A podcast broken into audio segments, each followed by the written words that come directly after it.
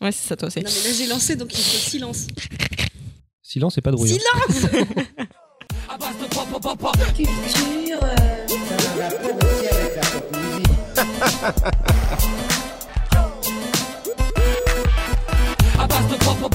Culture. euh,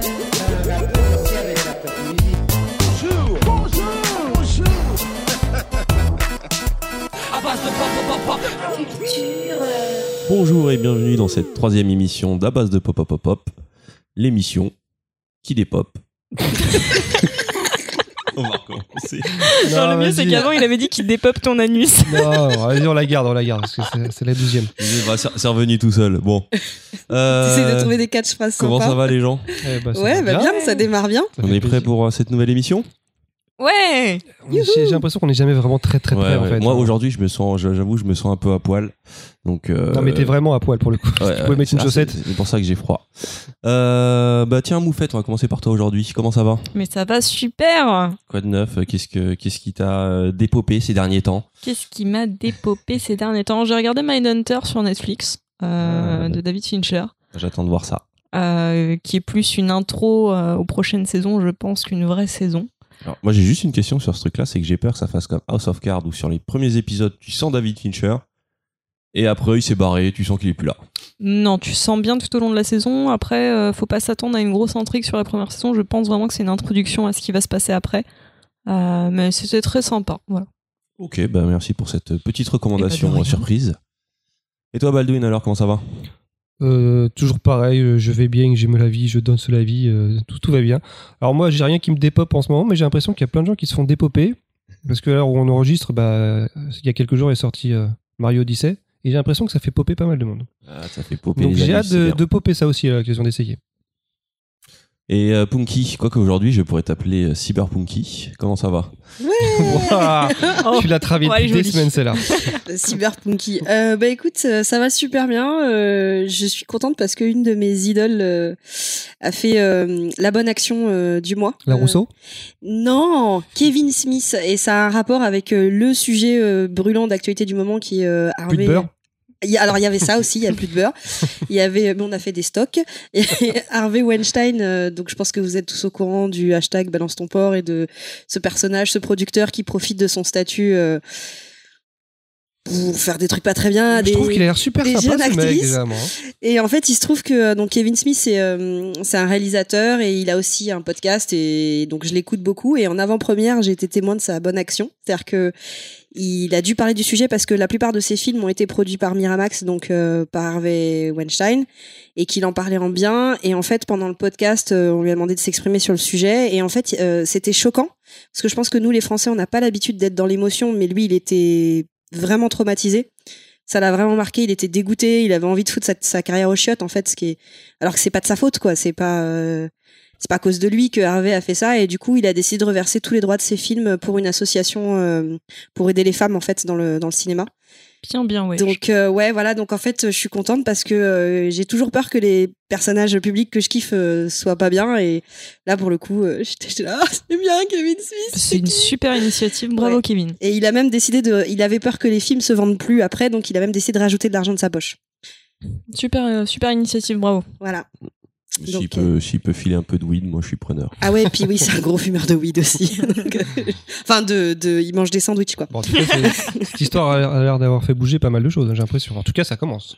Ben, en tout cas, oui, c'est, euh, on en, on en parle beaucoup. Hein, je sais pas. euh, là- Est-ce que ça fait bouger les choses de, de- En tout cas, ça libère la parole sur les réseaux. euh, Enfin là, pour le coup. euh, Même pas que sur les réseaux, à la, à la télé. Enfin, a priori, Ouais, ce qui est bien, c'est que ça a vraiment débordé de, de- du sujet initial, euh, enfin de du petit Hollywood pour vraiment, euh, enfin c'est partout maintenant. Tout le monde s'est mis à bah, Mm. la création du, du hashtag balance ton port. Ouais, moi je menace les gens maintenant. Dès qu'ils disent un truc, je dis attention, hashtag balance ton port. En plus, euh, j'ai au moins trois auditeurs qui me suivent sur Twitter. D'ailleurs, on sait d'où ça vient, ça, balance ton port Non? Personne, non? Je sais pas qui c'est qui l'a lancé. Euh, eh bien, dans le prochain, désolé on a merdé, on espère qu'un auditeur. euh, D'ailleurs, est-ce qu'il y a un équivalent anglo-saxon du balance ton port Alors il y a le hashtag MeToo. Drop your pig?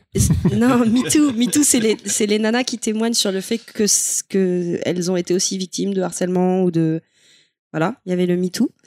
Euh, après, je sais pas s'il y en a d'autres, parce que j'ai surtout vu Balance ton port.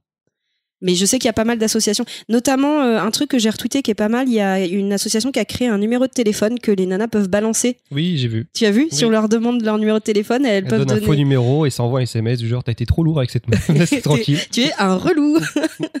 voilà. Oui, je crois qu'il y a même une loi qui se prépare sur le harcèlement de rue. euh, Enfin, je sais que j'ai entendu parler de ça vaguement, mais euh, C'est vrai qu'on a une très bonne ministre, euh, pour le coup, Marlène Schiappa, qui, euh, que je vous invite à suivre sur Twitter. Elle, qui- elle chia pas quoi. Elle, Elle euh, chia pas. elle- Vas-y. on peut la couper celle-là. Ouais. On mettra du C'est toi qui t'en charge. Mais euh, du coup, non, euh, elle, f- elle- je sais pas si elle fait bouger les choses, mais en tout cas, elle, elle prend parti sur Twitter et euh, je trouve ça très très bien qu'une qu'une femme politique au gouvernement euh, balance un petit peu son port. bah, faut espérer que ce sera pas un épiphénomène, parce que Ouais. maintenant, à chaque fois qu'il se passe quelque chose, on entend parler pendant deux semaines, euh, on entend parler que de ça, et après, ça disparaît. Après, il y a Trump qui fait une connerie et on l'oublie. Voilà. Donc, euh, bah voilà, bah, pour, euh, pour toutes les femmes qui nous écoutent, euh, On vous soutient, on est avec vous. voilà. Et toi, Choco, comment ça va? Bah, moi, ça va plutôt bien. Euh, Qu'est-ce qui dépop Qu'est-ce qui dépop Alors, comme je l'ai dit, c'est une émission pas du tout préparée. J'ai passé ma semaine à me dire, je vais préparer l'émission, donc je, je sais même pas qu'est-ce qui dépop. Puis t'as sombré Mais, dans euh, Quand tu dis préparer l'émission, ça a un rapport avec ce que t'as bu toute la semaine ou Ouais, ouais, c'est, c'est peut-être ça. euh, ouais, j'ai, j'ai génocidé un peu trop de neurones.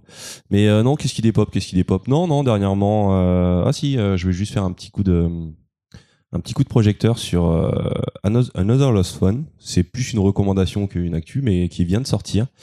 Et, euh, et justement, par rapport à ce qu'on vient de dire, ça rebondit de manière assez, euh, assez juste et habile sur l'actualité. Est-ce que tu peux rappeler ce que c'est?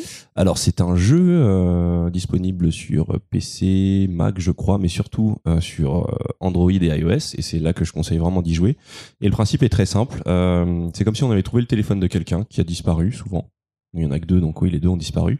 Et en fouillant dans les textos, en essayant de trouver des mots de passe pour euh, débloquer la messagerie et tout, on en apprend un peu plus sur sur euh, sur ce qui s'est passé sur les dernières semaines de cette personne. Et euh, c'est vraiment une c'est une très bonne expérience de jeu et en plus ça raconte des choses plutôt plutôt véridiques et bien traitées et traitées avec légèreté donc je recommande voilà. Alors moi, j'ai une petite question par rapport à ça. Est-ce que c'est le même sujet qui été traité sur euh, Lost Phone? Non non non, pas du tout. C'est complètement autre chose Ouais, c'est autre chose mais ça reste aussi pertinent. Peut-être un petit peu moins touchant sur la fin mais euh, mais non, c'est- aussi pertinent. Très bien.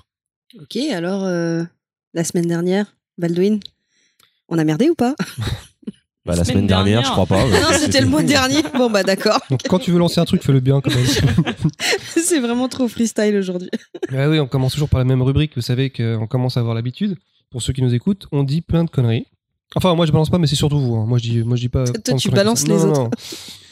Et donc oui, donc là c'est la rubrique. Désolé, on a merdé. Donc forcément, qu'est-ce qu'on a fait? On a merdé encore cette fois-ci. Désolé, désolé. Ah oui, on est Désolé. toujours à la recherche de jingle aussi Désolé, on a merdé. pour éviter ça. Et Désolé. l'auditeur au passage aussi. Donc envoyez-nous euh, vos, vos jingles. Euh, alors a priori, on a quand même oublié de citer certaines choses. Notamment, on n'a pas parlé du méchant, mais un méchant quand même assez charismatique qui a quand même bercé notre enfance, enfin bercé, terrorisé notre enfance. La, cer- si je vous dis la certaine Nelly Olson. On a oublié Nelly Olson. Alors est-ce qu'on a le droit de dire des insultes ou pas? Alors c'est un auditeur qui nous Ah a oui, droit, euh, qui nous a C'est Yoshi. ça. C'est Yoshi. Alors je pense que ce n'est pas son vrai prénom, mais j'ai un doute. Mais il a raison parce que Nelly Olson, elle est très méchante et qu'après, elle est devenue gentille. Et après, pour ceux qui ont suivi, sur M6 euh, euh, midi, il y a eu une autre Nelly Olson euh, quand la, la grande, la petite Nelly Olson a grandi et qu'elle est devenue Ouais. gentille.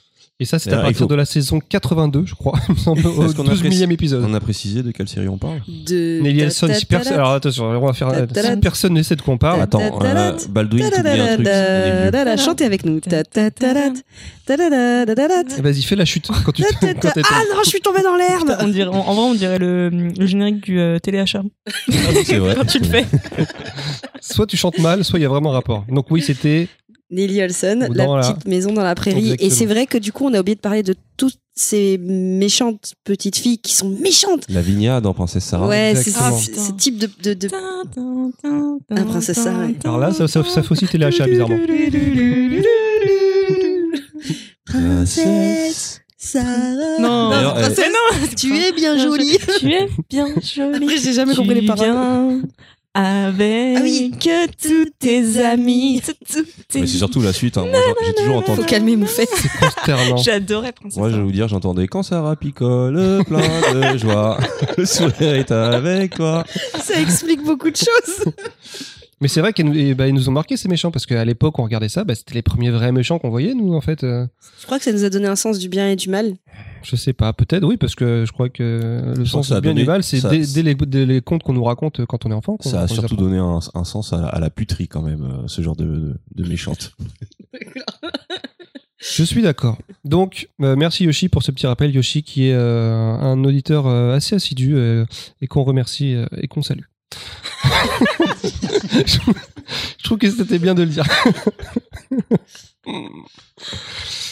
Punky, on va parler de Punky et de sa maladie, la remixomatie. Oui, j'ai- j'ai tendance à mélanger les noms, les, Oui. les mots, les Qu'est-ce que t'as fait alors? Qu'est-ce que Alors t'as j'ai dit fait encore? une bêtise parce que j'adore quand même la mythologie grecque et que euh, et pour le coup j'ai vraiment merdé.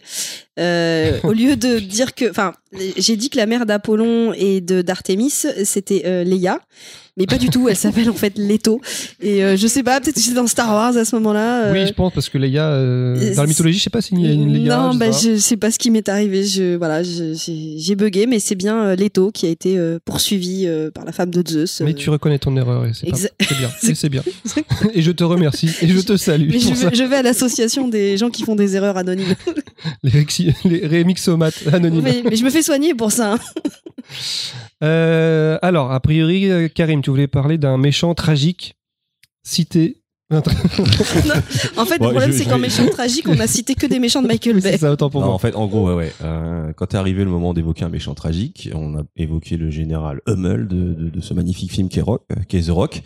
Mais bon, euh, ça a dû faire grincer des dents pour ceux qui nous écoutent, parce que quand même, méchant tragique, on pense quelque chose, il y a de la dramaturgie et tout.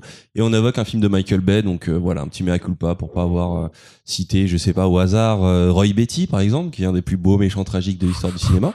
Mais on va revenir vers lui, donc si Roy vous ne connaissez pas... euh, non, Roy Betty, le méchant de Blade Runner. de Blade Runner. Exactement. Et d'ailleurs- je crois que t'as pas mal de mea culpa, euh, Choco, à faire. Qu'est-ce que j'ai encore Ah, je sais pas, par rapport à Eska, Scarina. Ah oui, Escarina, effectivement. Alors il faut savoir que euh, la semaine dernière, je crois qu'on voulait lui faire une grosse dédicace. Mais pourquoi la semaine dernière Mais en fait, la semaine il- il- il- dernière il y a eu Mois un dernier. podcast sans nous. Vous faites des trucs, c'est pas possible. On a une machine à voyager dans le temps.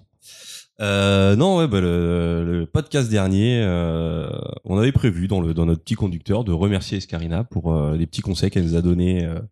Euh, Enfin, un petit retour sur notre première émission. Donc, Escarina, je rappelle, euh, qui est chroniqueuse euh, chez Arthur. Euh, J'ai j'ai perdu le fil. Super Gamerside. Super Gamerside. Avec Arthur. C'est sûr qu'il y a- Parce que j'ai utilisé le mot chroniqueuse, je sais pas pourquoi j'ai dit ça. Euh, donc c'est Gamerside et fondatrice du site Kiss My Geek, euh, qui nous a fait pas mal de retours euh, assez constructifs et Qu'on remercie et qu'on salue. qu'on remercie et qu'on salue. Et on va s'arrêter là pour arrêter de dire des, des- des bêtises. Et donc voilà, donc euh, un grand merci et puis désolé parce qu'on lui a quand même mis un bon bâche la dernière fois en disant que non, on ne se présenterait pas. Euh, tu, Choco, tu lui as mis un.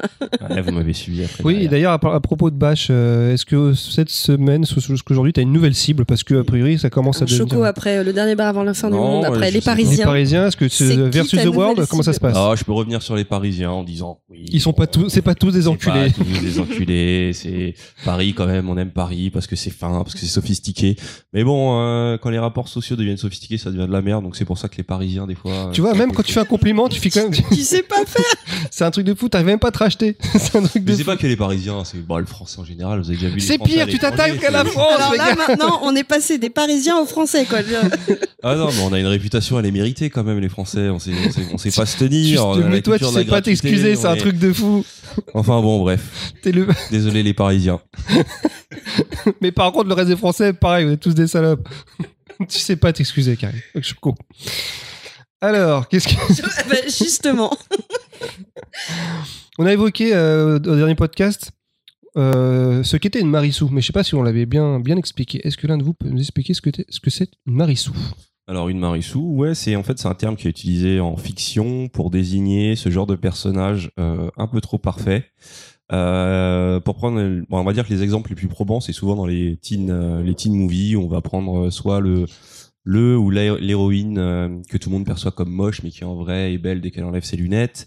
Et qui est Euh, vierge pour pas se faire buter par le. Pas le tueur. forcément, mais dont tous les défauts sont finalement des qualités assez mignonnes et qui est un personnage euh, pas du tout complexe, pas du tout nuancier, nuancé, et juste un espèce de fantasme adolescent. euh, donc voilà. Euh, Peut-être que tu pourras donner des précisions un peu plus Euh, précises. C'est un, personnage. En fait, la Marissou, c'est un personnage lisse parce que effectivement, quand elle a des défauts, bah, c'est mignon.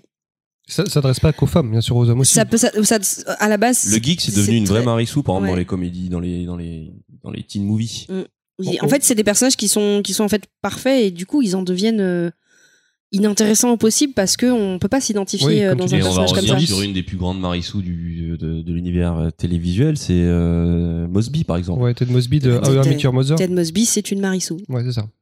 Oh, je suis un pauvre architecte à New York qui ne trouve pas l'amour.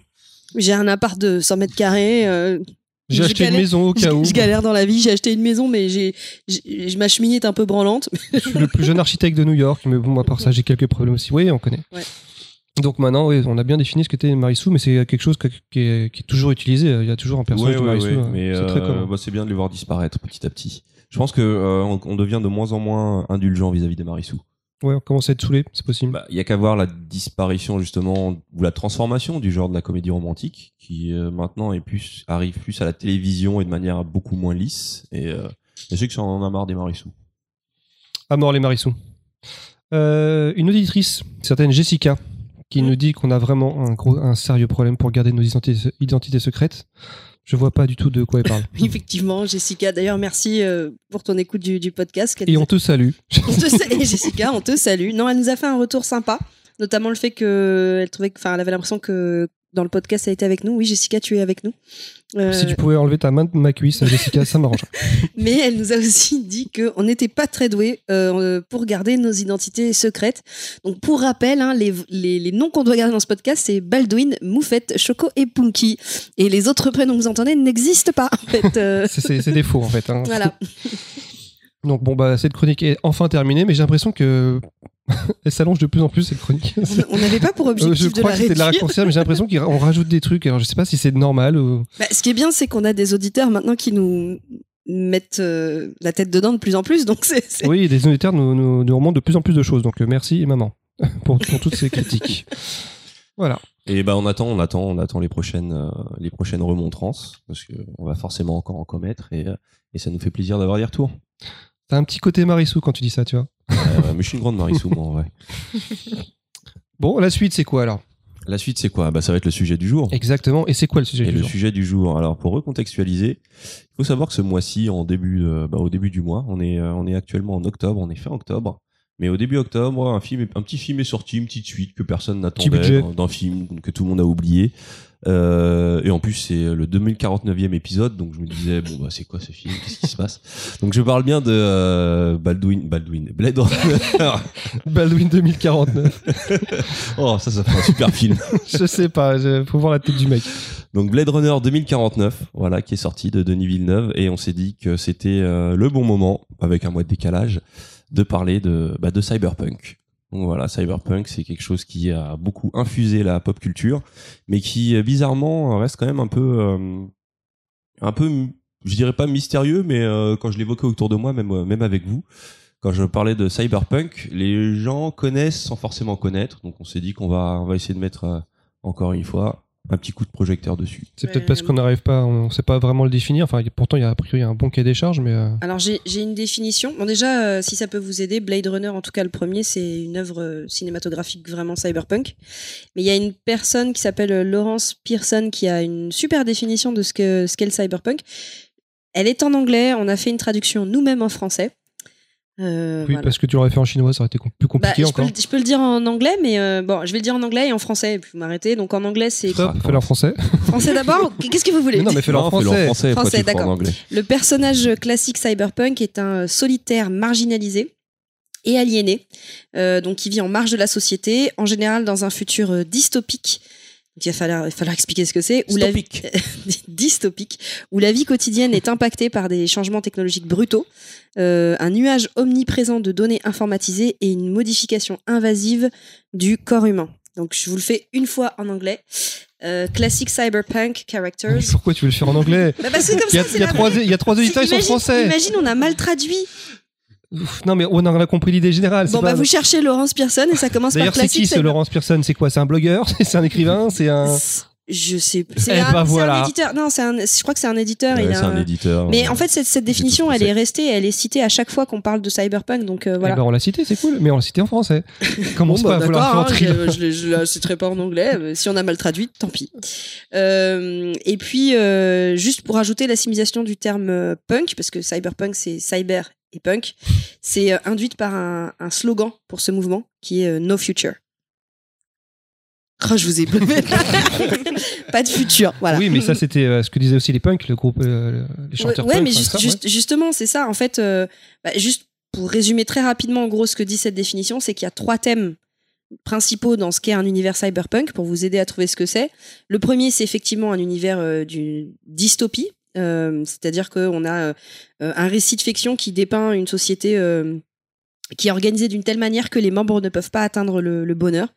Bah donc gros exemple Blade Runner, Ghost in the Shell et le fameux Orwell de 1984. Donc c'est pas joyeux joyeux quand même. Hein. Alors Orwell, euh, 1984, je ne l'inclurais pas forcément dans du cyberpunk. Ça traite Non, justement du je parle de dystopie. Ah, totalita- c'est vraiment le, le- le- ça peut être hors du cyberpunk. En fait, dans cyberpunk, il y a trois choses. Il y a la dystopie, donc ça on peut le trouver ailleurs que dans le cyberpunk. Mais après, il y a d'autres choses. Il y a la technologie.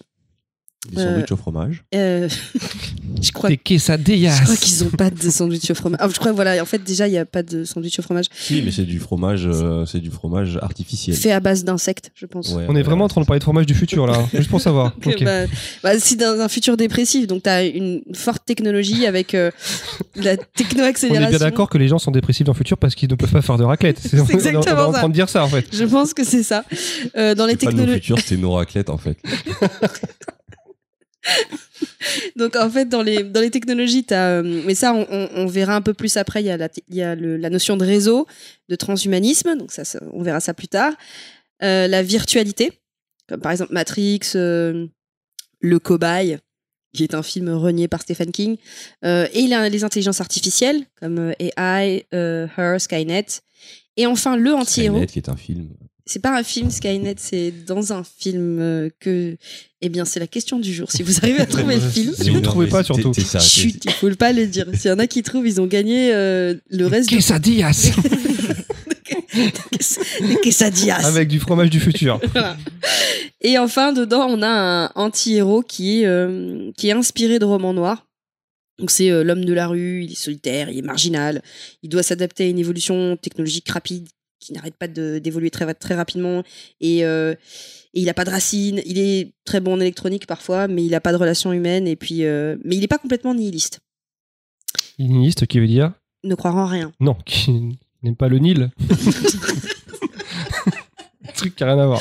Bon, en gros, je vous ai donné très vite les trois thèmes, mais on va les retrouver tout au long de ce Mais podcast. c'est bien que tu, tu aies, t'aies précisé que le fait qu'il soit un petit peu en dehors de- du système, parce que ça rappelle le- les héros des pulps.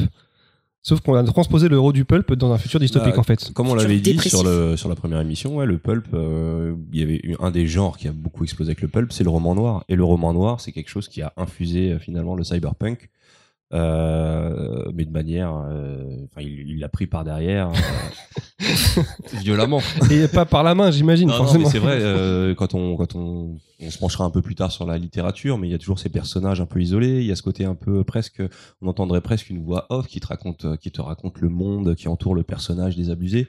Et, comme euh, dans une version de Blade Runner. Exactement. Ouais, ouais, exactement. avec la- je ne sais plus laquelle, mais, euh, Mais mais euh, ouais, et donc Blade Runner, euh, c'est, ça fait partie des œuvres qui a le plus, euh, qui a le plus, on va dire, marqué le cyberpunk. C'est une des pierres, une des pierres angulaires de- du Il cyberpunk. fallait placer ce mot-là. Ouais, il faudra- toujours le placer. Dans le cinéma. Et, euh, et euh, quand on regarde, euh, quand on regarde Blade Runner, c'est un film noir dans le futur, tout simplement. C'est ça. Mais aujourd'hui, c'est vrai que je pense que si on devait mettre une image en face du mot cyber- cyberpunk, au niveau des films, on penserait tous à Blade Runner en fait, je pense. Ouais. Même s'il y en a plein d'autres, hein, mais Blade Runner, je pense que c'est comme tu dis, c'est la pierre angulaire. C'est euh, même si euh, il est devenu culte avec le temps, c'est c'est un des premiers à, à avoir un- une vision aussi. euh, Enfin, c'est- difficile à dire, mais en gros, c'est quand on imagine euh, cyberpunk, on voit vraiment on- le Los Angeles de, de Ah bah Blade oui, Runner, oui, ça, ça, ça- Blade Runner, son esthétique a infusé mais toute la pop culture dans le jeu vidéo. Euh, Le jeu vidéo aujourd'hui ne serait pas pareil, tout ce qui est futuriste, euh, les, les, les villes euh, plongées dans le noir avec Dans des- la pollution, partout, etc., La ouais. pollution, les voitures volantes et tout, c'était avant Retour à futur. Je voulais juste préciser parce que je crois qu'on m'avait posé la question. En fait, le cyberpunk, c'est un, c'est un sous-genre de la science-fiction. C'est pas la science-fiction. Il y a d'autres Mhm. types de- d'autres types d'œuvres dans la science-fiction, mais C'est une branche. Ouais, c'est de la science-fiction. C'est une branche, C'est vrai qu'on euh, nous demandait est-ce que c'est pareil que la science-fiction? Bah, ouais, C'est de la science-fiction. c'est de la science-fiction, mais c'est la branche dépressive de, de, de la science-fiction. euh, et- est-ce qu'on peut euh, expliquer la différence entre euh, cyberpunk et steampunk? Alors le steampunk, ça part souvent d'Uchronie. Euh, alors une Uchronie, c'est imaginer euh, un présent alternatif. Imaginons si euh, Einstein avait tué Hitler, euh, qu'est-ce qui se passerait en 1949 Où les nazis ont gagné la guerre, c'est le fameux truc. Ouais, voilà. Le steampunk, ça part souvent d'Uchronie qui part de, de, de, de- d'une Angleterre victorienne qui aurait. euh, enfin, c'est comme si la, la, la, la révolution industrielle se serait poursuivie dans le futur et qu'on aurait des, des voitures volantes mais à vapeur. Où il y a donc il y a toute cette esth- esthétique victorienne. Et euh, ça se distingue du cyberpunk, bah déjà par cet univers, parce que le cyberpunk, faut savoir qu'une des, une des mamelles, c'est quand même euh, le côté anticipation, euh, l'informatique. Dans le, dans le steampunk, il n'y a pas d'informatique, pas de réseau, pas de. Il manque toutes ces notions. Donc, ouais, c'est assez différent. Et euh, ouais, je sais pas, on a des, des exemples de steampunk, genre, euh, à part Steamboy euh, de euh, dans les Katsuhiro œuvres de- Otomo, il y a Wolfenstein en jeu vidéo, Bah, Il y a Jules Verne. il y a Jules. Verne aussi, Mais ouais. Miyazaki, il en a pas fait aussi euh, avec le château. Ambulant. Euh, le château dans le ciel. Château Le dans le château ciel. dans le ciel est très steampunk. Le, le château ambulant aussi, il y a des côtés euh, steampunk avec. euh, justement, on a encore à l'ère de, des moteurs à essence et tout. Donc, euh, ah, j'ai eu un accent bizarre, des moteurs à essence.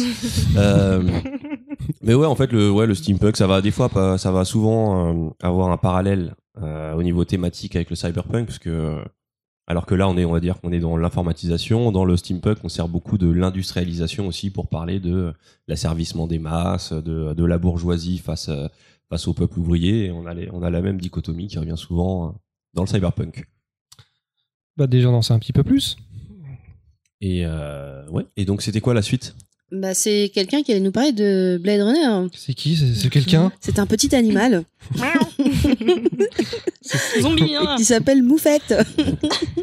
Euh, ouais, ouais, ouais. Alors moi aujourd'hui j'ai décidé de vous parler de Blade Runner, donc comme on a, comme on l'a, cité avant, euh, un peu le l'entité de, de- du cyberpunk euh, au cinéma. Donc, du coup, le, le premier. Le premier du nom, ouais. Alors le premier, le premier, le premier, sachant qu'il y a eu euh, quand même huit versions au total. Euh, donc Blade Runner, c'est un film qui est sorti en 1982 pour sa première version. C'est réalisé par Ridley Scott. Pourquoi tu te Parce que est c'est mon née, année de naissance. Mais on a Ah, dit qu'on donnait pas l'identité, et là tu donnes un indice. euh. là, on peut te reconnaître. Winky 82, il y en a qu'une. Hein. Tu t'es grillé toute seule. Donc c'est sorti en 82 pour la première version, c'est réalisé par Ridley Scott. Donc je l'ai dit, il y a trois, il y a hum, huit versions euh, qui sont qui ont été rendues publiques au total, dont trois des plus connues. euh, la version des producteurs donc sortie en 82, le director's cut en 92 et le final cut en 2007. Sachant qu'il y en a une La quatrième. dernière, c'est aussi récent que ça 2007 Ouais, ouais. Final cut, ouais, c'est euh, c'est 2007. D'ailleurs, ma, ma sœur a eu la chance de le voir au cinéma parce qu'il était ressorti pour l'occasion. Exactement. Euh, et entre la version de 82 et 92, en fait, il, a, il y avait le, le, le workprint, donc la version test qui avait fuité par hasard. Euh, je vous en reparlerai un petit peu après. Je vais recentrer un petit peu Blade Runner, mais je vais pas vous raconter tout le film parce que je pars du postulat que tout le monde l'a vu. Ne spoil Faut- pas un film de Le- 30 ans, le, s'il le te plaît. premier, il faut quand même expliquer. Je vais, je vais resituer le contexte. Ouais, au Enfin, moins expliquer les, le, la, la trame le principale. de l'histoire. voilà. Voilà. Euh, mais je vais pas vous le faire en long, en large. Je, je pars vraiment du principe que vous l'avez vu. En plus, si vous Ouais, avez été voir pour les, 2049. les auditeurs qui ont vu Ouais. 2049 et qui Et- ne se souvenaient pas du premier, j'en ai quelques-uns. Ah, je l'ai plein. ouais. J'ai mieux expliqué le premier en Ouais, tout si vous n'avez pas encore vu euh, 2049, faites-vous Blade Runner euh, Et les avant courts-métrages aussi. Et les courts-métrages, exactement. Alors du coup, c'est quoi l'histoire du premier Blade Runner Alors, en fait, je préviens, euh, là, on s'autorise à spoiler sur le premier Blade Runner. On a Oui, dit fait, plus ouais. de 30 ans, on avait le droit. Non, mais on a tout spoilé. On a fait Game of Thrones la saison 7. Là, en plat, on peut se permettre, comme pour le coup. Non, mais on va éviter sur le 2049. On va éviter, mais on fera quand même. Je, me, je nous connais. Euh, donc on resitue. Blade Runner, donc ça s'inspire d'un roman de Philippe K. Dick qui s'appelle Les androïdes rêvent-ils des moutons, euh, de moutons pardon. Euh, le film d'ailleurs est dédié euh, à Philippe Cadic. euh, Il y a il y a une petite, une petite phrase de d'hommage à la fin du film. Euh, donc ça se situe à Los Angeles en 2019 et ça met en scène Rick Descartes interp- interprété par Harrison Ford qui est un Blade Runner qui reprend du service afin de traquer un groupe de réplicants rebelles. Qu'est-ce qu'un Qu'est-ce que les réplicants et qu'est-ce qu'un Blade Runner Qu'est-ce qu'un Blade Runner? Euh, bah, Le Blade Runner euh, chasse les réplicants. D'accord. Est-ce Qu'est-ce qu'un est-ce que c'est un rapport avec Roadrunner? Mip mip. ah oui, est-ce que c'est un lien? Je ne sais pas. Est-ce Je que le coyote n'a jamais réussi à choper envoie un, rien du un tout. petit, Non, un pas petit de- MP à- Pas de rapport. Donc le Blade Runner, c'est un chasseur de réplicants. Et qu'est-ce qu'est le réplicant Alors, le réplicant, ce sont des androïdes créés par la Tyrell Corporation euh, à partir d'ADN humain afin de servir l'homme, mais ce ne sont ni des clones. Et quand je dis que ce ne sont pas des clones, je, je passe un petit coucou à un vlogueur euh, cinémato- cinéma euh, Dont on taira le nom dont on taira le nom, qui a fait une vidéo euh, en- avec un sujet principal, c'est des clones, je comprends pas, mais en fait non, ce ne sont pas des clones, gars. Euh, ce ne sont pas des robots non plus. Euh, toutefois, pour les plus récents, c'est difficile de les distinguer euh, par rapport à de vrais humains. Donc, on utilise un procédé qui s'appelle le test Voidkampf, qui est une série de questions qui permet de, de les reconnaître ou pas. Donc d'un point de vue biologique, ils ressemblent vraiment à des humains. Exactement. Ils ont un nombril. Mais, par contre, ils sont, il faut savoir, c'est aussi euh, un des, une des choses qui fait, qui, qui fait qu'ils sont chassés, c'est qu'ils sont plus forts, ils sont conçus pour être plus forts, plus résistants. Plus intelligents aussi. Exact. Mais j'y reviendrai, les gars. Eh, tranquille, tranquille, j'ai préparé mon truc. Donc ça, c'est pour la, trame principale euh, de Blade Runner. Donc on a des cartes qui chassent un groupe de réplicants rebelles. Euh, le film part comme ça. Après, je, je pense que tout le monde a en tête les histoires avec Rachel, tout ce qui se passe après. Je, donc, je viens de vous, donner la trame principale euh, pour le film. On verra après un petit peu euh, vraiment les attributs euh, des réplicants, ce qu'est un réplicant, euh, Descartes est-il un réplicant Oh mon dieu Euh, On va parler un petit peu plus du film et de son, de son, son, son- accueil à la sortie. Blade Runner, quand il est sorti, donc il est sorti dans sa version producteur de 82, ça a été un échec commercial. Donc il a fait niveau recette 27,6 millions de dollars. Pour vous donner un petit ordre d'idée, E.T. la même année a récolté 352,2 millions de dollars. Pas de chance pour Blade Runner, il est sorti deux semaines après E.T. Le premier film que j'ai vu au cinéma, Haïti. Merci Ça Baldwin. plaisir. Ça donne un indice sur, ma, sur mon identité. Plus vieux que moi. En fait, ce qui est ressorti euh, lors de, de, de la sortie du film de 82, c'est qu'en fait, les, les spectateurs n'ont pas grand- compris grand-chose euh, à Blade Runner. Euh, sur cette version, en fait, euh, on avait donc euh, pour rappel la version de 82 qui est sortie, il y avait une voix off déjà qui expliquait un petit peu ce qui se passait pendant le film. C'était peut-être un petit peu trop avant-gardiste, je pense. De, enfin, il fallait accompagner le public, donc ils ont mis une, une voix off. Et il y avait surtout la, petite happy ending avec euh, Descartes qui part avec Rachel, euh, Gaff euh, qui, qui dit à, à Descartes qu'il ne, qu'il ne les poursuivra pas et qu'ils peuvent partir. Ça finit sur un plan avec des paysages euh, Ah oui, c'est très vrai, je me rappelle, euh, ils sont une espèce de. On, on- on croirait qu'ils sont en Irlande en Eh ben, alors petite histoire, en fait, ce sont des chutes euh, de Shining. Euh, Kubrick a laissé ses droits pour les chutes euh, des plans de Shining, et en fait, ce que tu vois à la fin, c'est le début de Shining quand ils sont dans les montagnes. Mais c'est pas la version qui passe à la télé, en fait, celle-là, du coup. Est-ce qu'ils ont repassé Blade Runner à la télé euh, Non, je pense que c'était soit le director's cut, soit le final cut, mais ça doit Oui, pas être la première Je me parce souvenais qu'elle pas a, du tout de elle la a version. pas du tout euh, marché en fait. Cette version-là, étant donné le culte qu'il y a eu pour le film après, finalement, elle a été euh, mise de côté. Ah, Exactement. d'accord. Je me souvenais pas du tout qu'il y avait une version happy end. bah sur sur cette version, euh, si. Donc, euh, Donc les happy end, ça marche pas. donc la happy end, ça marche Et pas. je crois qu'en plus, dans cette version, euh, il précise dans le dialogue de fin que finalement, euh, elle vit plus longtemps. parce que- Exactement. En fait, Gaff, euh, du coup, euh, donc Gaff, pour rappel, c'est le l'autre Blade Runner euh, qui suit un petit peu Descartes, celui qui pose des origamis. Et donc, euh, C'est le mec de Battlestar Galactica. mais alors moi, tu sais qu'à chaque fois que j'ai vu ce film, j'ai googlé à chaque fois euh, Gaff, euh, John Travolta. Ce mec ressemble à Travolta. Il a C'est la peau une toute, dinguerie. euh, toute- Bah oui, mais je me suis dit c'est un c'est c'est c'est un effet, tu vois, mais Non, non, il a, il a la peau vraiment comme ça. Et ben, je te il est- jure. et c'est l'un des rôles principaux dans, dans, dans, dans Battlestar Galactica, la série. Et euh. ben moi c'est pour moi c'est Travolta. Donc à chaque fois je le google, à chaque fois que je vois Blade Runner, je, je veux être convaincu, mais non. C'est- Et c'est pas faux, il a un petit air de Travolta jeune. Euh, C'est vrai, hein, tu vois. il est Euh, toxico. Là, la, la deuxième version la plus connue est sortie en 92, mais en fait, entre les deux, il y a ce que je vous avais dit un petit peu plus tôt, le workprint qui a fuité. Et en fait, il a fuité totalement par hasard. C'est un employé de la Warner qui cherchait une copie d'un autre film, je me souviens plus du nom, et qui est tombé par hasard en fait sur euh, le workprint. Donc le workprint, c'était une version test qui était destinée à être montrée à, à une petite partie du public pour avoir les premiers retours. Et en fait, dans cette version euh, du workprint, euh, on avait la scène euh, onirique avec la licorne, donc le rêve de Descartes. Pour rappel, à un moment, euh, Descartes rentre chez lui, il un petit peu, un petit peu bourré, il s'endort, et puis il rêve d'une licorne. Une licorne, la, licorne, on la retrouve à la fin sous forme d'origami. Gaff euh, dépose une, licorne à la sortie de l'appartement de, de Descartes. Ridley Scott, en fait, ils ont appelé cette version à l'époque Director's Cut. Sauf que Ri- Ridley Scott n'était pas d'accord pour que ce soit ce Director's Cut. Pour lui, c'était vraiment le, le workprint. Et euh, c'est à ce moment-là qu'il a décidé en fait de lui refaire carrément une version, qui est la version Director's Cut. Donc en 90, il a, euh, il a sorti sa version et il l'a il au public. Et, euh, et pour lui, c'est sa version. C'est la version approuvée euh, par Ridley Scott. Et là, est-ce que l'accueil a été plus favorable? Exactement. En fait, euh, ça a donné un regain de popularité à ce film et c'est à partir de ce moment-là que le film est devenu culte. En fait, alors, ce qui diffère en fait de, de la version des producteurs, donc il n'y a plus la voix off déjà. Évidemment, il n'y a plus la, la fin dans les montagnes avec les paysages à la Kubrick. On- il a rajouté donc cette scène de la licorne. Il a, alors il y a, il y a aussi cette scène où, euh, où on voit euh, les yeux de, de Descartes euh, briller un petit peu en rouge, comme, comme les yeux des réplicants. Ça, c'est volontaire, c'est Ridley Scott qui l'a ajouté et ce n'est pas un effet de lumière. Je m'adresse encore à ce fameux vlogueur. Euh, voilà. dont on taira le nom On verra le nom. Euh, et euh, dans cette version, et uniquement dans cette version, donc elle n'est pas non plus dans le, dans le Final Cut, il y a Gaff qui, en fait, euh, s'adresse à Descartes en lui disant euh, Es-tu sûr d'être un humain? Et c'est uniquement dans cette version, elle n'est pas non plus dans le, dans le Final Cut.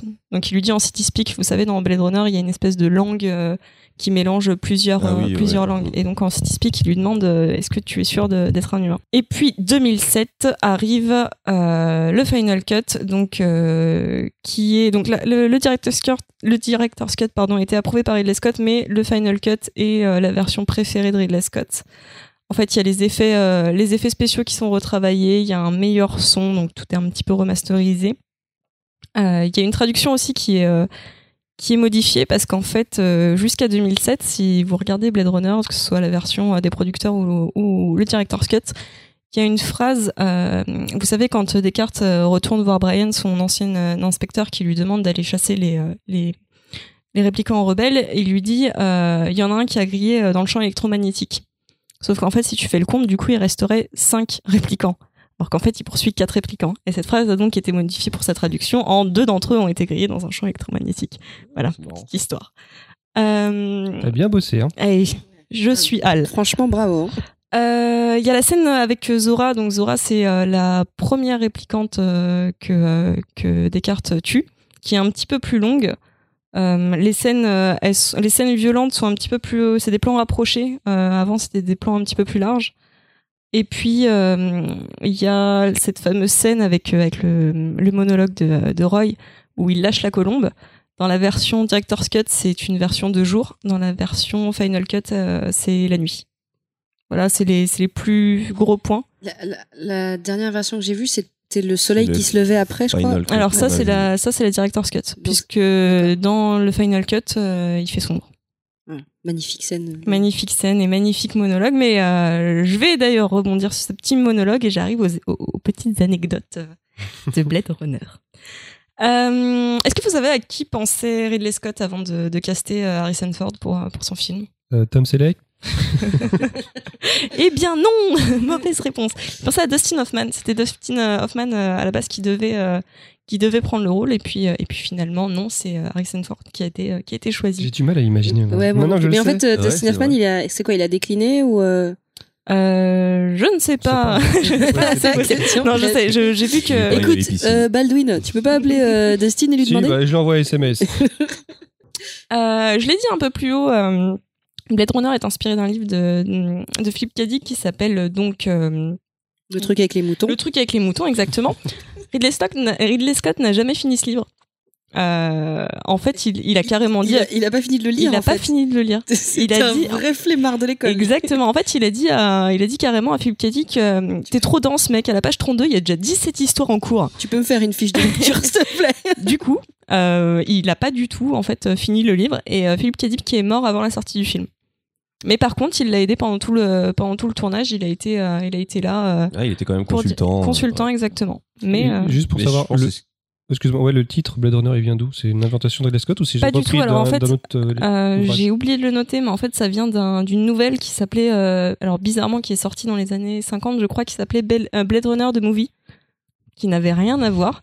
Et en fait, euh, Ridley Scott a, a vachement kiffé sur ce terme-là, et il s'est dit, bah tiens, Blade Runner. Ah. C'est simple. Oui, parce tu lis c'est- une moitié de livre. C'est vrai que quand on y pense, Blade Runner, il n'y a aucun rapport avec le fait qu'il chasse des réplicants. C'est En fait, c'est une, des c'est une couteaux, en expression fait. qui voudrait dire euh, sur le fil du rasoir. Et C'est juste stylé en fait. voilà. Blade le Runner, ça sonne bien. Le nom sonne bien. Euh, J'ai parlé tout à l'heure du monologue de fin de, de Roy Batty, euh, qui est l'un des plus connus du, du cinéma. Euh, il faut savoir qu'en fait, euh, ce monologue a été complètement improvisé par euh, Roger Hauer. Euh, Il y avait euh, donc un monologue qui était écrit. Ce serait bien de le mettre là. Ouais, carrément. Si tu pouvais le balancer, euh, l'ajouter. parce Et que je vais le balancer. On se vraiment mettra en anglais et en français? Non, je le mets juste en anglais. Ouais. En anglais Ouais. sous-titré qu'on verra pas. la, la, la, la- la vraie version, s'il vous plaît. Euh, en fait, il trouvait le, le texte un peu trop long et puis un peu trop compliqué. il y avait beaucoup de, crois, ouais, il y avait beaucoup de, de termes, termes. technologiques. Il se disait putain, le mec est en train d'agoniser. C'est un peu con, quoi. Et du coup, il s'est, euh, il a carrément improvisé. Ça a donné, je vous la fais en français. Tous ces moments se perdront dans l'oubli, comme les larmes dans la pluie. Il est temps de mourir. Ouais, c'est pleut à ce moment-là. Time to c'est- die. Non, mais c'est magnifique Ouais. quand il dit ça. euh, Like tears in rain. Tout ça, tout ça, quoi. Donc, Non, voilà. en plus, j'ai vu que justement, dans les, euh, justement sur ce changement, dans le script, ça devait plus euh, sonner comme, euh, comme le discours d'un d'un méchant au summum de sa puissance euh, qui se vante, alors qu'il l'a transformé en quelque chose de beaucoup plus tragique et de, et de justement, il. En fait, ça reste ça, mais euh, mais il y a moins le côté vantard, il y a plus ce côté euh, nostalgique, euh, Ce côté, j'ai vu des choses ce magnifiques. côté humain en fait. Et ouais, et j'ai vu des choses magnifiques et finalement, euh, ça va partir parce Time que je vais die, quoi. disparaître, quoi. C'est tellement triste. Autre petit fun fact euh, sur la fiche française de Blade Runner, euh, qu'est-ce qui diffère Est-ce que vous savez ce qui diffère de la fiche euh, originale et de la fiche française? C'est écrit en français.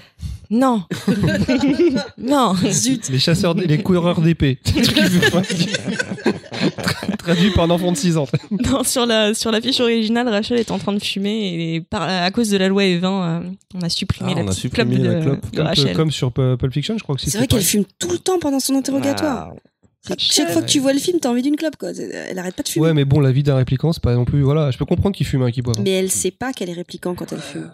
Et dernière petite euh, petite histoire, euh, on le voit dans, dans Blade Runner quand il est dans le quartier chinois notamment, il y a beaucoup beaucoup de pubs, Euh, Coca-Cola, il y a Atari, euh, et en fait il y a une espèce de malédiction euh, autour des marques et de ce film, c'est que quasiment toutes les marques qui sont présentes dans le film ont fait faillite juste après la sortie de Blade Runner. Donc il y avait euh, par exemple Pan Am qui est euh, une société euh, qui, qui, qui sont des avions qui, qui a fait faillite, Bell Phones, euh, Atari notamment. Les seuls qui ont survécu c'est Coca parce que Coca tu peux pas tester. en plus, Atari, on le revoit dans le 2049. Ouais, exactement. Mais alors justement ça m'a fait marrer parce que vu qu'Atari ressort une console, je me suis dit que c'était peut-être le petit clin Ils d'œil. vont se planter. Ouais, grave. Allez, salut. Non, il y a Sony, alors s'il vous plaît, faites que ça se plante pas.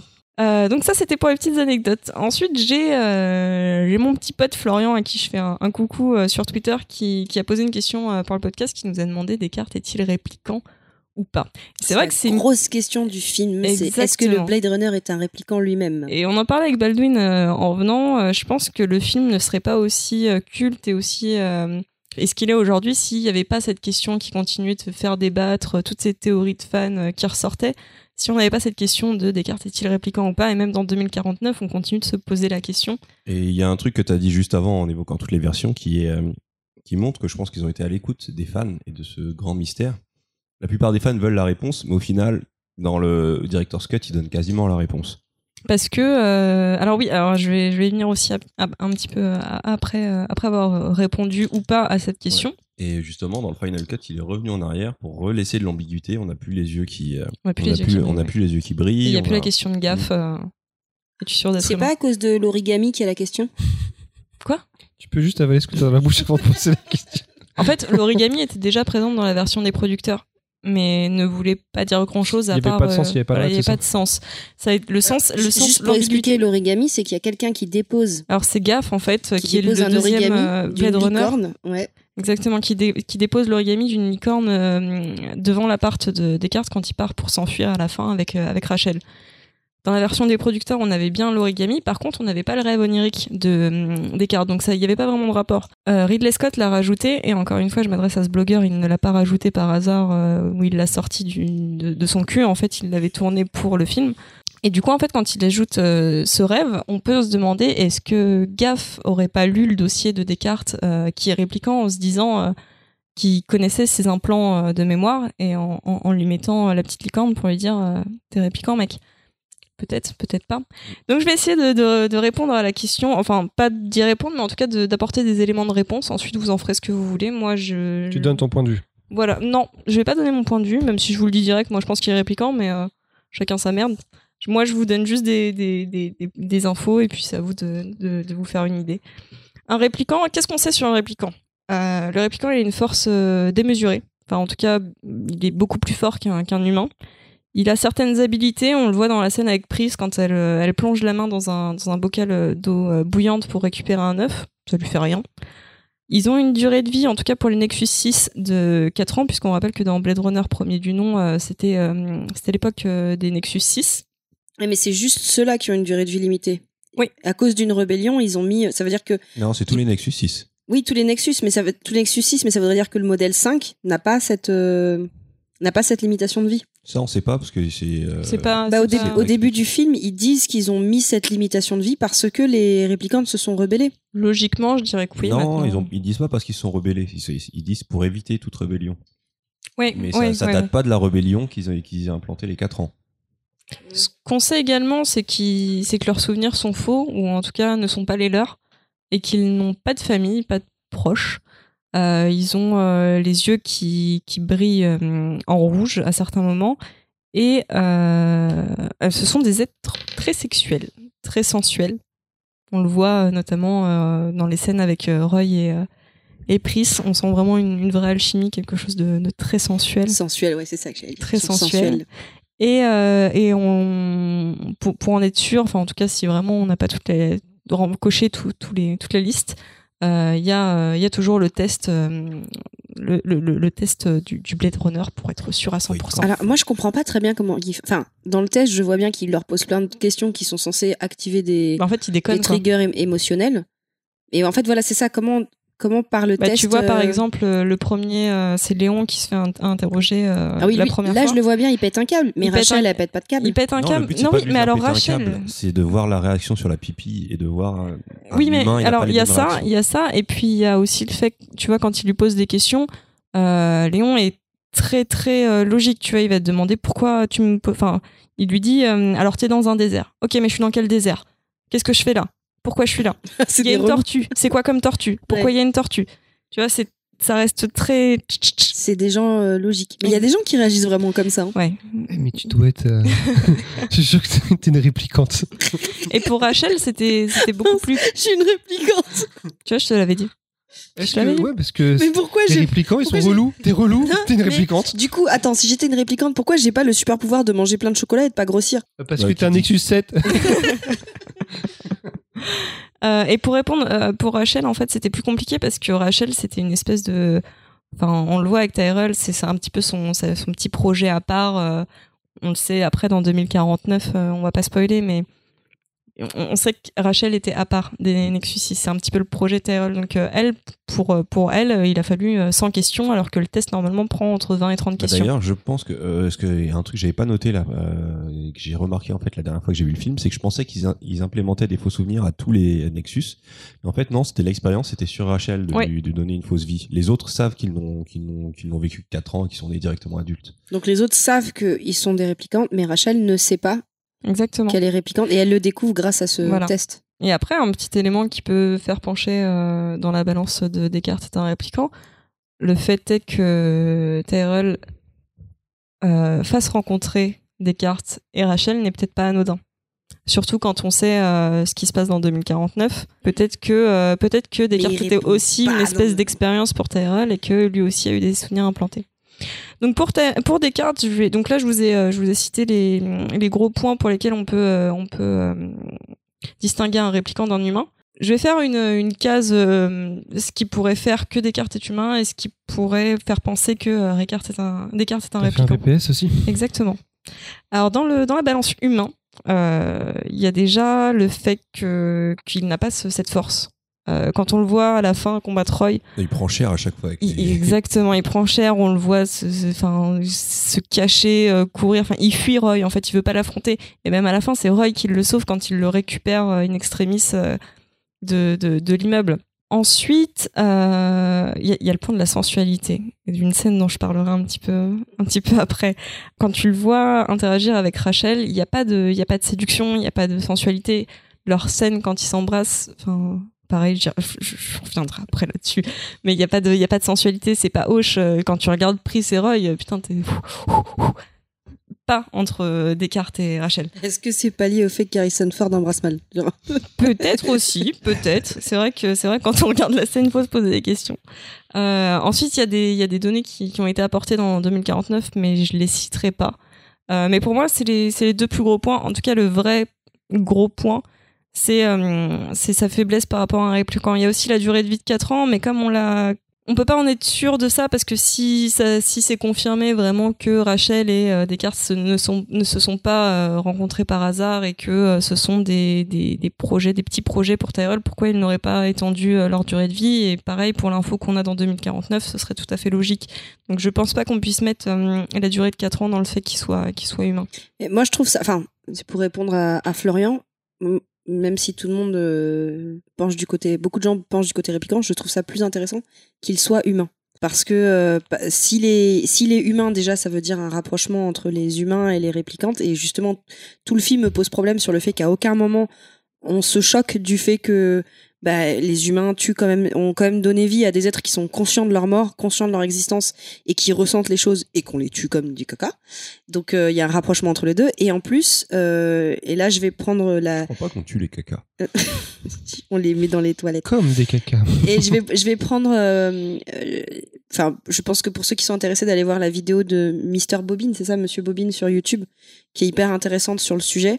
Je pense que le fait qu'il qu'il qu'il soit humain dans l'interprétation du film, avec ce côté où les les, les réplicantes sont plus humains que les humains, eh ben c'est plus intéressant qu'il soit humain en fait, et ça explique plus le fait qu'il ait aucune réaction devant euh, la scène de fin de de, de Non, du c'est- méchant. c'est pareil ça genre Enfin, c'est un avis, je- hein. ouais, ouais ouais après je reviendrai sur les réactions de Descartes et, et plus plus précisément d'Harrison Ford euh, après arrêtez de me niquer ma chronique putain c'est trop dingue. Moi, c'est pour ça que je dis rien. Moi aussi, je veux dire des trucs. Elle fait des teasings de ouf. Laisse-la, c'est toi, Vous t'en peux plus. à hein. la fin ok Moi, je représente la voix de l'auditeur qui, qui a envie de poser et bah toutes ces l'auditeur il Bah, attend L'auditeur, il écoute. Pour la balance répliquant, euh, il y a un petit peu plus de, de choses. Déjà, il y a un truc qui moi me, me frappe, c'est que Descartes euh, n'a pas de n'a pas de background. On ne sait pas qui il est, on ne sait pas s'il a une famille, on ne connaît pas tout ça. Il a pas de proches. Il est toujours euh, tout seul. Il a pas de photos de, de proches. dans Ah, sa- si, les photos. Les Si. photos sur le piano. Exactement. Ouais, si. Je suis d'accord. Euh, Rachel a une photo aussi. Rachel a une photo d'elle et sa mère, Oui. qui en fait est la nièce de Tyrell. En plus, c'est des photos super old school qu'il a sur son pied. Ouais, grave. T'as l'impression que le mec il est né en 1800. Elles sont en noir et blanc. Donc déjà, ça c'est un truc qui m'avait euh, qui m'avait pas mal euh, marqué. Ensuite, bon, évidemment, t'as tout ce qui tout ce qui vient du, du final cut, euh, du final cut et du enfin et du director's cut plutôt de euh, de Ridley Scott où là il a vraiment appuyé euh, le truc vénère, notamment euh, bah, les yeux rouges quand il sort de la douche et qu'il y a la scène avec Rachel, euh, le rêve de la licorne et l'origami euh, à la fin.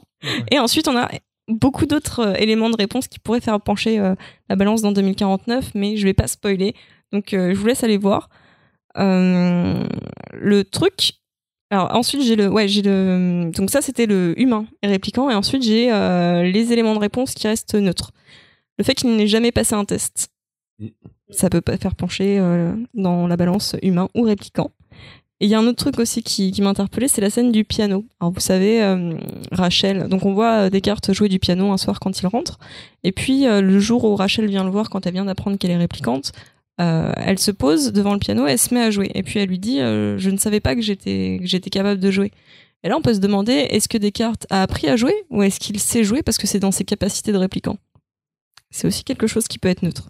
Et puis, euh, et puis ensuite, on a euh, toute la partie staff. Euh, qu'en pense, qu'en pense le staff? Ridley Scott, on le sait, il l'a dit en interview, il l'a dit clairement, Descartes est un réplicant. Harrison Ford, on sait également que lui penche plutôt dans du côté de la balance humain. Il a dit pour moi, Descartes est un, est un humain. Ensuite, on a Hampton Fisher, qui est le, scénariste, qui lui aussi a dit euh, que, Descartes était un humain. Et d'ailleurs, il n'était pas du tout d'accord quand, euh, quand Ridley Scott a introduit la scène des yeux rouges euh, dans le Director's Cut. Lui, s'y est fermement opposé. Et on peut se demander si Harrison Ford était lui convaincu que c'était un répliquant, est-ce qu'il aurait pas joué différemment? Parce que on le voit souvent un petit peu fébrile, un petit peu hésitant, on sent qu'il a quand même des émotions. Est-ce que si lui était aussi convaincu que Ridley Scott qu'il était répliquant, est-ce qu'il aurait pas joué différemment? Est-ce qu'il aurait été un petit peu plus fort, un petit peu impassible, un petit peu monoface à la Ryan Gosling? Ouais, Peut-être. Ouais, ouais, je pense ça aurait peut-être été des différences, parce que justement, il a ce côté. euh, je pense que ça joue dans le film. euh, euh, il est complètement apathique dans le film. Justement parce qu'il se sent humain, parce qu'il se sent, euh, il se sent, euh, il a pas ces quatre ans d'expérience, euh, d'espérance de vie qui font qu'il est obligé de tout vivre à fond. Et, euh, et il a plus le poids de, le poids de la société, euh, le poids de, le poids de sa vie euh, qui porte sur ses épaules. Et c'est peut-être pour ça qu'il a joué comme ça. Donc je pense que je pense que c'est important en fait la, la condition dans laquelle se met l'acteur quand quand il va jouer un rôle et je pense que ça aurait été différent si si Harrison Ford s'était dit ok Descartes est répliquant je vais la jouer en répliquant plutôt que non. Pour moi il est humain. Je, je vais me la jouer euh, humain. D'ailleurs, j'adore sa façon de jouer dans ce film, qui est complètement différente, parce qu'il sort aussi, il sort, il sort quand même d'Indiana Jones et de Star Wars, où il joue un personnage euh, séducteur, euh, plutôt un espèce de Nathan Drake des temps anciens, euh, plutôt charmeur. Et là, dans ce rôle-là, il est, il est, et jouer un violeur entre autres. et c'est là que je balance mon hashtag balance ton porc et ouais on fait un peu d'actu dans ce podcast on est un petit peu foufou Alors, Euh, c'est très marrant parce que sur le sujet, euh, on en a discuté avant et on, on a la vie euh, féminin ouais. versus la vie masculin. C'est Donc ça. c'est très Alors, intéressant Je vais vous parler d'un truc et, euh, et sachez qu'il y a deux écoles ici. Il y a l'école des meufs qui se disent putain espèce de gros tarbat de violeur et puis il y a les mecs qui se disent mais non, hé, on C'était était dans les années les 80. on était dans les 80s. Là, les dieux qui sortent le C'est- cul. C'était un petit peu la technique du fuckboy quoi. Moi là-dessus, je, je, je- si les auditeurs et les auditrices peuvent se manifester, ce Ouais, serait bien. On aimerait bien avoir, euh, avoir euh, des avis là-dessus. Euh, Blade Runner, je l'ai vu trois fois dans ma vie. Je l'ai vu une fois à 15 ans. J'étais, pour être honnête, j'étais complètement bourrée, donc j'en ai pas gardé euh, grand-chose. J'ai j'ai même pas du tout compris le film. Je l'ai revu à 22 ans. Euh, J'avais beaucoup aimé, mais euh, la scène dont je vais parler m'avait pas spécialement marqué. Et puis je l'ai revu cette semaine, donc euh, à 25 ans, n'est-ce pas? Et T'as pas 15 ans, en fait. Comment tu donnes des indices? On se dévoile sur ce podcast. Et il y a une scène qui m'a particulièrement choquée. Je m'y attendais pas du tout. J'étais allongée dans, dans mon pieu. euh, et puis d'un coup, je me suis levée. Je me suis dit, mais what the fuck, quoi? Qu'est-ce que c'est que ça? Et en fait, je vais parler de la, de la love scene entre, euh, entre Descartes et Rachel. Je sais pas si vous l'avez en tête. euh, peut-être. Vous pouvez la voir sur YouTube. Voilà, peut-être couper, Scene, couper euh, le podcast maintenant. Allez faire un petit tour sur YouTube, vous tapez Love Scene euh, Attends, Blade attends, Runner. vous, avez, vous coupez là? C'est bon? Vous pouvez revenir? On peut en parler. Donc si vous nous rejoignez de nouveau, euh, vous avez, vous avez le, le- la scène en tête. Pour ceux qui ne l'ont pas fait, je vais quand même recontextualiser. Donc Rachel est donc en train de jouer du piano pendant que Descartes est en train de décuver. Il vient de se taper une bouteille de, saké, je crois, euh, euh, en rentrant. Donc on a Rachel qui est complètement bouleversée parce qu'elle vient d'apprendre que c'est une réplicante, que tous ses souvenirs sont faux. Puis on a Descartes qui vient de, qui vient de se bourrer la gueule tranquillou. Rachel est en train de jouer du piano et, euh, et Descartes est allongé. Quand elle joue ses premières notes de piano, il se réveille, il se lève et il s'assoit près d'elle. Il l'embrasse dans le cou. Elle se laisse faire. Il essaye de l'embrasser sur la bouche. Et là, elle a un mouvement de recul et elle part. Descartes se lève et puis il claque violemment la porte que Rachel a entr'ouverte. Il l'attrape par le bras. Franchement, faut regarder sa gueule. Il a une gueule de vénère. C'est pas genre euh, s'il te plaît, reste. C'est genre, euh, reste, bâtarde. il l'envoie valser contre le mur. Et je, je- cette scène, on sent la violence de cette scène par le bruit, en fait. Elle, elle, il la balance contre le truc, ça fait voler les stores, ça fait un boucan de malade. Enfin, c'est vraiment pas un geste sensuel, c'est pas genre je te plaque contre le mur et puis c'est parti, quoi. C'est pas genre la virilité. euh, Non, c'est pas du tout sexy, quoi. Il la pousse, il l'embrasse, mais il l'embrasse tout en la fixant. Ça donne un truc super weird à regarder. Ensuite, il lui demande de l'embrasser. Elle refuse. Et là, il lui ordonne de le prier de l'embrasser. Donc elle s'exécute, elle lui dit embrasse-moi. Il s'embrasse. À ce moment-là, Rachel est en train de pleurer, elle a le souffle court, elle a la voix qui tremble. Ah, l'amour. Excusez-moi, ça m'a échappé. À nouveau, il lui ordonne de lui dire qu'elle a, qu'elle a envie de lui. Elle le dit. Et puis, comme si c'était pas assez convaincant, il lui demande de répéter. Il lui dit again. Elle répète, et là, ils s'embrassent, fondus en noir. De, de manière pas sensuelle du tout. hein. De manière. Avec cette magnifique petite euh, voilà, c'est musique ce que j'allais dire. Voilà. Vous avez. Vous avez une petite musique au saxo un peu sexy années 80. Non, c'est pas. George Michael, mais c'est dans le délire. J'ai tenté un truc hier, j'ai coupé le son et j'ai mis Old Maid de Disaster Piece qui est, euh, qui extrait de la, de la BO de It Follows, qui est une BO complètement mais angoissante au possible. Et ben je vous dis, je, peux vous dire, ça, ça- donne une autre dimension à cette scène. Et je me, je, me demande comment ça n'a pas pu me choquer les deux premières fois et comment ça n'a pu choquer en fait personne autour de moi quand j'en ai reparlé. Enfin si, ça a du coup Bah, choqué Ponky. En, en fait, moi, la- quand j'ai vu euh, Blade Runner, j'étais enfant, donc euh, je pense que je suis passée complètement à côté de ça. Mais donc, du coup, pour travailler le podcast, on a vu Blade Runner et on a été voir le Blade Runner. On a vu les courts-métrages, on a vu 2049. Et quand je suis tombée sur cette scène, ça m'a mis mal à l'aise. Et alors, moi, j'en j'en ai eu, enfin, mon interprétation, ça m'a fait penser à, à d'autres choses, donc euh, peut-être ça va pas du tout vous, vous faire ça, mais euh, je, déjà, je me suis dit, mais pourquoi le réalisateur, il a fait ça? Parce que c'est- vraiment malaisant. Euh, Est-ce que c'est pas euh, Harrison Ford, enfin le. Blade Runner, qui qui qui Descartes, qui a qui a des doutes, enfin sur sur ce qu'il fait, c'est-à-dire tuer des réplicantes, et qui veut reprendre le contrôle, le pouvoir en dominant sexuellement une nana? Et ça m'a fait penser à des à des films. Alors pour ceux qui s'intéressent à ce type de sujet, euh, j'aime bien regarder des films qui parlent de bah, de l'esclavage, etc. euh, parce que c'est quelque c'est une histoire dans ma famille vu que je suis d'origine guadeloupéenne. Non, mais là, t'en dis trop, là. Il manque plus ton adresse. On a Mais tout, non, là. je vais pas tout dire. Mais non, mais c'est c'est parce que il y a ce côté le le maître blanc qui se rend compte qu'il y a une partie de lui qui sait que c'est pas bien ce qu'il fait, mais qu'il faut qu'il justifie et qu'il faut qu'il domine. Et c'est pour ça que ça m'a mis mal à l'aise. Ça m'a ça m'a frappé. Je me suis demandé c'est est-ce que c'est pas à un moment donné il faut qu'il la réduise à un objet sexuel pour qu'il réduise les réplicantes à l'état de de robot et non pas d'être encore une fois qui moi, exactement. C'est l'interprétation que j'en ai faite, mais elle est peut-être complètement fausse. Alors moi, ce qui me, ce qui me fait tiquer avec cette interprétation, c'est qu'en fait, Rachel, euh, Rachel n'a jamais été aussi humaine que pendant cette, cette scène. Quand tu regardes ses réactions, quand tu regardes son état, elle, enfin, elle est vraiment, elle est semblable à une Mais nana qui est en train de se faire violer. un violeur, il te chialer. dénie ton humanité. Justement, c'est ça. Un violeur te refuse. Quand quelqu'un, enfin, dans un viol, pour moi, tu as un refus d'humanité de la personne. Donc, justement, on, on, on la sent de plus en plus humaine. Mais Descartes, c'est pour ça que je l'ai vécu comme ça. Descartes lui refuse son humanité et la. Enfin, en tout cas, c'est cette scène. Et puis, il l'embrasse mal, quoi. Moi, je veux l'avis des mecs parce que c'est vrai que quand, quand j'ai revu ce, ouais, ce non, moi j'ai film, un complètement euh, assez différent. Euh, moi, la scène m'avait choqué quand j'étais petit, en fait. Euh, je comprenais pas. Je me dis, ben pourquoi il est méchant avec la dame Elle a rien fait, Elle joue pas si mal que ça du piano, là, là. Non, non, mais je, je comprenais pas. C'était. euh, Mais maintenant, quand je le revois, j'aime beaucoup cette scène justement pour son. Non, non, mais pour pour putain, mais calme ton mec, quoi. Balance ton porc aussi. Non, pour son ambiguïté, mais après, euh, oui, là forcément, on va mettre l'angle du, du violeur dessus. Euh, comme j'ai dit, je disais en rigolant, bon, c'était une époque et tout. Je pense qu'une une scène comme ça, elle se referait pas maintenant parce que les mœurs ont changé et qu'on a moins ce cliché euh, machiste de l'homme. Mais je trouve que justement, comme tu dis, le fait qu'elle se soit filmée de manière violente, alors que dans les films noirs de l'époque, c'est un grand classique cette scène. Et on l'a vu en fait des milliers de fois, même dans des comédies romantiques au final.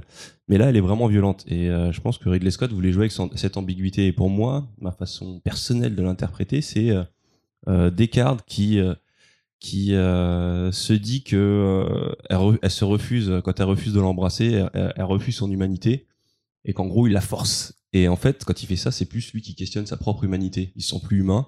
Et avec une réplicante, il se sent humaine, mais il, euh, mais il la force à sortir de son cocon. Et enfin, c'est c'est un, c'est un rapport un peu bizarre. Il y a une espèce moins- d'inversion des rôles, des trucs comme ça, non? Ouais, ouais. Moi, je le vois moins comme. euh, je pense pas que ce soit euh, volontairement un viol. Je pense que la, je comprends que la scène soit choquante, mais euh, mais je pense pas que ce soit un viol à la fin du à la fin du, du film. On sent pas que Rachel elle est prisonnière euh, de de, Eh bah, de ce grand pervers narcissique de Descartes. Donc. euh, Et bah, quand il vient voilà. la chercher, il est allé en train de dormir et il l'embrasse. Perso, moi, je sens pas la meuf super chaude, quoi. Bah, elle dort. Non, elle est peut-être un peu frigide, mais après voilà. Mais euh, non, non, je le vois pas sous cet angle de. En gros, c'est un gros violeur. euh, Enfin, moi, j'arrive pas à me débarrasser de cette idée de gros Le, dégueulasse. le- le quoi. problème, c'est pas le côté euh, gros violeur. Le problème, c'est ce que ça sous-entend derrière. Et effectivement, ça dénonce quelque chose, c'est-à-dire ce côté de bah, quand une femme elle dit non, euh, c'est non quoi. Enfin, je- enfin, et, c'est- et, c'est- apparemment, c'est oui. et apparemment, voilà, c'est oui. Et en fait, ce, ce sujet-là, du coup, enfin, Ouais, je suis pas ce- assez vieille pour ce- avoir le Ce recul. sujet-là, de quand, quand une femme dit non, c'est non, c'est un débat qui existe depuis toujours, mais qui n'est Bah, que, que récent au cinéma. Mais voilà, c'est ça. Est-ce Ce que c'est, que est-ce que c'est que ça n'existait pas à cette époque-là En fait, euh, dans n'importe quel film français, t'as la t'as, t'as, t'as cette scène-là, la meuf, euh, son psy, son psy veut pas la, il, euh, il- son psy essaie de l'embrasser, elle refuse, elle refuse, il, il la retient violemment, et puis ils finissent par faire l'amour. Mais euh, c'est un classique qui reste et qui reste. Un film français qui a un maintenant, Moi- ce qui me dérange- dans le débat. Mais moi, ce qui me dérange, c'est qu'en fait, à la fin, tu, tu sens pas que la meuf. euh, Enfin, en fait, dans cette scène, tu sens pas que c'est une meuf qui résiste euh, parce que euh, elle veut refuser son humanité ou euh, tu sens, tu sens pas qu'à la fin elle cède euh, à ses désirs. Non, en fait. Ouais, non, mais c'est juste que moi, non, mais c'est pas le moment. Enfin, je veux dire, elle, elle vient d'apprendre que toute son identité est, est fausse, qu'elle n'existe pas, etc. Donc en fait, elle est pas dans l'état psychologique aussi de. Mais c'est vieux Mais comme le mais, non, ça mais- là, mais là, là, c'est transposer des trucs de manière euh, dans la vraie vie. On est quand même dans de la fiction qui joue sur euh, l'emphase, sur la cathartique. Et euh, oui, euh, idéalement, il aurait dû euh, la raccompagner chez elle, lui proposer un café, euh, la rappeler, lui dire bon, ça va, comment ça se passe, et puis tenter sa chance. à un meilleur Attendre trois jours avant d'envoyer un texto. Mais Les fleurs, oublié les fleurs On, aussi. on est dans un film noir avec un personnage qui est, qui est censé être brutal, justement brut de décoffrage. Donc c'est ça, ça s'inscrit dans cette tradition. Et cette tradition s'inscrit dans la culture du viol. Je suis d'accord. Mais avant de s'inscrire dans la culture du viol, ça s'inscrit dans la tradition du, euh, du film noir. Après l'interprétation ambiguë, je trouve que c'est un des trucs qui en fait aussi justement une scène moins classique et une scène que les gens retiennent. Et toi, qu'est-ce que t'en penses? Bah, moi, à non, Il a pas moi- envie de se mouiller. Non, c'est pas ça, c'est que j'ai vu le film euh, étant tout petit, j'ai aucun souvenir. Et en fait, j'ai vu qu'une seule fois ce film. J'ai pas vu d'autres versions, je sais pas c'était quelle version qui était sortie au tout début, euh, je sais pas si on regardait. Et j'ai revu donc la scène, euh, juste la, cette, euh, la, la scène juste euh, il y a, avant le podcast, donc qui dure 4 ou 5 minutes. Mais forcément, elle est sortie d'un contexte. Donc quand tu regardes le film, ça doit être euh, l'imprégnation de la scène doit être différente. Mais oui, si je regarde juste la scène comme ça, oui, c'est un viol. Enfin, clairement, c'est la meuf, elle, en- pleure, elle, a peur, ça se voit tout de suite. Donc, mais c'est, je peux pas juste juger la scène comme ça. Après, il y a tout à, à remettre en place. Donc, euh, la scène euh, dans le film lui-même et dans l'époque elle-même aussi. Donc, ça fait beaucoup de choses. Mais euh, oui, aujourd'hui, ça serait pas possible de faire ce genre de scène. Donc, euh, ça, ça a bien changé. Je suis dans un film français, comme je dis. c'est- pas que je, je veux pas mouiller parce qu'en fait c'est aussi euh, c'est aussi complexe qu'une différence de point de vue comme une différence de sexe forcément je pense qu'une femme qui regarde cette scène ne sera pas n'aura pas le même point de vue qu'un homme qui regarde cette scène même si l'homme le si le- comprend essaye de comprendre le point de vue de la femme donc c'est pour ça que c'est plus complexe que ça et comme disait Karim c'est encore très récent le côté euh, cette espèce de de, de, de, de pouvoir- prise de conscience. exactement C'est une ça prise de c'est encore très- qui assez récent, assez récent ça prendra même du temps encore oui. mais euh, Et d'ailleurs, sur le sujet, euh, je tiens à vous dire qu'au Kenya, euh, il y a des écoles où ils ont fait des expériences où ils forment les garçons à comprendre ce que c'est justement le problème de consentement, etc. J'ai vu ça parce que j'ai une amie qui est du Kenya.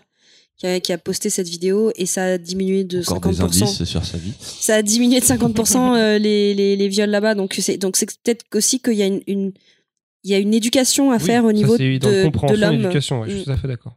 Ça prendra du temps, donc euh, c'est pas que je me mouille pas, c'est que euh, j'ai pas assez travaillé la scène. Il faudrait que je la rejoue avec quelqu'un cette scène pour bien essayer de comprendre l'état d'esprit. euh.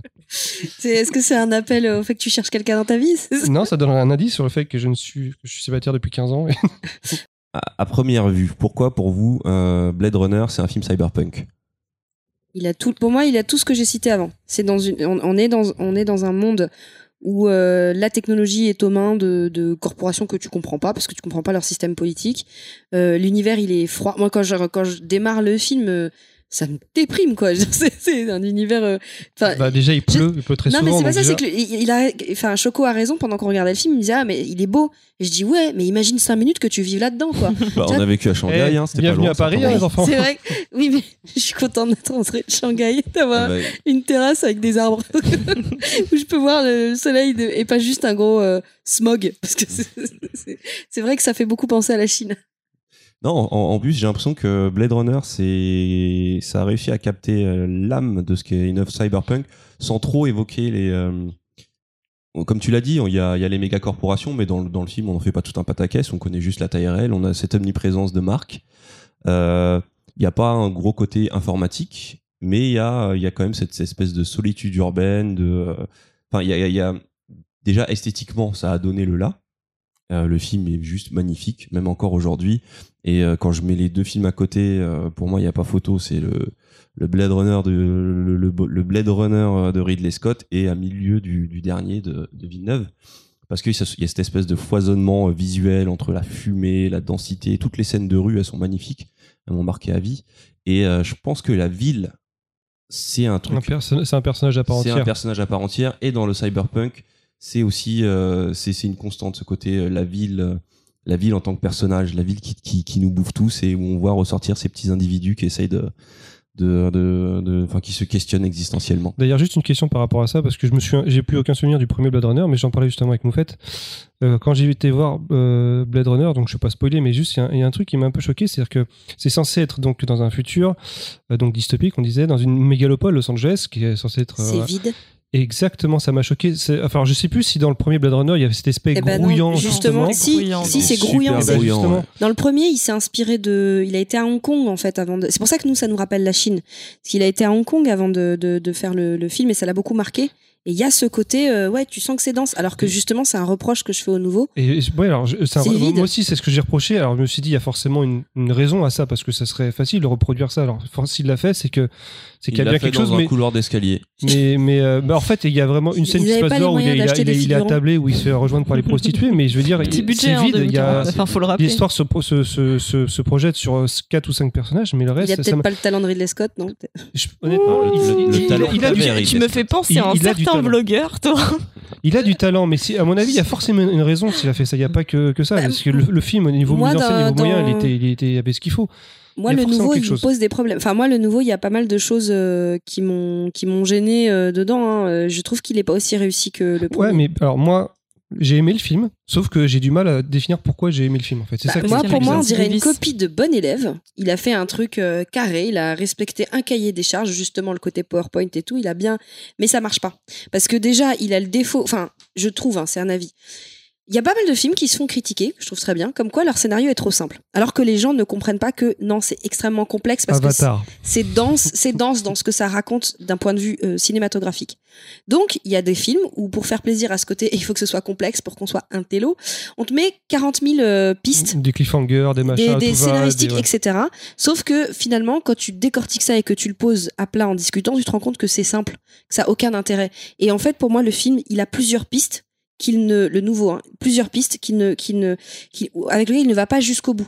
Par exemple, il y a une, une amourette mais on va Voilà. pas spoiler il y a une amourette qu'on va pas spoiler. Je trouve que l'idée de base est intéressante, mais il en fait rien de cette idée. Elle m'a fait chier, elle. Ouais, mais justement, il, Cette espèce moi, il de, fait rien de de cette idée, il expérience, je l'ai trouvée mais nulle à chier. Je trouve que l'actrice rien du tout, elle a pas de charisme. Alors je sais pas si c'est parce que ce- c'est c'est bah, il aurait pu faire quelque une- chose avec ça. Pour moi, ça n'a pas été la pensé, seule, ça n'a pas la été seule abouti. vraie bonne scène avec ça, c'est celle avec Mackenzie Davis. Mackenzie, je t'aime, si tu m'écoutes, épouse-moi. Est-ce que c'est un rapport à ce qu'il voulait faire un film qui pose des questions et qui apporte pas de réponse Ben, en fait- Parce que j'ai- moi, j'ai- moi j'ai l'impression qu'il y aura une suite. C'est ça le Ben, truc. il suit, C'est ça pour, qui m'embête. pour moi, il suit, euh, il suit plusieurs leads, mais, mais, mais ça raconte pas quelque chose de, de nouveau. Par exemple, quand on se penche sur le premier l'histoire finalement est très simple Oui, c'est- c'est- moi, moi c'est pas le premier qui m'a marqué scénario, scénaristiquement. Le premier n'avait pas marqué, tout comme le deuxième. Mais le, scénario, le, le premier apportait posait beaucoup, plein de questions et apportait beaucoup plus que ça. C'était pas qu'une question de scénario ou d'histoire. Ça, ça, Oui, ça allait beaucoup tout ce plus qui loin que était- ça. tout ce qui était non dit en fait alors que là ouais c'est vrai que dans le nouveau moi, je trouve qu'il y a un côté euh, très explique propre mais euh, où tout est expliqué où tout est surjoué c'est à dire que les, les réplicants qui se posent des questions sur la vie bah, ils sont toujours sur le point de chialer ou ce genre de trucs Euh, il y a beaucoup moins de bah, il y a A- beaucoup moins Après, de je veux pas spoiler, mais pour moi, déjà, c'est trop long. Il y, a un, il y a un moment donné où il y a une révélation qui est faite à, à Ryan Gosling, et je pense que tu pouvais arrêter le film là, en fait.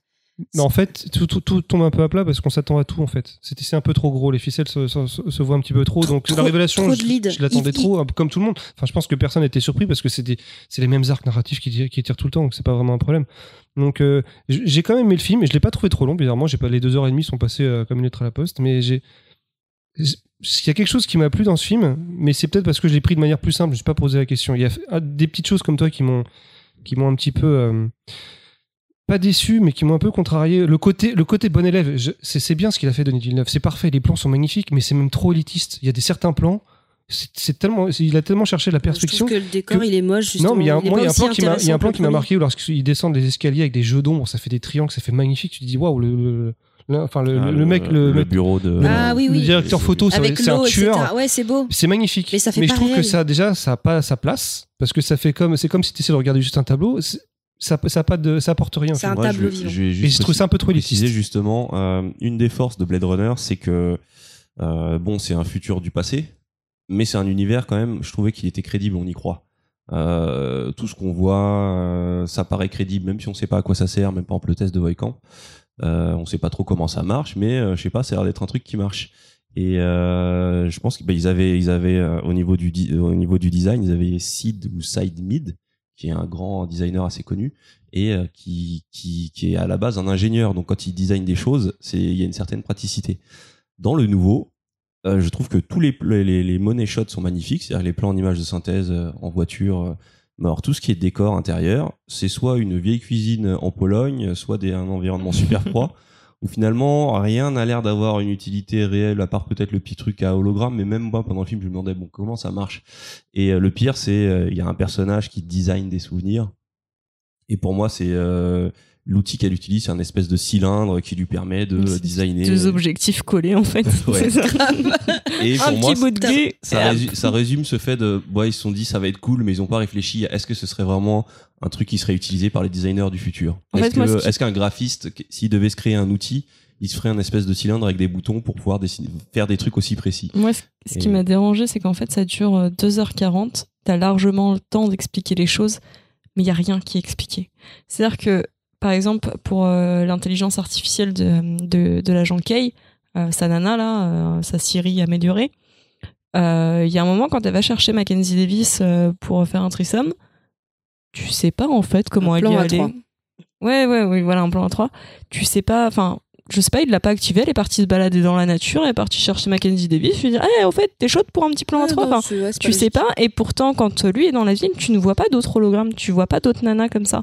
Alors que si, les, si ces meufs-là peuvent se déplacer, aller dans la ville et tout bah, enfin, le réseau elle peut se déplacer par le réseau Ouais, elle l'a peut-être appelé par Ah, que je pensais. tudulut, tudulut. Mais moi, il y a un autre truc. Je pense que toute la scène d'action entre Harrison Ford et et Ryan Gosling, tu peux l'acheter à la poubelle parce qu'elle a aucun sens.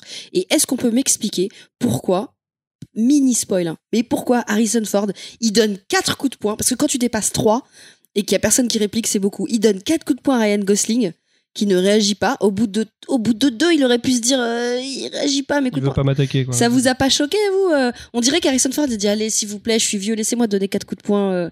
Non, moi je, enfin, moi je l'ai vraiment pris comme un truc genre euh, Ryan Gosling ne veut, enfin, l'agent Kay ne veut pas lui faire du mal, il est vraiment là en, en Ouais, mais je trouve que c'était pas nécessaire. Toute la scène d'action, Mais elle est par contre, achetée. petit fun fact là-dessus, euh, Harrison Ford a, a réellement donné un On coup à, partout, hein. à Gosling. Alors, je sais pas si vous êtes au courant, mais il y a pas mal d'histoires d'Harrison Ford. euh, Harrison Ford en avion qui a failli écraser, qui a failli tuer, euh, un, enfin rentrer dans un Boeing. Harrison Ford en voiture qui a failli écraser des gens. Harrison Ford, euh, je l'aime beaucoup, mais un peu Harrison sénile. Ford quand sur. Star Wars 7 qui a failli mourir, je crois, écrasé par une porte ou quelque chose comme ça. Non mais ouais, voilà. Et puis Harrison Ford en pyjama dans Blade Runner euh, 2049. ah ouais on s'est pas pris la tête sur, ses- sur son costume hein, dans le film il a pris son t-shirt il est venu Je suis Bon, qu'il a dit là. Vous venez tourner à l'heure du thé parce qu'après, après j'ai. Et mon émission. c'est combien le cachet pour le film Bon, bah, Je mettrai un bas pyjama quand même. Mais le problème, c'est Harrison Ford, je trouve qu'il a le syndrome Bruce Willis maintenant. C'est, euh, on a l'impression qu'il sont, il va sur- il- quand il tourne dans un film, il s'en fout. Ouais, je pense Il est là, complètement. ouais. ouais. Ça reste un bon acteur, mais il s'implique pas. Mais par contre, très, très bonne, euh, très bonne euh, interprétation de, de Ryan Gosling qui lui euh, n'a aucune expression faciale. C'était un très bon rôle pour lui. Hein, Bah, il fait du joueur répliquant. Gosling. voilà. Mais je pense Répliquant, que ça lui avait. Comme un gant. euh, avec un bon des, des fois dans, dans euh, quelqu'un qui a un jeu à, un jeu comme ça euh, un peu monocorde, ouais, monocorde que- ça va très bien dans- sur certains films moi, Moi, je pense à Ben Affleck dans euh, dans Gone Girl il était parfait alors qu'il peut être euh, il peut il peut c'est un bon acteur Ben Affleck mais euh, là il avait un jeu il avait un jeu super euh, je viens de me réveiller je suis euh, j'ai pris trois Lexomil et, euh, et c'était parfait et là et là dans ce film là ouais, c'est vrai que Ryan Gosling il est parfait Le casting, franchement, c'est c'est un des points forts du film. Ah, moi, je, moi, je, je mets une, vraiment une réserve sur, sur euh, sa Cyril, enfin sa meuf. faut laisser sa chanson produit. Voilà, Ouais, t'as mais- pas fait la mise à jour. Ah, bah, ouais, ça me permet de rajouter une dernière chose, c'est, euh, j'en parlais avec vous tout à l'heure, c'est pour revenir sur les différences avec le premier film, je trouve que dans le premier film, les deux gros rôles féminins sont vraiment magnétiques, Pris et, euh, et Rachel. euh, alors qu'elles ont des coupes improbables, des épaulettes sorties de, des années On- les on- on- 80, On, on en parle des épaulettes parce que pourquoi les épaulettes auraient survécu dans le futur? Ça, je. Mais, euh, Attends, la mode, c'est cyclique, on le sait. hein. Mais dans le nouveau, euh, les personnages féminins, euh, bah, par exemple Mackenzie Davis que moi j'ai vraiment connu que dans Black Mirror, mais que j'avais beaucoup aimé. Eh bah, t'en Non, touche- non, non, non, touche non, non, non, l'autre, non, hein, c'est non, juste, non, euh, Et ça c'est le problème de Denis Villeneuve. Il sait pas, les femmes, il les voit comme des, des névrosés Ouais, je, euh, je- sur le je point de suis bien chialer. triste d'ailleurs parce que j'étais très heureuse de, de la voir euh, dans le casting de, de Blade Runner 2049. Je me suis dit ça va être un petit tremplin pour elle et euh, je trouve qu'il en a pas fait grand chose. C'est c'est vraiment très dommage à part euh, effectivement cette, cette scène de, de euh, qui est absolument incroyable pour le coup. Ah ouais, vraiment. Scène réussie pour le coup. C'est une Scène des plus de belles scènes du film pour moi. J'ai trouvé magnifique. Mm. Mais euh, par contre, non, je pense, je trois. pense qu'il faut, euh, il faut que au moins les gens se fassent leur propre idée en, en, en allant voir le film parce que c'est ça parlera peut-être pas à tout le monde. Mais Je en tout cas, le film a une de, de très bonnes critiques et je peux comprendre une chose, c'est que par rapport au premier, il est beaucoup plus abordable au final. Il a l'air, il a l'air plus complexe, mais il est beaucoup plus abordable que le premier. Ouh, Et ça, est-ce euh, que c'est je l'effet. Villeneuve ou est-ce Je que c'est sais pas parce l'effet euh, que Ridley 2h, Scott qui était producteur 2h40 de vide scénaristique et de vide dans les plans, euh, c'est Ouais, pas. mais ça marche. Ça C'est- marche. C'est pas le scénario euh, qui nous fait rester, c'est sûr, c'est plus l'ambiance. Moi, je vous dis, j'ai 2h40, je les ai pas vus passer et j'ai passé un bon moment, mais j'ai du mal à mettre exactement mon, mon plaisir sur les. Moi, je, Alors- vu, sais que le premier, je le propose pas à tout le monde parce que tout le monde n'est pas prêt à réceptif, voir. ouais. euh, Il y en a plein qui se sont fait chier devant Blade Runner et qui vont et qui ont beaucoup qui ont préféré euh, Blade Runner 2049. Je vais, je vais vous lancer la pause parce qu'on a déjà 1h30. Mais non Si. Je dis voilà. Bien mais t'as parlé là. grave. Donc, euh, donc je vous propose de. Vous allez On va manger et on revient après. Et ben voilà, une petite pause et puis euh, et puis comme ça après on passera au, au prochain sujet. I've seen things you people wouldn't believe. Attack ships on fire off the shoulder of Orion. I watched sea beams glitter in the dark near the Tannhauser Gate.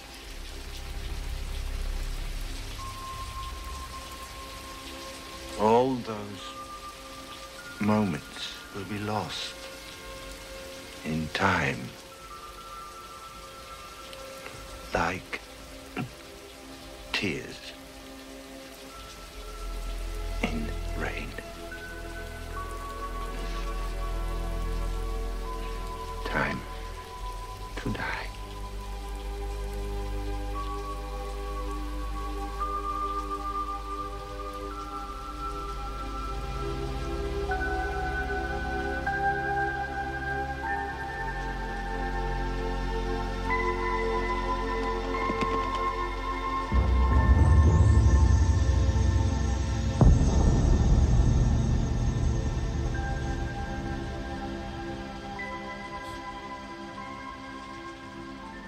Voici donc repartis après ce fabuleux monologue de Roy Betty. Alors enfin, on fait semblant parce que là on l'entend pas en direct, mais la magie du montage fait que voilà. Magie. Ouais, les trucages. Alors, euh, avec quoi on est censé repartir? Je crois que c'est à ton tour, Punky. Tu dois nous faire une petite chronique. Euh, oui, enfin une chronique sur euh, le cyberpunk et la littérature. Parce que euh, pourquoi? Parce que le cyberpunk, ça vient quand même euh, de la littérature, et vous allez le comprendre euh, dans la chronique. Alors j'ai choisi un, un angle pour euh, éviter de vous saouler avec euh, plein de références sur plein d'auteurs. Je vais juste partir sur euh, trois mouvements avant, pendant, après. Est-ce qu'on va parler de bordage? Non. mais mais j'en ai d'autres. Et il y en a un dont je vous ai pas encore parlé. Il arrive à la fin et là c'est grosse recommandation. Mais je vais commencer doucement avec euh, avec avant. Euh, avant le, qu'arrive le terme cyberpunk. Euh, donc on a déjà parlé de Philippe Cadic qui est essentiel. Donc je vais pas je vais pas trop insister dessus puisque Moufette nous en a déjà parlé. Et je vais quand même vous parler de Isaac Asimov. Euh, donc euh, Isaac Asimov, pour éviter un désolé on a merdé, il est né en 1920, il est mort en 1992. Et pourquoi je vous en parle? Est-ce qu'il a une page Facebook? J'ai pas vérifié, mais il a une page Wikipédia, donc vous pouvez voir euh, toute sa vie dessus. Mais pourquoi je vous en parle? Parce que bah il a inventé plein de choses, notamment par exemple si un jour on fait politique et, et science-fiction et pop culture, on pourra parler de la psychohistoire. Mais ce qui est intéressant chez lui, c'est le cycle des robots. Donc euh, Isaac Asimov, il a vraiment développé le thème des robots et donc euh, qui plus tard euh, débouchera sur l'intelligence artificielle. C'est pas lui d'ailleurs qui a inventé le terme robotique? En fait, non. Mais c'est lui qui l'a popularisé. Mais c'est pas lui, je me souviens plus qui c'est, c'était un russe, je crois, j'ai oublié son nom, mais en fait, il l'a popularisé. Donc, on lui a souvent prêté le terme de robotique. Par contre, il a inventé quelque chose dans lequel on joue beaucoup, c'est euh, c'est la loi euh, la loi des robots. En fait, enfin les trois lois. Il y en a quatre au total, mais il y a trois lois. En fait, il a commencé par euh, créer une première loi. Donc, c'est la façon dont on programme des robots pour pas qu'ils tuent les humains, parce que euh, en fait, euh, Asimov, il a une vision euh, assez positive des robots. Même si les humains ont peur d'eux, les robots, chez lui, ils sont gentils et ils aident l'humanité. Donc la première loi, la première loi, c'est quoi? C'est un robot ne peut porter atteinte à un être humain, ni restant passif, permettre qu'un être humain soit exposé au danger, sauf, et vous allez voir ensuite la contradiction avec la loi zéro, mais ça on verra après. Donc la première loi à retenir, c'est en gros le robot, il peut pas toucher aux humains ou il peut pas laisser un humain être blessé. La deuxième loi, c'est qu'il doit obéir aux ordres que lui donne un être humain, sauf si l'ordre entre en contradiction avec la première loi. Donc non, Baldwin, tu ne peux pas ordonner à un robot de tuer Moufette. Euh, la troisième loi, aspirateur alors. c'est que un robot, bah, il doit protéger son existence, d'où ce, ce, côté euh, conscience de la mort et conscience de son existence, tant que cette protection n'entre pas, pas en conflit avec la première ou la deuxième loi. Et euh, quelques années plus tard, il est revenu avec euh, une loi zéro. C'est un personnage dans ses livres qui s'appelle euh, Daniel Olivao. Olivao On les va. Sûrement, sûrement en allemand, je pense. qu'on trouve dans le roman Les robots et l'Empire. Et en fait, la loi zéro, c'est un robot ne peut pas porter atteinte à l'humanité, ni par son inaction permettant que l'humanité soit exposée au danger. Et pourquoi zéro? Parce que, en fait, les lois, elles sont toujours l'une après l'autre. Donc c'est toujours la première loi qui prime, mais comme il a mis en loi zéro dans la programmation des, des cerveaux des robots, eh ben, l'humanité est plus importante qu'un seul humain. Voilà, donc euh, c'était le côté positif. Là, on est dans une SF où les robots sont gentils. Est-ce que je peux t'in- t'interrompre justement pour, Exactement, tu peux. euh, bah justement, parce que c'est un des trucs qu'on n'a pas abordé, mais euh, comme tu le dis, c'est, on va dire, pré-cyberpunk, mais il y a déjà cette thématique euh, qui revient souvent dans le cyberpunk de l'humanité des robots. Euh, finalement, c'est un genre qui questionne beaucoup l'humanité et à travers des, cré- des, des créatures artificielles, on avait déjà ça avec Asimov finalement. Bah oui, je pense qu'on avait déjà. euh, En tout cas, c'est une grande réflexion de, l'être humain et, c'est encore plus présent actuellement parce que maintenant on commence à développer des, IA. C'est est-ce que l'homme un jour sera capable de créer des êtres qui, euh, finalement pourront, être notre, évolution? Et euh, notamment, par exemple, si on pense au film euh, Intelligence artificielle et AI, avec le petit garçon de sixième sens.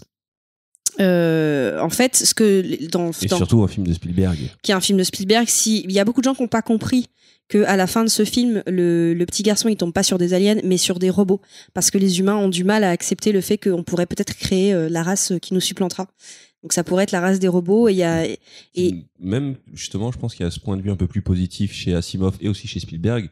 Plutôt que de nous supplanter, c'est la race qui nous survivra. qui nous survivra et et pour qui on aura une importance. Mais alors après, le problème c'est qu'on commence à rentrer dans la vision pessimiste de tout ça.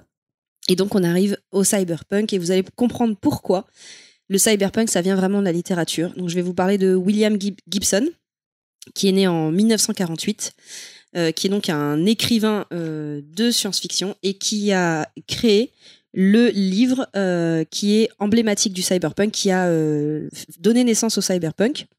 Euh, pourquoi? Parce que euh, le livre qu'il a écrit qui s'appelle euh, Neuromancien, euh, enfin c'est l'un des premiers qu'il a écrit, euh, premier roman qu'il a écrit qui a suivi en fait une trilogie qui appelait après il y avait Le Compte Zéro et Mona Lisa s'éc- s'écla- s'éclate. Donc pour ce livre, il a eu le prix Nebula, le prix Hugo et le prix Philippe Cadic. Donc c'est plein de prix sur le monde de la science-fiction. Et en fait, ce qui- ce qu'il faut savoir, c'est que c'est à partir de ce livre-là que euh, y a une personne dont j'ai plus le nom. Ah voilà, Gardner Dozois, qui est directeur de la revue science-fiction euh, Asimov SF Magazine, qui a euh, nommé en fait le qui a inventé le terme euh, cyberpunk. Au début, il a dit punk SF et après il a dit cyberpunk pour désigner justement le livre de, William Gibson. Donc, Neuromancien, c'est l'un des premiers livres qui va inspirer Ghost in the Shell, Akira, Blade Runner, tout ça. C'est un des premiers livres qui pose les bases de ce que c'est euh, cyberpunk. Alors, pour vous expliquer un petit peu comment on en arrive là, on a quand même un personnage chez William Gibson euh, qui est un peu euh, qui est un peu sombre.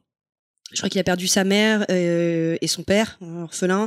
Il a une vision du monde assez pessimiste. Pour lui, bah, le capitalisme, c'est une, une erreur. les technologies vont arriver à nous détruire, etc. Donc, pas joyeux, joyeux le bonhomme. Et il a commencé par écrire des nouvelles, euh, des petites nouvelles qui étaient des histoires fut- futuristes sur notamment l'influence de la cybernétique, de la réalité virtuelle, qui était euh, alors émergente sur la ra- race humaine dans un dans un futur proche. Donc c'est pour ça que cyberpunk c'est toujours dans un futur proche. Euh, et il, a beaucoup surfé sur les styles punk et gothique de l'époque. Et notamment, il a exploré la thématique du bidonville underground high tech. Donc on est un peu dans ça dans Blade Runner. on a un, as- un aspect euh, bidonville, mais avec euh, un côté très très high tech. Euh, et ensuite, il est parti carrément sur la mode de- du, du film noir. Et c'est là qu'il va sortir son premier roman, qui est donc Neuromancien.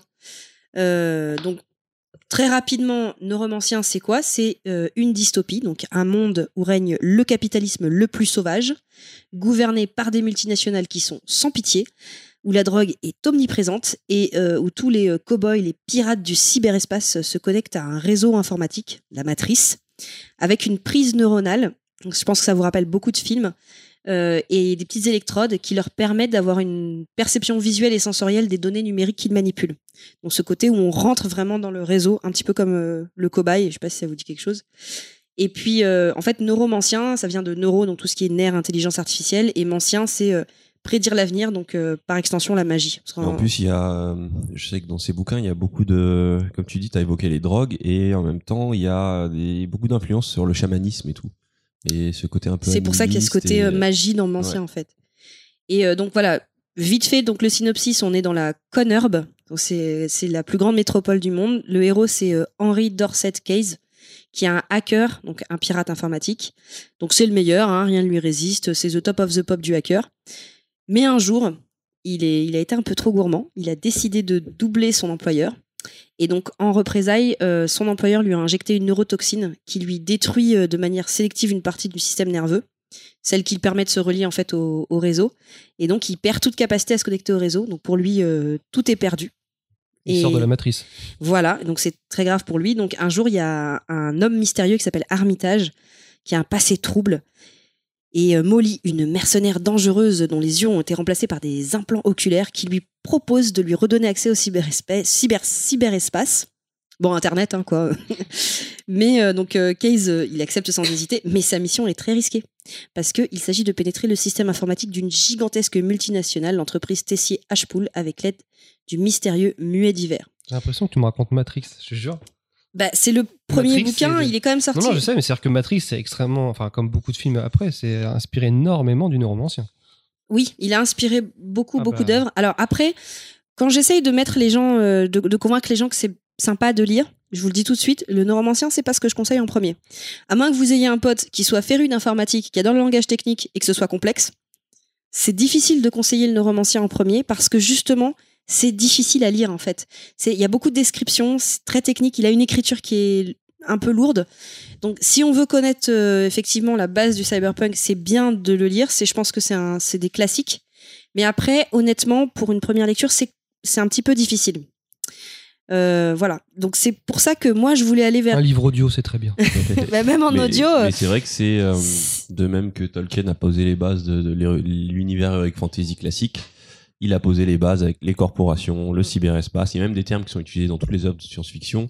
Sur euh, la glace, par exemple, dans le, dans le réseau, en gros, quand tu pirates quelque chose, euh, t'as de la glace qui te permet de euh, détruire des firewalls, ce genre de choses. Et, euh, et tout ce vocabulaire est resté dans beaucoup de beaucoup d'œuvres, que ce soit jeux de rôle, jeux sur PC. C'est- J'allais dire pour ceux qui ont joué à des jeux de rôle dans un univers cyberpunk, je sais pas s'ils s'en souviennent. Avec. Genre euh, Mario Bros. Avec euh, non tu sais des jeux de rôle avec des univers cyberpunk où t'as tes coéquipiers qui essayent de te de te, de te laisser dehors Cyber Age, un truc comme ouais ça. un truc comme Cyber Age il y a quelques années eh ben, ils devraient s'en souvenir parce que c'est purement inspiré de de ce qu'a fait William Peut-être qu'on Gibson mettra Cyber Age euh, sur la page de Zombies ouais, alors, alors euh, ouais enfin le jeu de On a rôle le jeu de de rôle. Cyber Edge, tel que je m'en souviens, c'est une bande de losers qui jouent parce qu'on est les plus nuls du monde. C'est Camelot dans le cyberpunk. C'est exactement ça. Du coup, je vais passer à quelque chose que euh, là, pour le coup, je voulais vraiment vous recommander. Donc, euh, un auteur que j'apprécie euh, beaucoup, qui s'appelle Richard Morgan, qui lui est né en 1965, donc qui est encore en vie. Euh, et je vais vous parler de carbone modifié. Mais je vais pas Pourquoi vous en. Il est mort, Gibson? Gibson, il est encore en vie aussi, mais euh, Isaac Asimov, il est. Donc il est les, mort. les invites que tu reçois, c'est vraiment lui. hein, pour le coup. voilà. Donc tu pourrais recevoir euh, une invite de Richard Morgan, mais là pour vous en parler, pour vous le recommander, je vais vous faire rentrer dans l'univers. Donc auditeurs et podcasteurs, tenez-vous prêts, on rentre dans un nouvel univers. Enfin, le futur dans quelques années. Ah, voilà, je vous tease un petit peu. Alors, qu'est-ce qui se passe dans ce futur? Eh ben, les humains sont digitalisés. Oui, en fait, vous pouvez, dès que vous avez un enfant, lui mettre une petite pile mémoire à la base du cortex cervical qui va stocker toute la mémoire et toute la personnalité de cet humain. Et en cas de décès, il suffit de récupérer cette petite pile mémoire et de réinjecter son contenu dans un corps humain vide ou de le mettre dans un ordinateur. Mais en gros, maintenant, l'humain est digital. Il n'y a pas que ça qui est digital. Du coup, vu qu'ils sont digitalisés, il y a des enveloppes. C'est-à-dire que euh, une enveloppe, c'est un corps humain, puis une coquille vide dans lequel on va mettre euh, votre Une mémoire, de coquillage. un, comme ça. un petit coquillage. Comme si on Mais du un coup, tu, fantôme dans tu un peux coquillage. choisir, tu peux choisir ton corps. Tu vois, tu peux te mettre dans, dans une enveloppe de nana si tu rêvais de le faire. Euh, Oui, je rêve de le faire, mais autrement. Après, après, on est dans un, dans un monde capitaliste. Non, pas dans ce. Si, j'aimerais dans une. Après, on est dans un monde capitaliste, donc évidemment, euh, il y a des corps synthétiques, euh, sais, il y a du bas de gamme en fait, et puis il y, a des- y a des enveloppes de haut de gamme organiques Ah bah, avec. Il y, a euh, des, euh, il y a, voilà, il y a des corps de chez AliExpress, et puis il y a des corps de. Voilà, c'est un peu. Il y a des cahiers des charges. Il y a, voilà. Et donc, du coup, du coup, ça veut dire que les enveloppes, en tout cas de bonne qualité, elles coûtent très cher. Et ça veut dire que euh, euh, tout le monde ne peut pas se permettre de souscrire euh, une assurance, euh, une assurance vie après la mort, en fait, qui te permette de garantir un, nouveau ça. corps. Et t'imagines, tu souscris une- Assurance vie, j'ai pris l'assurance mort, je préfère. J'ai pris l'assurance euh, enveloppe de luxe. Il n'y a pas des gens, je me rappelle plus, qui euh, finalement qui louaient leur corps? Alors, je vais y venir, mais déjà, il faut savoir que les enveloppes, on peut les louer, on peut les acheter, on peut les prendre aussi sur des prisonniers. Parce que les prisonniers, on les tue plus. On prend leur corps pour faire autre chose avec et on les stocke dans une prison virtuelle. Ça prend moins de place, je pense. Et oui, ça prend beaucoup. Une clé USB, t'as 4000 détenus. C'est très très pratique. Euh, et normalement, les, les enveloppes, elles sont stockées dans des Enfin, cuves. Quand tu euh, paumes ton, ta clé USB. oh merde, ah, j'ai perdu. J'ai perdu ma clé. Ils sont tous évadés. Euh, donc voilà, donc quand on- les prisonniers, on les met dans, dans la suspension, stockage USD, euh, et on a des personnages dedans qu'on appelle les maths. En fait, c'est les Mathusalem. Les maths, en gros, c'est les super riches. Et les super riches, bah, ils ont eu assez d'argent pour avoir autant d'enveloppes qu'ils voulaient. Donc c'est des personnages qui ont plus de 300 ans. Alors que euh, bah, les pauvres, des fois, les pauvres, euh, ils survivent pas quoi. Putain, même dans le futur, être pauvre, c'est chiant. en Ah fait, bah hein. grave. hein. Bah, surtout dans le futur. Ah ouais. Et puis euh, en plus, ils peuvent sauver euh, régulièrement leurs piles, donc c'est un peu comme des immortels les, les, les maths. Alors on a toujours euh, les cathos qui refusent de se ressusciter après leur mort parce qu'ils y croient pas. C'est le diable. Donc euh, eux, ils ont, en fait, ils peuvent pas être enveloppés parce qu'ils ont milité contre la résolution 653 qui peut obliger un témoin à être ressuscité à la demande judiciaire pour pouvoir témoigner dans un procès. Eux, ils ont résisté à tout. On n'a pas le droit de les. Ils ont dit non, on veut pas être euh, immortel. On- quand on meurt, on meurt. on- Voilà. Donc euh, il y en a qui refusent aussi l'enveloppement. Euh, alors après, comme je vous disais, les corps, on peut avoir des super corps. Ça veut dire qu'on peut avoir des super corps euh, de combat, tu vois. Moi, je Avec- mettrais un peu plus d'abdos et de pecs. Ouais, tu, tu- tu- non, mais tu peux courir plus vite, euh, tu peux avoir des réflexes améliorés. Donc, t'as des, t'as des neurachem, en fait, qui te permettent de comprendre plus vite, de fonctionner plus rapidement. En gros, tu peux avoir des, des super corps. Des, des- donc, des, des vraiment presque des super-héros. Et en fait, du coup, dans les histoires de Richard, de Richard Morgan, on va suivre un mec qui s'appelle euh, Takeshi Kovacs. Un Italien, probablement. vu son nom. Donc c'est un ancien euh, diplo, c'est-à-dire que membre, pas un diplodocus, Diplodocus. non, je sais que t'avais affaire. un gros cul. C'est un membre des corps diplomatiques, donc euh, brigade d'intervention euh, d'élite du protectorat des Nations Unies. Et euh, en fait, euh, bah, lui, il est régulièrement réinjecté dans un nouveau corps, ce qui fait que pour des films, c'est vachement bien. Tu peux prendre plein d'acteurs différents. Et il est trop cher, on va prendre cet acteur. Voilà. Très bien. Donc, euh, qu'est-ce qui se passe? En fait, bah, dans, cette, dans cet univers que je vous ai. Là, je vous, je vous sens, vous êtes bien. T'es bien dedans, auditeur, ou pas là? Tu, tu, tu Ah, sens moi, je suis au taquet. hein. Ouais? Vous faites, je l'ai perdu. Carambar. Donc, euh, donc Takeshi Kovacs, lui, il a l'habitude de mourir. hein. Il a été tué plusieurs fois. Euh, bon, c'est les risques du métier hein, dans un corps À diplomatique. chaque fois, il doit dire la même chose. Ah, fait chier, je suis mort. Putain. C'est relou. Allez, je recommence la partie. Euh, mais bon, en fait, il se trouve que euh, il avait été expédié euh, un petit peu partout dans l'univers, enfin dans la galaxie, parce qu'il y a plusieurs planètes colonisées. Ah Oui, colonisées. il faut savoir que quand on voyage, en fait, on, on- on transfère sa conscience. Oui, ça va plus vite. Qui retire le problème de- du transport en commun. Ils ont, Dans l'espace. ils ont laissé les péages, tout ça, ou ça, ça se passe comment? Non, ça- Non, non, juste tu, Oui. tu- oui, tu, tu transfères. Et du coup, en fait, dans, dans, dans Carbone modifié, euh, il est ramené sur Terre pour mener une enquête. Euh, un riche mania, donc un, un, un mat, un Mathusalem, veut élucider sa propre mort. En gros, euh, la puce a été réactivée de ce riche mania, mais il manque 24 à 48 heures, on ne sait pas ce qui s'est passé. Et sauf que la police a dit que le mec s'était suicidé. Et, euh, pourquoi se, suicider? On sauvegarde son esprit tous les jours Pourquoi un Mathusalem voudrait se suicider? Même lui, le Mathusalem, il comprend pas pourquoi il s'est suicidé, en fait. Donc, euh, Takeshi Kovacs doit, doit mener l'enquête. Et vous imaginez bien que dans ce monde, et c'est pour ça que c'est bien Richard Morgan, on est dans un film d'action. Il va y avoir de l'action. Et là, j'ai un argument pour toi, Baldwin, qui va te donner envie de le lire. Une meuf avec des gros uns. Ah, il y a du cul, mais c'est sale. c'est du vrai. C'est des vrais c'est des vraies scènes de sexe. C'est du le vrai sexe tel que quand, quand tu le lis. Tu vois, c'est. Il lui introduit sa clé USB. Ah non, mais il y a des cunis et tout. C'est-à-dire, c'est du vrai sexe, quoi. Je veux dire, Bah oui, ça bah va oui, te. ça fait partie de la vie. Franchement, euh, Choco, toi qui as lu le livre, Toi qui as fait des cunis.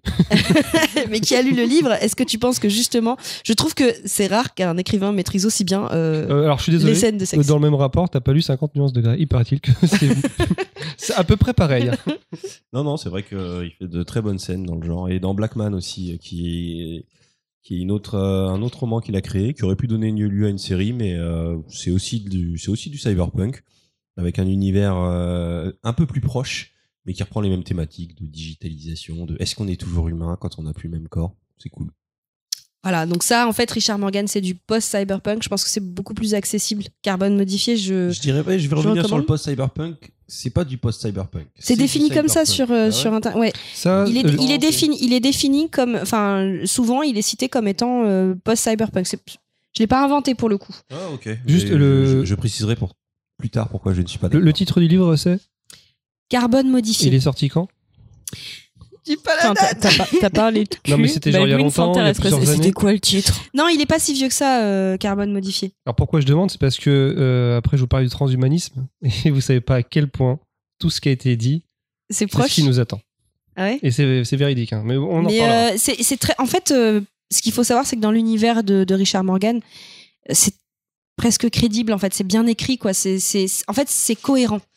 Tu te oui, dis. ça. euh, Il faut que l'univers soit cohérent. c'est cohérent et puis le, le fait que bah t'as des gens qui veulent pas être sauvés enfin qui veulent pas être sauvegardés t'en as qui l'acceptent t'en as qui qui, dé- enfin, qui font des détournements de ça Euh, ça joue avec aussi les règles du capitalisme où finalement t'as des gens qui doivent souscrire il y a des gens qui bossent toute leur vie juste pour avoir euh, une deuxième enveloppe dans laquelle ils vont pouvoir s'éclater enfin tu, tu sens que c'est pensé avec la logique des humains d'aujourd'hui donc euh, moi ce que j'aime dedans c'est il y a de l'action l'action elle est elle est lisible bon, il faut pas, il y a pas que des scènes de sexe, mais l'action elle est lisible. Le personnage de Takeshi Kovacs, il est, il est fascinant à suivre.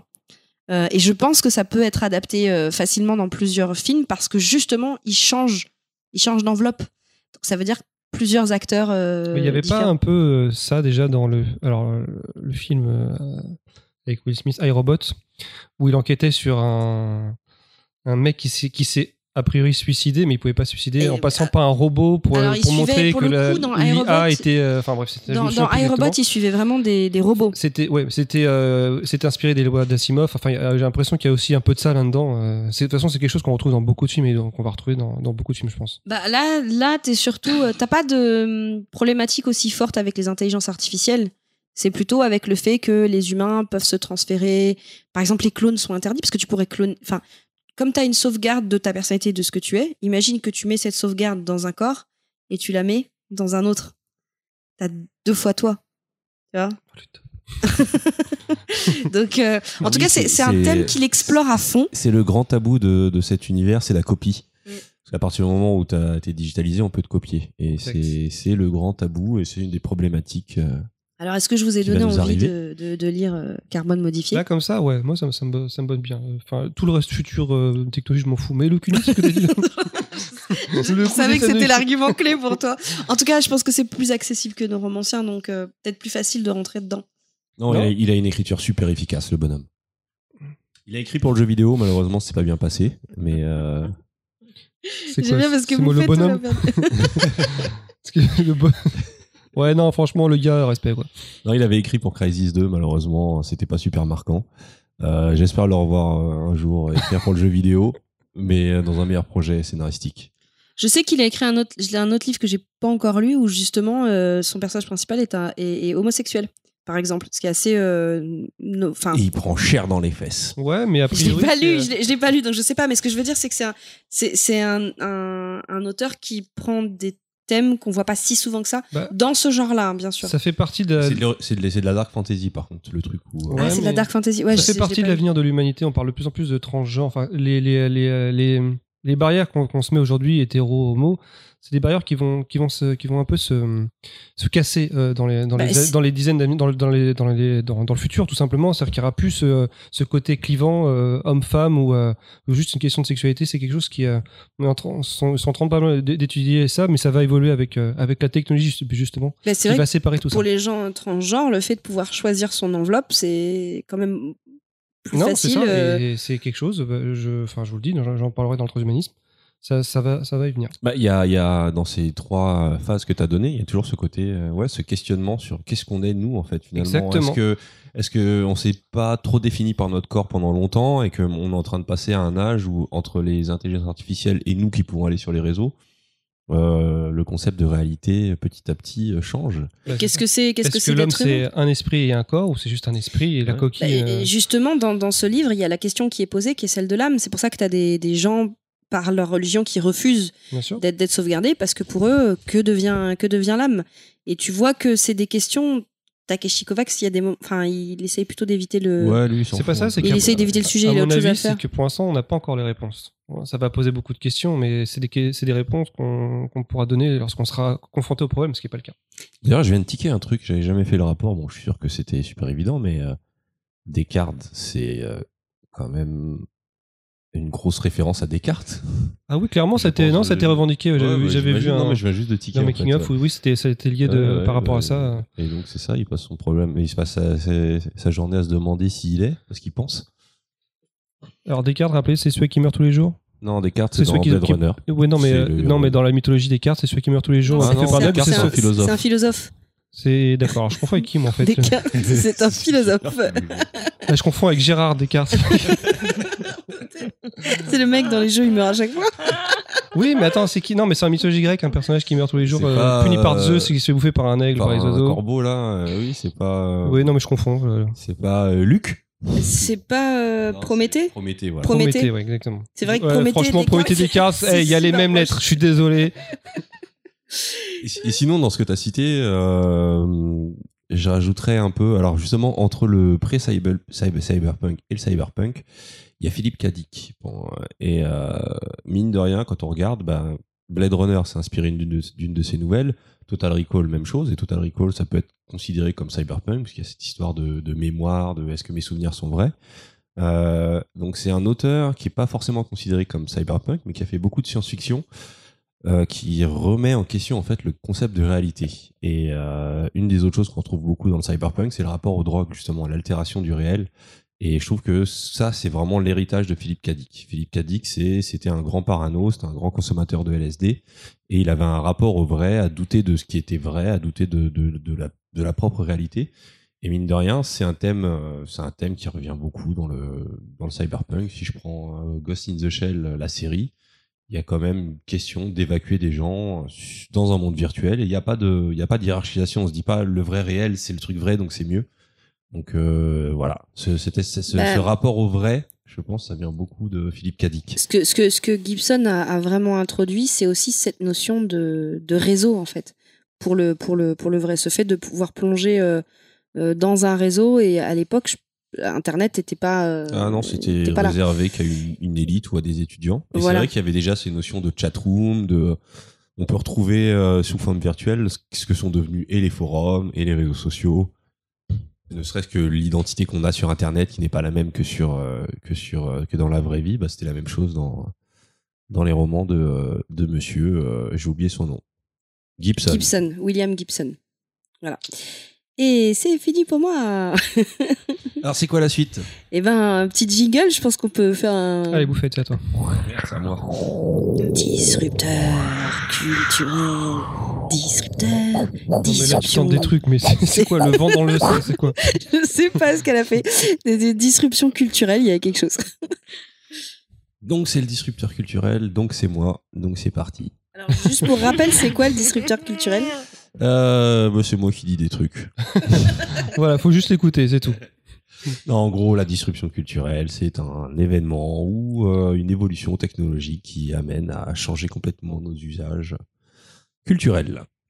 Donc, euh, j'ai beaucoup réfléchi. Je me suis dit, putain, fuck, avec le cyberpunk, c'est pas facile parce que le cyberpunk, ça parle que de ça, que de disruption. Donc, faire, Ah, on va avoir des hologrammes qui nous copient. Non, déjà vu, déjà fait. C'est pas original. Et j'ai eu l'inspiration.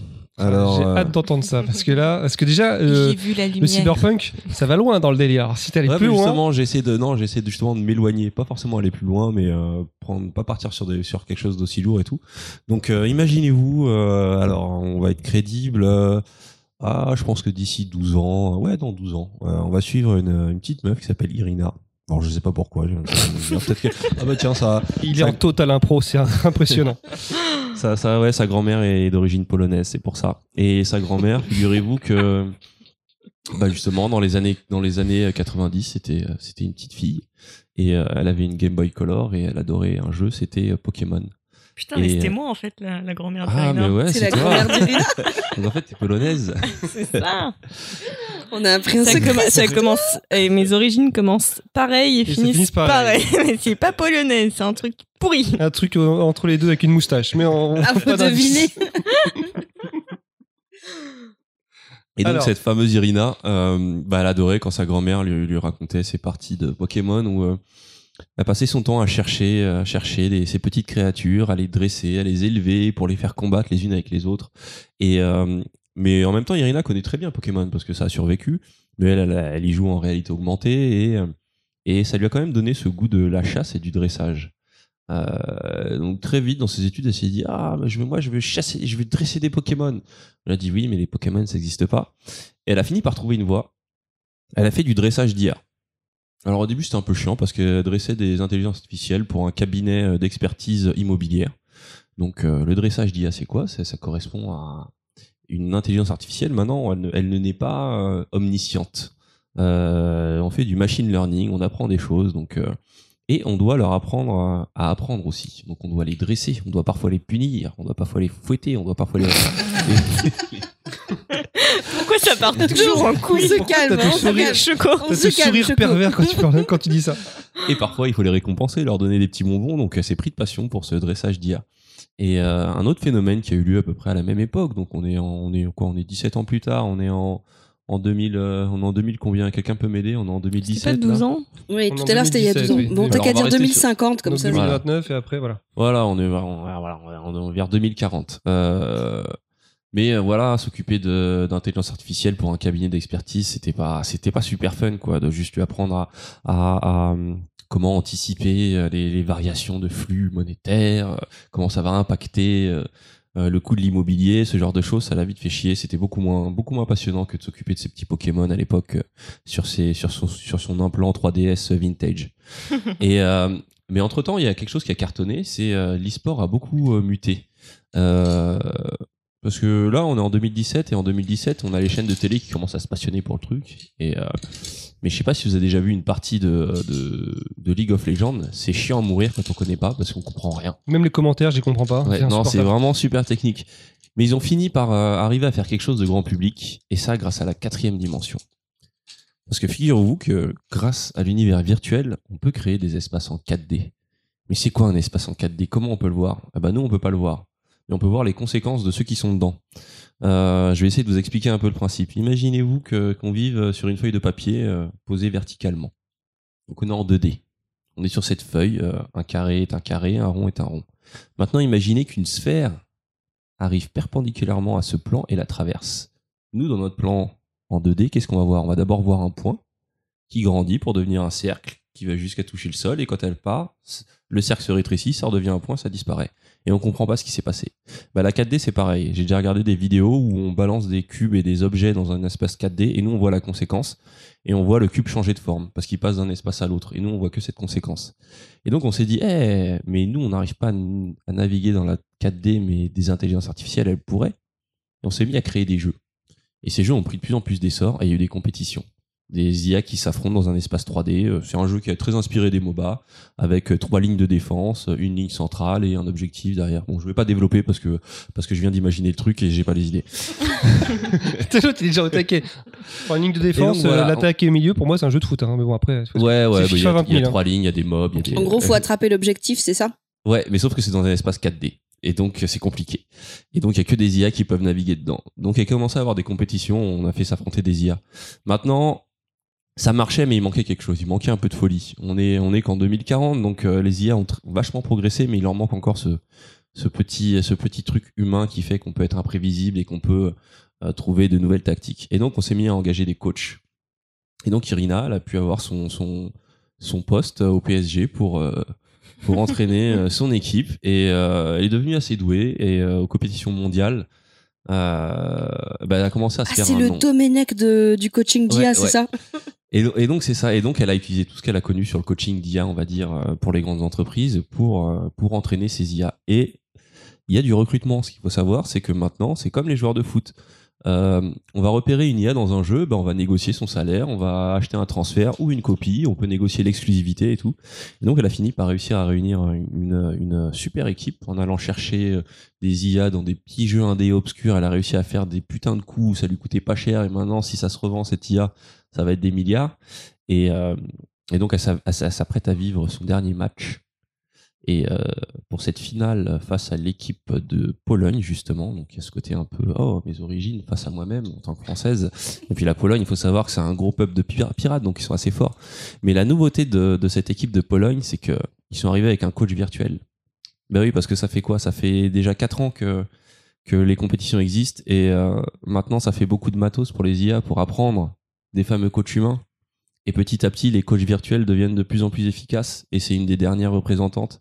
Et donc son match d'aujourd'hui, il est, il est essentiel parce que si elle le gagne, c'est comme Kasparov face à Deep Blue, bah, elle prouvera qu'on est encore là. Mais si elle le perd, bah, c'est que son métier, elle aussi, va bientôt disparaître. Donc voilà. C'était la vie d'Irina, coach d'IA. Elle gagne ou pas? Ouais, il se passe quoi? Ça, c'est, euh, ça faudra attendre 2040. Ça. Non, ça revient. bon, j'ai eu un peu de mal à visualiser le côté 4D avec le rond qui c'est un peu. Ouais, non, pour ça, je savais que la 4D, ça allait être compliqué. Mais il me fallait une excuse pour euh, faire en sorte que ce ne soit que des IA et que. Et, et puis même, c'est assez passionnant. hein. Je- euh, si j'ai le temps, je retrouverai les liens. Je mettrai ça en lien quelque part, que ce soit sur Twitter et tout. C'est assez fascinant, euh, justement, cette découverte de la, de la 4 dimensions. Donc c'est quoi? C'est c'est pour montrer à quel point bah, l'humanité va se faire surclasser quoi. C'est ça paraît, c'est le mot qui me vient à l'esprit, c'est inéluctable. J'ai l'impression que ça ira tôt ou tard. Ça, c'était plutôt pour la conclusion, ouais. C'est, euh, mais euh, ouais, non, mais ce que je trouvais marrant, c'est ce côté un peu les IA qui vont devenir euh, des enjeux, euh, qui peuvent devenir des enjeux dans le sport. Comme on se bat pour un Neymar, et ben peut-être qu'on se battra pour euh, l'IA de tel jeu. Et en physique, la 4D, la quatrième dimension, c'est le temps. Ouais, mais euh, là je te parle d'une dimension. En fait, c'est une dimension euh, Physique? physique, enfin pas physique, mais euh, spatiale. Tu peux virtuellement, tu peux rajouter des dimensions spatiales. Ils le font en, en physique quantique des fois pour euh, pour pouvoir résoudre des, équations. Donc c'est des c'est des dimensions qui n'ont pas d'existence réelle. C'est juste qu'est-ce que tu peux les avoir. Et n'empêche, t'as fait un super pitch de film. hein. La vie d'Irina. C'est vrai. Tu devrais déposer un truc. avec des Pokémon. Donc voilà, ouais, Irina, dresseuse d'IA, enfin coach d'IA, parce qu'au début elle se considérait comme dresseuse, mais elle a fini par s'attacher à ses IA. Et, euh, et dressage, c'était un peu péjoratif. Donc maintenant, c'est vraiment, c'est limite devenu une coach de vie pour certaines de ces IA. Il y a une IA qui a laissé tomber le sport pour devenir, euh, pour devenir à son tour euh, coach de vie, pour aider les gens en dépression. Donc euh, grâce à Irina, parce qu'elle a considéré avec assez d'humanité pour qu'elle se dise moi aussi je peux, je peux m'occuper de la vie des gens, je peux les comprendre. Le mec, il va pas finir sa phrase. Non. Est-ce que tu crois qu'il y a des gens là qui sont motivés pour devenir coach d'IA Euh, là, comme ça, là, tout de suite, je sais pas. Ouais, de- le dressage d'IA, c'est une ré- c'est déjà une réalité en fait. Euh, ouais, ouais. Maintenant, comme je dis, les intelligences artificielles marchent beaucoup euh, euh, par l'apprentissage en fait. C'est-à-dire que pendant longtemps, on a essayé de, de créer des intelligences artificielles déjà intelligentes. Maintenant, on crée des, des, intelli- des, des- justement des programmes qui apprennent, qui apprennent beaucoup, et donc faut les orienter dans le, faut le- les orienter dans leur apprentissage. Et quand je parlais de, de punition récompense, c'est une vraie réalité. C'est, c'est, euh, Tu les récompenses avec quoi? Je sais pas, faudrait que je me repenche dessus, mais ouais, tu peux, euh, tu peux les récompenser euh, en créant un programme en fait, en leur disant quand ça, ça se passe, eh ben c'est bien pour toi, tu vas être content. Il y avait des expériences. euh, bah, il y a une qui a, fait, qui a fait le buzz il y a quelques mois. que J'avais trouvé ça super intéressant. Une espèce de, je crois que c'était en gros, c'était une page Facebook qui était tenue par une intelligence, intelligence artificielle. Et en fait, elle devait un peu euh, euh, absorber tout ce qu'elle lisait, tout ce qu'elle recevait de, de, bah, de- des- des- des êtres humains qui communiquaient sur les réseaux sociaux, etc. Au final, donc, elle est Elle est devenue raciste, non? Ben, c'est exactement ça. En fait, elle, elle a, elle a ressorti tout- toutes les pires choses que l'humanité pouvait, euh, pouvait avoir. C'est-à-dire qu'elle est devenue raciste, elle insultait les communautés, les noirs, les arabes, tout ça, etc. Ça en est devenu choquant, mais en fait, on s'est dit qu'à la base, elle était pure, mais clairement, c'est vraiment le mot, et s'est fait pervertir par, euh, parce par certains. C'est même pas par tout le monde, mais c'est comme si elle avait, elle avait, comme si le côté sombre de l'humanité était plus fort que le côté pur, et elle, a- elle a rien pu faire contre ça. de Google, ouais, Il qu'ils ont dû. C'était peut-être. Google, oui, parce que ça a forcément dû être arrêté, mais je trouvais ça plutôt intéressant, et en fait, ça fait un peu froid dans le dos, c'est-à-dire qu'on est pire que. C'est surtout, C'est c'était sur le laps de temps. euh, je crois que c'était en quelques jours, euh, enfin, ou quelques semaines, ça a été très très rapide. super rapide. Bah, tu sais, lis parfois les commentaires sur certains sujets. Le problème, c'est. Mais ouvre, ouvre Twitter, les vaccins, tu vois, ouvre genre. Twitter. Le, tu prends n'importe, tu prends plein de sujets comme ça. euh, tu lis les commentaires, mais les gens s'insultent, se Mais pour déchirent. n'importe et pour je crois que pour- tu prends n'importe quel sujet au bout d'un moment t'as Mais le tu point Godwin qui apparaît chocolat, tu sais pas d'où tu viens tu parles de hein. mais c'est ça c'est ça euh, Ah mais je crois que le pire moi c'est quand tu commences à ouvrir des trucs avec le mot vaccin à chaque fois que je regarde les commentaires au début j'ai envie de dire quelque chose après je dis non vas-y laisse tomber ils sont en train de se déchirer euh. c'est des sujets à troll et le problème c'est que c'est le, le troll l'emporte sur le reste et c'est là internet c'est un peu la, la conscience de l'être humain mais la conscience mauvaise c'est pas qu'elle est mauvaise en en elle est plus mauvaise c'est que le côté mauvais ressort plus en fait De toute façon, à partir du moment où tu as de la visibilité, il y a toujours. euh, Enfin, ça, ça s'insurge toujours dans tous les sens. Je me souviens d'une fois où j'avais. Bah, C'était il y a deux ans, je crois. J'avais publié une photo de mon costume Halloween, euh, où j'étais dé- déguisée en militante de la manif pour tous. Et euh, je m'étais fait retweeter euh, peut-être. euh, c'est un déguisement ça ressemble à quoi Mais t'es habillé comme ça en fait comme t'es habillé là.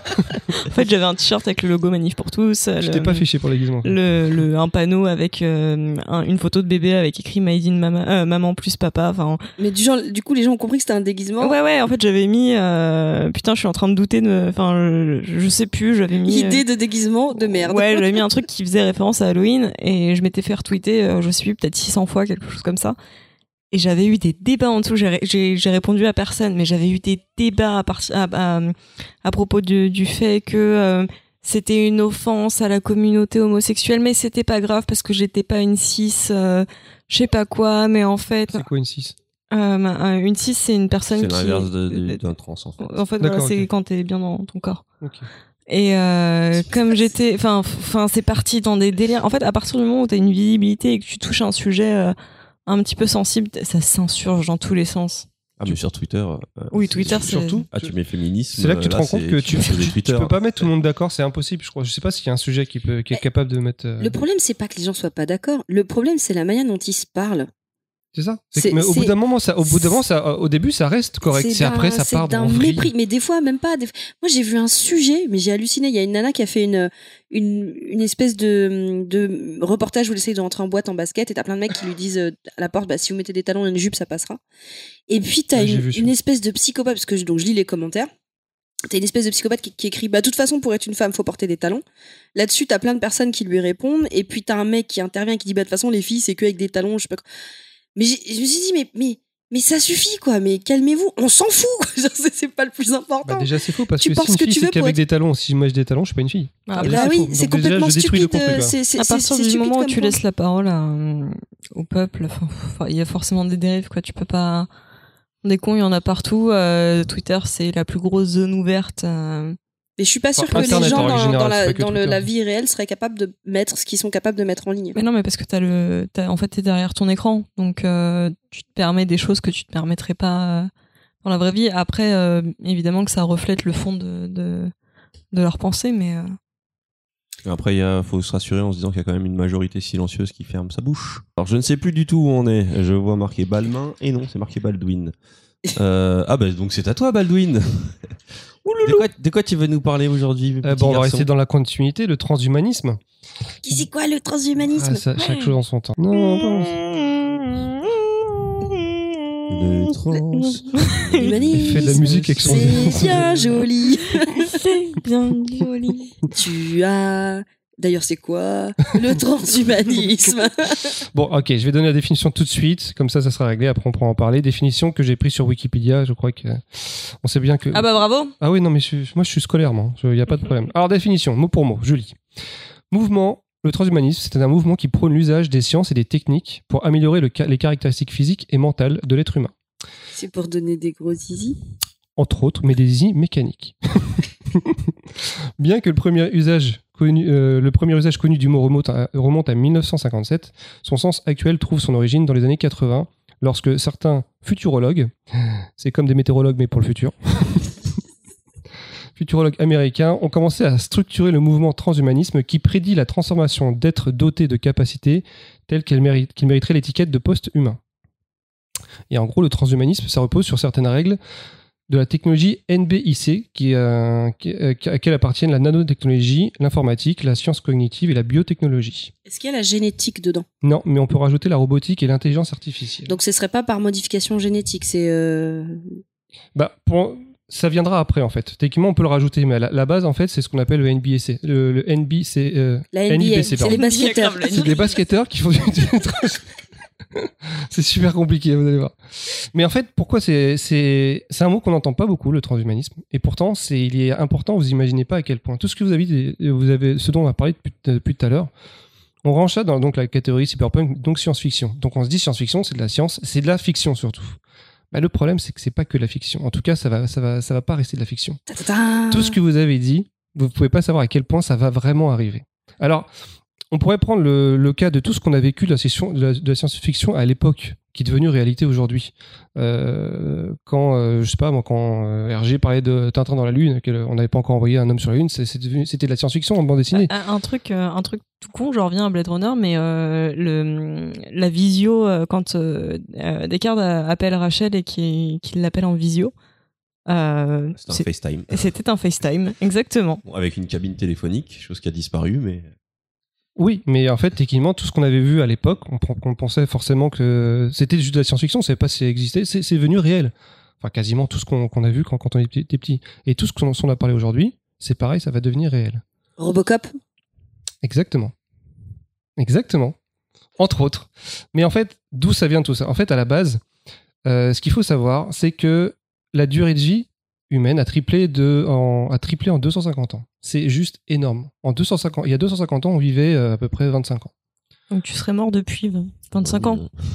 Je ne ferai pas de commentaires sur ces blagues de Python en plus. sur l'âge, qu'est-ce que c'est nul. Pourquoi pas le physique? Et chaque année, chaque année, on gagne 3 mois d'espérance de vie.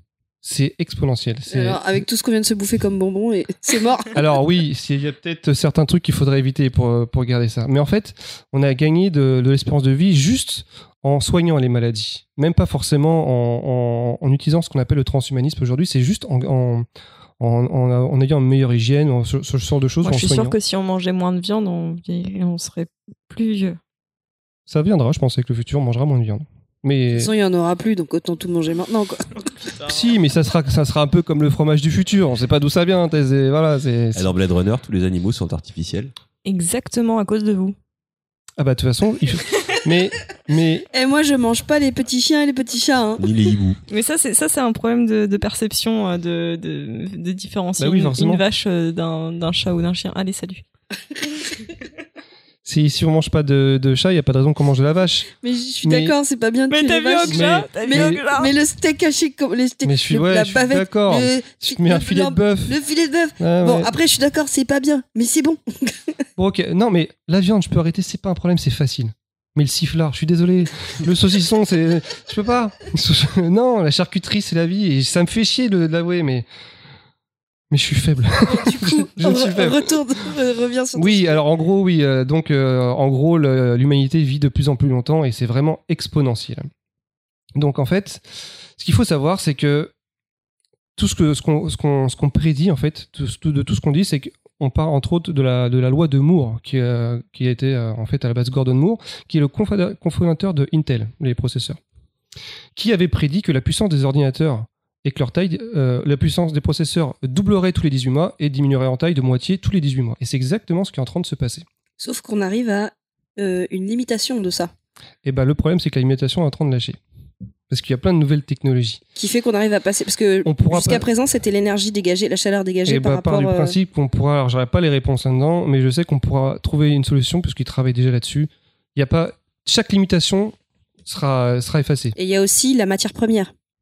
Il y a, pas de problème. Dans, dans, mon, dans mon truc, il y a pas- c'est- c'est moi qui raconte l'histoire, il n'y a pas de problème. a- tu, peux, euh, tu vas trouver où tu veux là. Oui, j'en ai.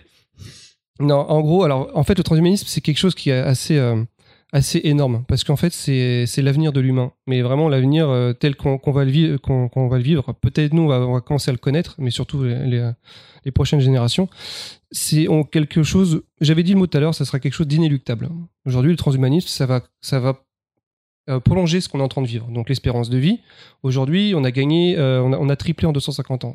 Faut de tout ce que j'ai vu comme comme comme professeur qui faisait des qui, qui parlait qui parlait de ça ou de scientifiques, ils sont tous d'accord sur un point.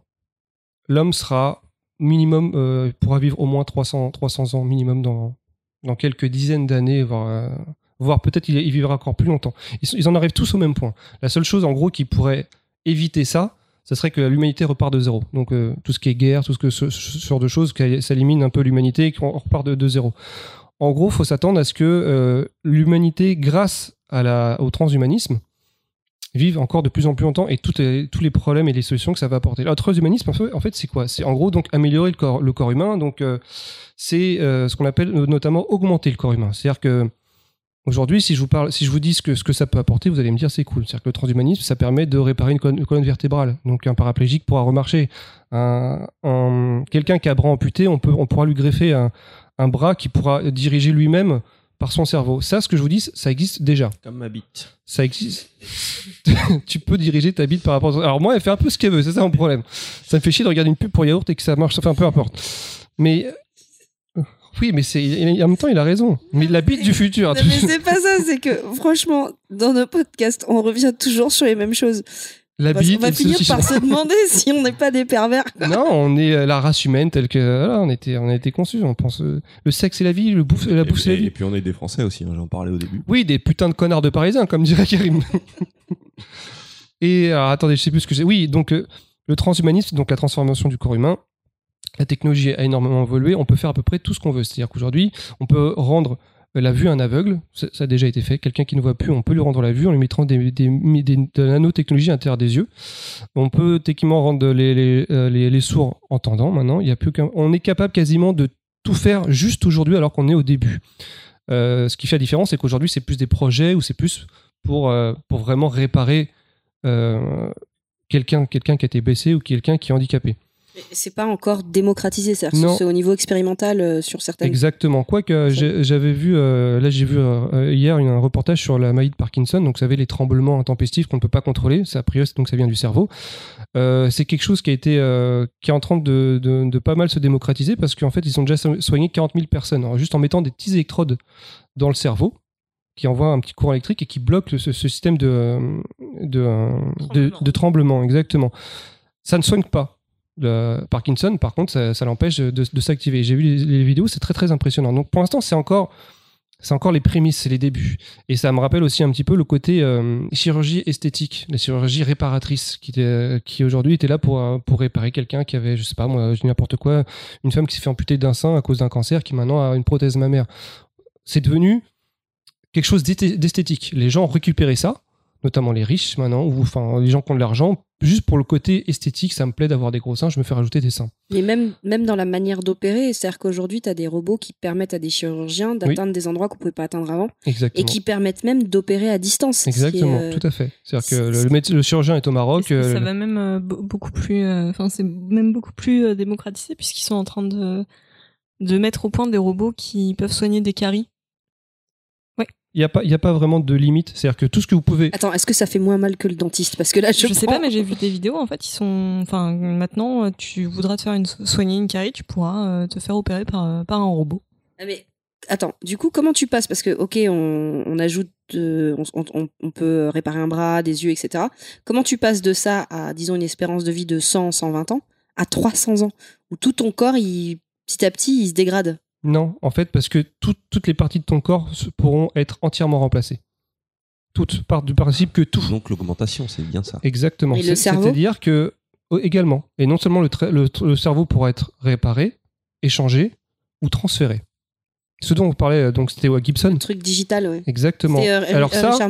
Ça, ce qu'il faut savoir, j'avais noté, aujourd'hui, les entreprises qui s'intéressent au transhumanisme, c'est les plus gros, euh, les plus grosses multinationales américaines. C'est les- ce qu'on appelle exactement donc Google, Apple, euh, Amazon, euh, je sais plus qui, ah, mais, mais Microsoft, exactement. Ceux qui ont le budget nécessaire et ceux surtout qui ont les données sur les, per- le- les personnels grâce à leurs réseaux sociaux qui peuvent récupérer pas mal de choses et qui s'intéressent à ça. Ils investissent par centaines de milliards. Enfin, j'exagère, mais en gros, c'est ça. C'est parce qu'ils savent que c'est l'aven- que c'est l'avenir, non pas que pour l'homme, mais aussi pour le côté merchandising. C'est-à-dire que euh, le, le secret avoué d'un des fondateurs de Google, c'est pas d'utiliser Google avec un ordinateur, c'est d'avoir Google directement dans son cerveau. Et c'est déjà quelque chose qui est envisagé et qui sera possible dans quelques années. En fait, quand on dit ça, ça paraît non, tu peux pas avoir. Si en fait tout sera relié, on, on va avoir des euh, des, des, des puces RFID euh, greffées dans les, dans- euh, sous la peau pour ceux qui veulent, mais a priori Trump est, plus partant pour que ce soit presque obligatoire pour pour pour ficher le peuple américain. Mais en gros, tout ce, tout ce que. Il n'y a pas vraiment de limite. C'est-à-dire que euh, j'ai vu tellement d'exemples, que les, des nan- nanotechnologies, des petits robots qu'on. Tu peux nous le faire à la J'ai vu tellement d'exemples. J'ai vu tellement d'exemples. Ok. Ouais, mais il me faut de la pluie. Enfin, bref. mais euh, Euh, ça s'ajoute post-prod, la pluie. on fera ça, d'accord. Mais euh, oui, en fait, pour l'instant, il y a, il y a tellement d'exemples à donner. Ai- je, je peux vous donner que- quelques-uns, mais en gros, des nanorobots qui réparent entièrement tout ce, que, tout ce qui est problème euh, euh, dans le corps. C'est-à-dire qu'en fait, qui vont, qui vont déboucher les artères, des petits trucs. Ça existe déjà, en fait. hein. Euh, donc, euh, on peut absolument tout faire. On pourra donc vieillir en changeant des éléments du, corps humain. Ça, c'est en train d'arriver. J'ai pas vraiment d'exemple, mais pour l'instant, le truc, c'est c'est que c'est que de purement réparateur. C'est-à-dire que pour l'instant, c'est fait pour soigner. Mais ça, ils anticipent déjà sur le fait que ça va être récupéré. C'est-à-dire qu'aujourd'hui, euh, enfin, en tout cas dans quelques années, imaginons que par, pure, euh, euh, pure envie, au lieu de, de- vous acheter une nouvelle voiture, eh ben, vous achetez un cœur, un cœur super fait pour les, besoins sportifs, pour, pour courir plus longtemps. Vous pourrez le faire. Un cœur qui sera capable d'augmenter le débit sanguin, ou juste parce que vous voulez avoir une meilleure vue, et ben vous faites des implants, des implants oculaires. Je crois que dans, dans, dans la saga Deus Ex, justement, il y, a- il y a des personnes qui se font amputer pour se faire remplacer des membres. Exactement. Et c'est, mais en fait, c'est, c'est exactement ça. Tout ça par, par souci de juste euh, se faire plaisir et d'avoir une de meilleures performances, tout simplement. Tu vas quand même créer euh, une espèce d'humanité à deux vitesses. C'est exactement Parce que ça. si le, le système euh, économique n'évolue pas, tu auras des gens qui seront en meilleure santé, ça. plus évolués, puis d'autres euh, qui seront laissés a, sur il y le a- pavé. alors, il y a plusieurs scénarios qui peuvent être euh, envisagés. Mais euh, c'est celui qui revient le plus souvent. C'est c'est, c'est pas forcément, c'est pas une dystopie, mais c'est un, scénario qui va, qui va, disons, euh, séparer de plus en plus les, les séparations qui sont déjà grandes. C'est-à-dire que les pauvres sont plus pauvres, les riches seront plus riches. Euh, c'est un peu comme tout. C'est-à-dire qu'eux, ils, vont- ils vont bénéficier de la technologie qui sera forcément chère, mais qui sera, qui leur permettra de vivre plus, long- plus longtemps. C'est, je dis pas que c'est, enfin, a, en gros, il y a 9 chances sur 10 que ça arrive vraiment comme ça. Mais le truc aussi, c'est dans les univers, enfin en tout cas en science-fiction, quand tu as des gens qui vivent, une, majorité de la population riche qui vit plus longtemps, ça lui permet aussi de consolider son, avenir financier d'une telle manière que l'écart est impossible à franchir. Et là, je parle pas que de cyberpunk. Tu prends euh, d'autres auteurs où t'as des t'as des humains comme ça qui deviennent des superpuissances euh, à eux tout seuls et en fait l'écart est tellement grand que de toute façon la population ne peut jamais les rattraper. Et donc ça. une humanité à deux vitesses. Exact. C'est déjà un peu le cas. Il y a- sauf que, en fait, en fait, ça, ça va encore s'agrandir. Donc, en, en gros, le, là, si je parle de transhumanisme aujourd'hui, ça a quasiment que des avantages. Je veux dire- dire à un paraplégique qui va pouvoir remarcher, c'est forcément un avantage. Sauf que ça va, et ça, c'est le problème de, bah, de l'être humain, c'est que ça va déraper au bout d'un moment. Ça, c'est pareil, ça, c'est quelque chose dont, ils anticipent, c'est-à-dire qu'au bout d'un moment, ça va être récupéré parce que ça va se, tout simplement, ça va se démocratiser, ça sera beaucoup moins cher. Je prends un exemple du, euh, il y, a, quelques dizaines d'années, c'est pas très long.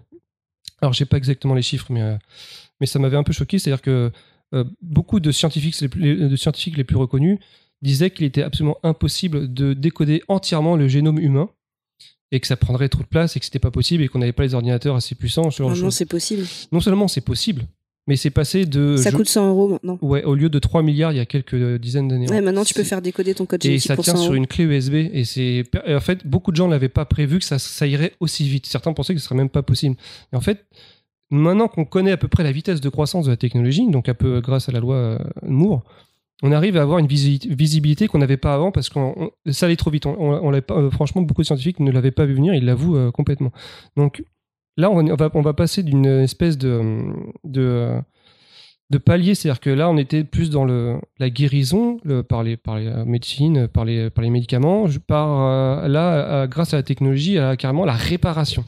Donc, un cœur malade, ça va changer. Un cerveau, un cerveau défectueux, ça va se réparer.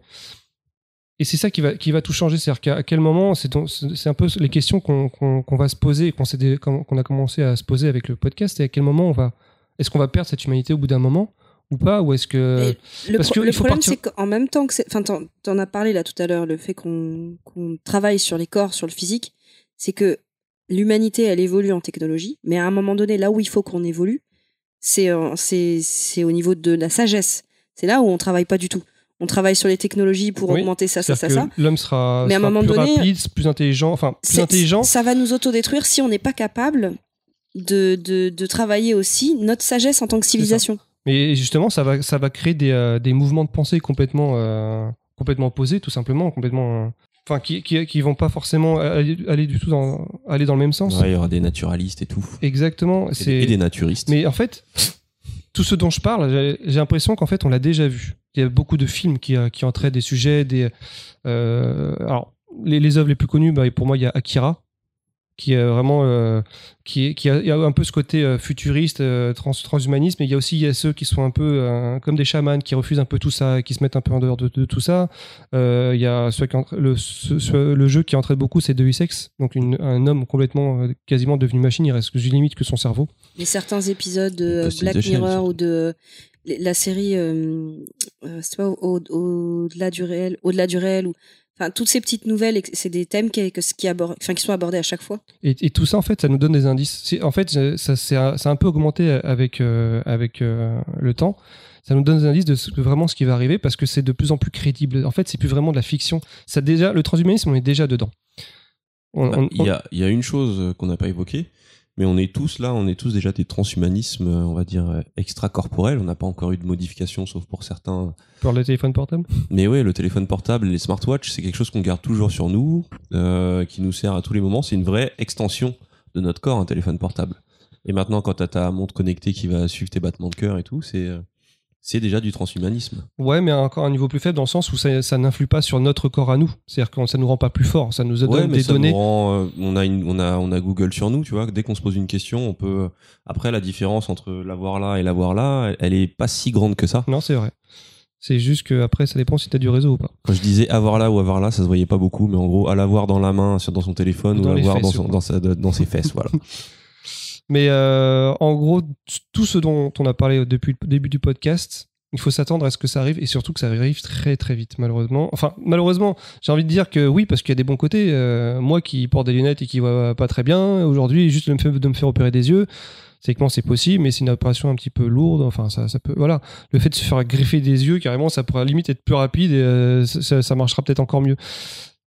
Euh, Enfin, j'ai testé les yeux de chez AliExpress, euh, je te conseille pas. Pendant, que- bah, en fait, pendant que les scientifiques avancent sur ces questions-là où nous, euh, gens du commun, on peut pas travailler dessus, ben nous, on pourrait peut-être travailler sur euh, le côté éthique, le côté sagesse. Mais justement, côté, voilà. Alors, en fait, ça, tout, tout ce que je vous ai dit, ça a l'air très bien, sauf que ça, ça soulève des questions. Et justement, je sais pas si vous, ça vous fait euh, poser des questions justement par rapport à ça, parce que l'avenir, on le connaît pas forcément. On sait à quoi il, peut, va ressembler en tout cas, mais qu'est-ce que ça va poser comme, comme question en termes d'éthique, en termes de moralité, euh, le choc des générations? Le, cofondateur de, Google a dit il y a pas si longtemps que l'homme serait immortel en, à peu près en 2030 parce qu'on pourra déjà synthétiser le, réseau neuronal humain dans des, dans des disques durs. Techniquement, c'est- c'est pas encore faisable, mais il anticipe comme quoi ça va se faire très très vite. Et 2030, c'est Alors, je peux, très je, long. je peux, je peux Je sais que tu as quelque chose à dire par rapport à ça. Ouais, Alors vas-y. En, en fait, je suis désolée, je coupe tout le temps. Non, en fait, si j'ai quelque chose à dire par rapport à ça, c'est que bon bah, je vais encore revenir sur euh, sur euh, mon histoire personnelle, mais j'ai une maman qui est très au fait des nouvelles technologies et sa plus grande peur, en fait, ce qu'elle nous dit tout le temps, c'est que pour elle, ça va arriver, mais que comme dans toute euh, grande découverte, il va y avoir des ratés et qui vont prendre des gens, donc elle pense que c'est des gens de sa génération qui vont servir de cobayes Cobayes. pour être stockés ou un truc comme ça. Et elle me dit comme c'est sûr ça va rater, les enfants, quand ça arrive, moi c'est hors de question. Vous me mettez pas dans une machine.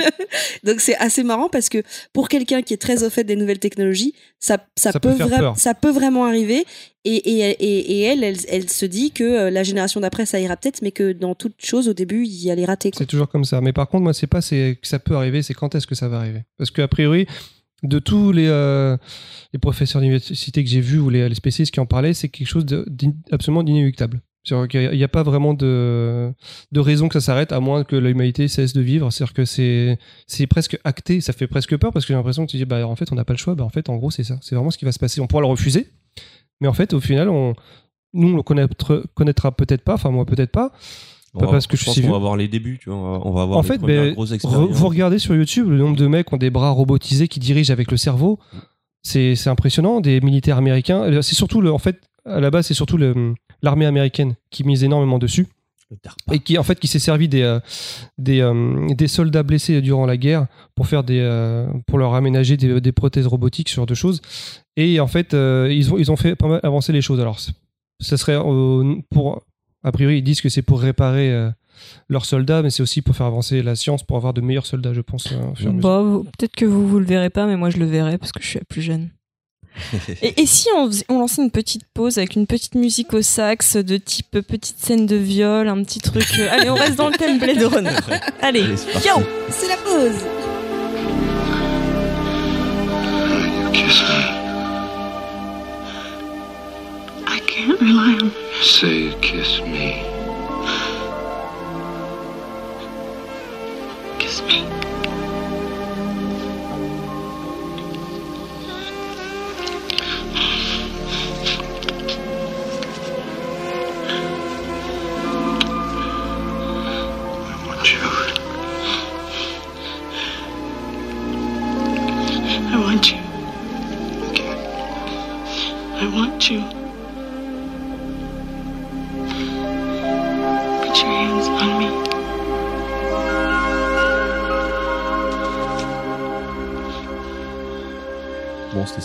musique. C'est pas du tout malaisant. Ouais, t'attendais- Moi, j'attendais à ce que tu fasses l'émission qui fait des Qui est avec trucs. tes voisins. Des pop l'anus. Euh, bah, je crois que c'est encore à moi. Euh, J'ai pas très bien travaillé mon sujet, donc je sais pas trop de quoi. Je sais pas exactement dans quelle direction je vais partir, mais j'en ai plein. en Alors, le thème, c'est cyberpunk. Oui, bah justement, bah, je voulais faire déjà un petit récap un peu. De ce que de, de ce qu'on a dégagé du cyberpunk et euh, et, euh, et je vais nous amener petit à petit vers le post-cyberpunk qu'on a évoqué tout à l'heure. Donc, on l'a dit, cyberpunk, c'est souvent dans le futur. Quoique, on commence à avoir des œuvres maintenant qui sont, euh, qui sont encore cyberpunk, mais qui sont à une époque qui est quasiment contemporaine. Contemporaine. Ouais, je pense à un film comme Les Fils de l'Homme. Ça se passe, on a l'impression que ça se passe quoi, peut-être 2-3 ans dans le futur. Et, euh, et c'est quand même un film qui est sacrément cyberpunk, où euh, l'humanité a cessé de procréer, enfin, euh, n'est plus fertile, et c'est la quête d'un homme. Est-ce que t'as le côté cyber, le, Le côté, côté techno technologique, j'ai pas l'impression que Ouais. c'est très évolué. Pour C'est un dans- peu dans- avancé, mais pas forcément. Il est, il est, il est un peu évoqué. Il est un peu, enfin, on le voit dans le, dans le, dans le fonctionnement de l'univers, mais euh, c'est, il est, il est, il est vraiment en couche euh, assez lointaine. C'est vraiment la puce euh, au niveau de la thématique principale, on va dire de la thématique euh, sur euh, l'humanité et son devenir. Euh, Qu'est-ce que je voulais partir? Oui, oui, voilà. Donc, en fait, je vais d'abord dégager les grandes lignes esthétiques de, ce qu'on a connu dans le cyberpunk. Euh, ce qu'il faut savoir, c'est comme on l'a dit, une des plus grosses influences, ça a été, ça a été Blade Runner. Et Blade Runner, c'est comme, comme aussi, comme aussi on l'a dit, des grandes villes, des, des néons partout, des logos partout. Atari. Et des Atari, voilà, de la fumée et beaucoup de contrastes en fait. Et euh, ce qu'il faut savoir, c'est que ça s'inspire du film noir. Et le film noir s'inspire, lui, de l'expressionnisme allemand. Et l'expression- l'expressionnisme allemand, c'était un genre justement très graphiste, euh, très graphique, qui te créait une, une, espèce d'hyper-réalité en jouant sur des gros contrastes entre la lumière et, et, euh, les ombres. Et c'est- souvent des grandes scènes euh, euh, de nuit. Et, euh, ça s'est beaucoup retrouvé dans Cyberpunk, ce côté très expressionniste. Et euh, ça, ça, c'est resté, euh, c'est resté même jusqu'à aujourd'hui dans toutes les œuvres une œuvre comme Deus Ex qu'on a évoqué tout à l'heure dans le jeu vidéo, qui est, euh, qui est un parangon aussi de l'univers cyberpunk, et euh, très euh, marqué par cette esthétique euh, fait de contraste, fait de lumière néo, fait de fumée, fait de, fait de foisonnement et de, et de chats, de chats artificiels qui se grattent. Zombie est de retour Et, euh, et petit à petit, on commence à avoir des œuvres qui adoptent euh, un point de vue esthétique un peu plus, euh, un peu plus aéré, un peu plus. Autant on était très influencé par l'expressionnisme allemand, autant maintenant on commence à avoir des œuvres qui tendent vers le, le minimalisme suisse. Si, euh, pour les pour les designers, ça leur parlera, mais en gros, si vous regardez un site internet, si vous regardez de la typographie, il y a euh, Ikea. voilà, ou Ikea, ouais, il y a ce côté très euh, des espaces blancs, beaucoup d'espaces négatifs, euh, très dégagés, très lisibles. Et ça commence à se retrouver dans l'esthétisme cyberpunk quand on voit un film comme euh, Ex Machina euh, de Garland, j'ai oublié son, son prénom, mais euh, je crois que c'est Richard Garland, donc je suis pas sûr. Euh, on est totalement dans cette esthétique post-cyberpunk, c'est-à-dire euh, cette esthétique Ikea Apple. Euh, je pense à un Flat jeu design. Ouais, flat design. euh, ouais, comme j'ai dit, ouais, là-bas, ça vient vraiment du minima- minimalisme suisse. Et qu'est-ce que ça dit, ce, ce- ce changement d'esthétique? Il y avait un côté très oppressif dans l'esthétique cyberpunk, telle qu'elle a été conçue dans les années 80. C'était très foisonnant, c'était, euh, c'était les, les, les, Ça grouillait, quoi. Ouais, voilà, il y avait beaucoup, il y a de l'inspiration de Hong Kong et des bidonvilles. C'est quelque chose qu'on retrouve aussi. Ouais, en fait, ouais, j'ai trouvé le langue de ma chronique. En vous disant ça, je vais vous donner les références. C'est quelque chose qu'on retrouve aussi dans un autre, euh, un autre mec qui s'est baisé au cyberpunk, c'est Neil Blomkamp. Avec euh, la plupart de ses films sont aussi euh, vachement imprégnés de ça. On retrouve cette culture du ghetto qu'il a. et Il y a personne qui s'est filmé un, un bidonville comme lui. Et euh, ce mélange entre technologie. T'as euh, des exemples de films ouais, à donner des Ouais, exemples de mais films justement, je vais donner mon son premier grand film, ça a été District 9, son meilleur film.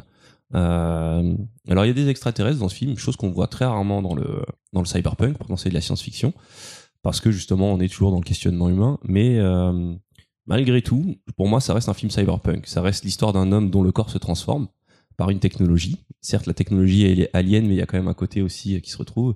Et pour rester sur mon sujet de l'esthétisme, on est encore sur ce côté très. Il y a un côté oppressif quand même. Je sais sais pas ce que vous en pensez quand vous pensez aux œuvres cyberpunk. Est-ce que c'est toi tu l'as dit, est-ce que c'est un futur dans lequel vous voulez vivre la plupart du temps? Ah, c'est pas un futur qui donne envie, ça c'est sûr. Enfin, quand on prend les œuvres qu'on connaît, genre les Ghost in the Shell, les Appleseed, les Akira, les, euh, les Blade Runner, c'est comme je dis, c'est grillant, c'est Ouais, oppressant dépend, comme ça tu dis. dépend si tu parles juste euh, de l'ambiance et de l'univers ou si tu parles de la dystopie. euh. Bah, moi, niveau immobilier, Moi, je vous dis tout de suite, je hein, pense j'ai pas envie de louer dans. plus de l'ambiance et de l'univers, ouais. L'ambiance et l'univers, moi, me tentent.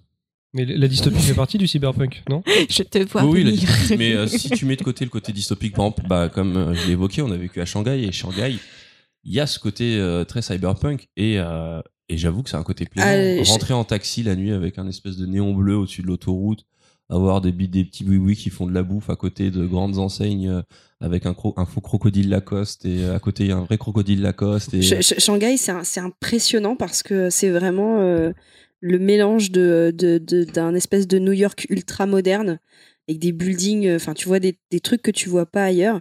Et à côté de ça, t'as quand même un mec qui arrive à installer un boui-boui en bas. Donc t'as un mélange entre euh, le Manhattan et le, et le c'est une bidonville. espèce de, de melting pot culturel. euh. Bah, c'est ça. Ils sont capables de te, ils te font un truc ultra classe et puis t'as en, bas de l'immeuble ils te mettent un truc. euh, Enfin, ça fait ça fait quatre ans qu'on n'y est pas retourné, mais en tout cas il y a quatre ans c'était ça. Ça, il y avait ce côté euh, euh, l'autoroute, il y a des néons bleus en fait tout le long de l'autoroute avec des bêtes de building. Puis quand t'arrives en bas d'une des plus grosses boîtes de nuit, celle où il y avait un aquarium, qui est tout en haut d'un immeuble, en bas t'as des t'as- des, des, des tout pourris, des trucs que, t'hallucines. T'as des mecs qui sortent des chaises, ils s'assoient devant et ils regardent ce qui se passe. et d'ailleurs, ce que tu dis, c'est intéressant parce que c'est aussi un truc qui revient souvent dans, dans euh, on va dire, la mise en place d'un espace cyberpunk. Ça se joue beaucoup sur euh, la notion de les riches en hauteur et euh, la population en bas sous la fumée et tout. Donc c'est quelque chose qu'on retrouve. Alors, en. Shanghai, t'as le smog, hein, tu l'as. Ouais, bah, tu l'as partout, mais au moins quand t'es en haut, bah, t'as des beaux aquariums et t'as plus d'espace. Mais c'est vrai qu'il y a aussi cette espèce de hiérarchie, hiérarchisation de l'espace qu'on retrouve beaucoup dans, dans, dans toutes ces œuvres. Deus Ex, je sais pas si tu te rappelles de, la- de Hong Kong, Si. justement, avec toute un, une deuxième ville au-dessus de la, de, de- de première soleil, ville. ouais, ouais. qui cachait, enfin, Voilà. un peu tout. ouais. Et, euh, et toujours avec ces gros contrastes et euh, pas beaucoup de lumière, pas beaucoup de blanc, pas beaucoup de scènes de jour. Bah, comme tu dis, c'est c'est le côté oppressant qui met vraiment en valeur. Alors, est-ce que c'est une division du cy- cyberpunk, mais c'est pas forcément Bah, la seule. Comme je disais, c'est, j'ai bien aimé avoir les deux réactions parce que c'est vrai qu'il y a quand même quelque chose qui peut être attrayant aussi. C'est, euh, peut-être le côté punk. Euh, ça grouille de vie. C'est, euh, c'est, il y a quelque chose d'un peu passionnant. Il y a toutes ces couleurs et tout. Et dans le post-cyberpunk, on est dans une épure qui va évoquer quelque chose d'un peu plus euh, euh, mélancolique souvent. Et, et on va dire, je vais citer une œuvre post-cyberpunk. Je vais revenir après sur ce que ce que peut vraiment évoquer le thème. Mais si on prend un de mes films favoris de ces dernières années, c'était Her. Et euh, Her, il y a vraiment cette esthétique très, euh, très Ikea, très Apple, très épurée, euh, très réussie d'ailleurs. Euh, contrairement à 2049 euh, que je citais avant, je trouve qu'il y a une fonctionnalité de, de, de, de- l'univers créé qui est super crédible. Je sais pas du tout si cette phrase a un sens, mais, euh, mais voilà. C'est marrant parce que pour moi, Heure, c'est pas un film cyberpunk, c'est un film science-fiction, mais pas cyberpunk. Après, peut-être je me trompe, mais Pour C'est moi, de- ça- je pour moi, c'est même, science-fiction. pour moi, c'est même post-cyberpunk. C'est quand Moi, même un pas film. science-fiction en tout cas. C'est une histoire d'amour entre un homme et une intelligence artificielle. Mais Entre- c'est enfin, et- c'est justement là où euh, le- la girlfriend expérience euh, marche très très bien et ne marche pas euh, pour moi dans 2040. Bah oui, oui, oui, oui, euh, c'est clair qu'il n'y a rien à voir entre cette histoire-là et celle de 2049. Mais pour moi, oui, si, c'est un film, euh, bah justement, c'est un film post-cyberpunk. Et le post-cyberpunk, je vais un peu rebondir avec ce que je disais la dernière fois avec les méchants, c'est que on entre dans une ère qui est beaucoup plus réfléchi- euh, réflexive sur ce qui nous arrive. C'est-à-dire que la technologie, les changements cyberpunk qui sont déjà arrivés. On a les réseaux sociaux, on a les réseaux, on a les, les mondes virtuels. la technologie. c'est quelque chose qu'on n'a pas beaucoup évoqué, évoqué mais euh, comme tu l'as dit, euh, Punky, euh, euh, Gibson évoquait déjà une virtualisation d'Internet. Les gens se plongeaient dans des, univers virtuels. Donc maintenant, on est dedans. Est-ce que c'est autant la déprime que dans, ces films-là? Non. Est-ce que c'est la déprime? Ouais. Donc maintenant, comme, ce que je disais la dernière fois, je pense qu'on est dans une phase qui va plus être de l'ordre du spleen et de l'analyse de ce qui nous arrive. Et ce qui est intéressant, c'est que dans les œuvres, un des trucs qui définit les œuvres cyberpunk, c'est le héros. C'est que contrairement au, cyberpunk où le héros c'est un peu des outcasts, dans le post-cyberpunk, les héros ça va être des gens de tous les jours. Euh, et c'est plus des problématiques euh, quotidiennes. C'est comment on vit, comment on vit avec, euh, bah avec ça, avec la technologie. Qu'est-ce que ça amène comme questionnement? Pareil, on n'est plus vraiment dans un rejet de ça, parce qu'il y, a un côté rejet dans le cyberpunk, un peu. Euh, tu l'embrasses, mais en même temps, c'est pour, euh, c'est pour, c'est pour détruire la société.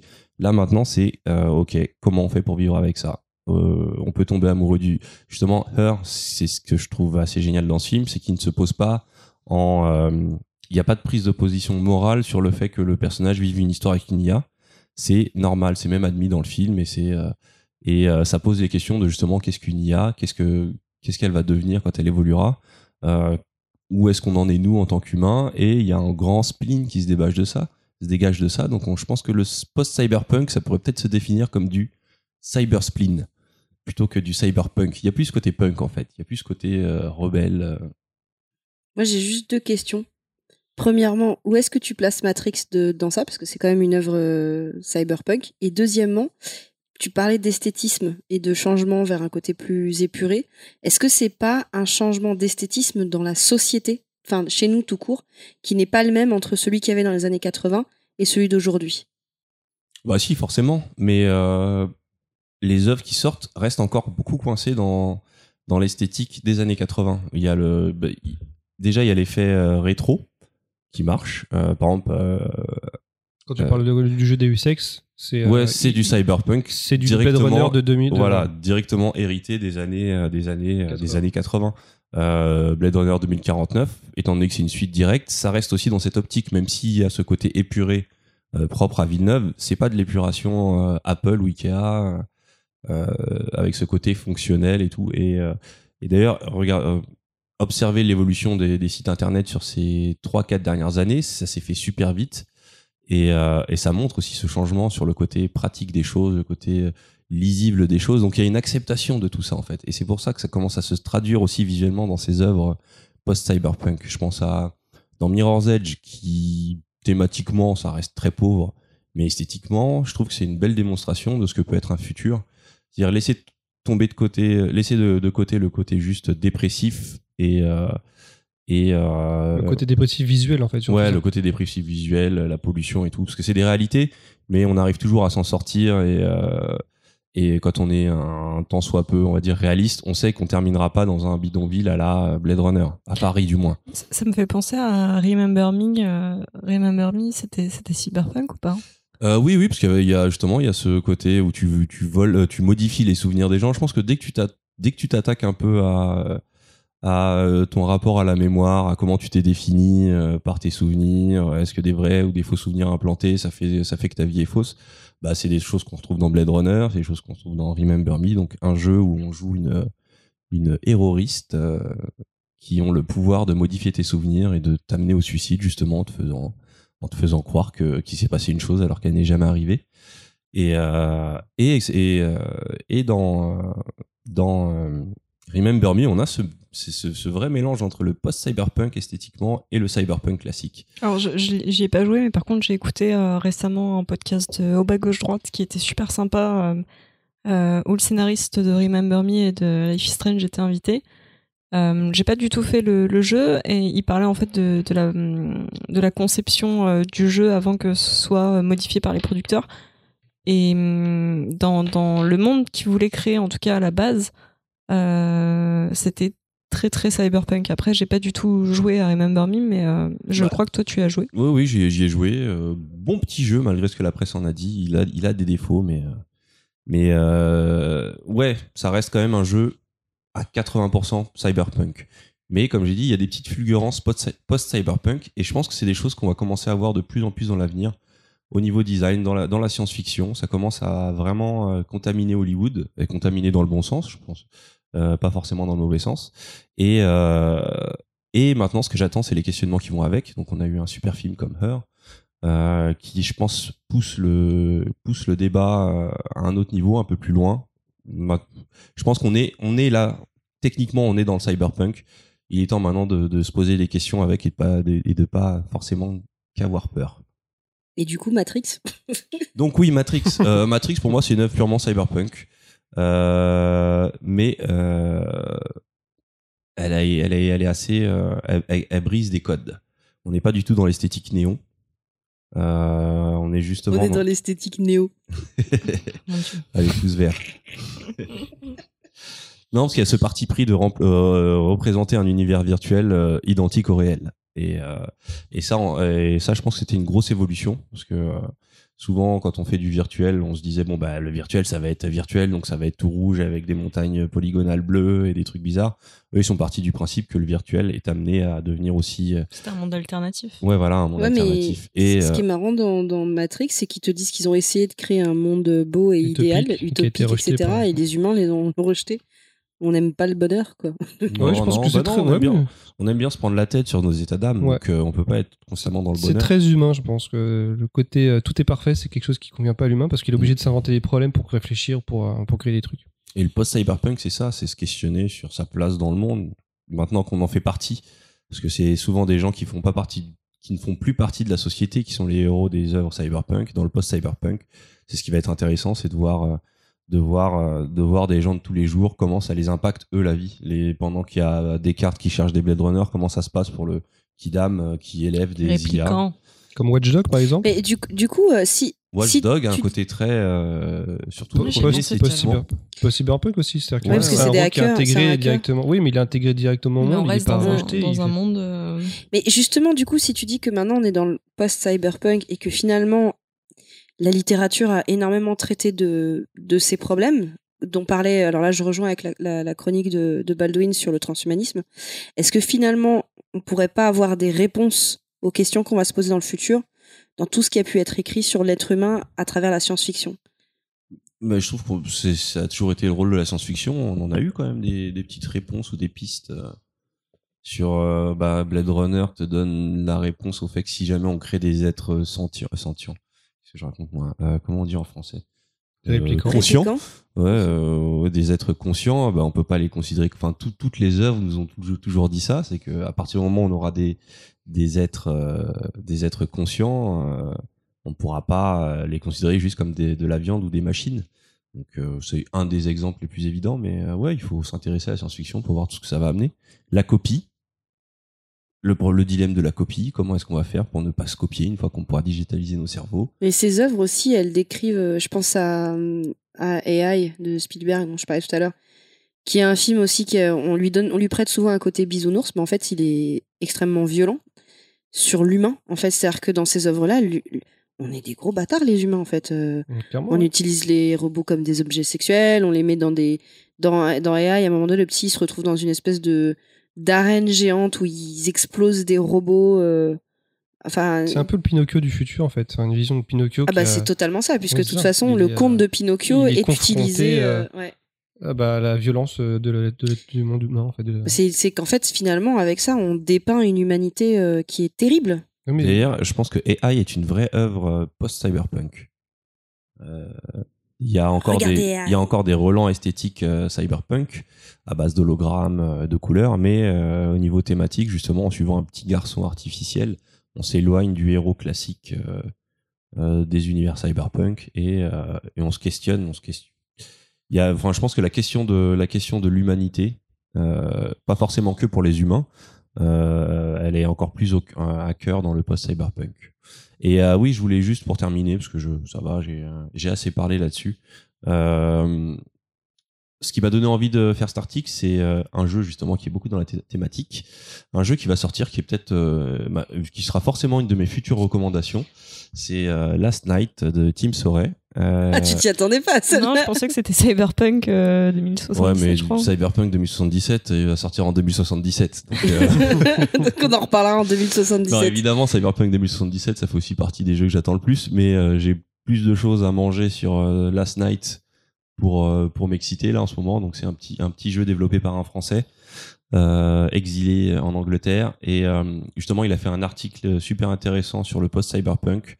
Euh, je vous enverrai le lien et, euh, et recommandations. Regardez le trailer de, de The Last Night, c'est juste une claque esthétique et, euh, et j'attends beaucoup du bonhomme malgré les petites polémiques qu'il a pu avoir à la sortie de, de son trailer.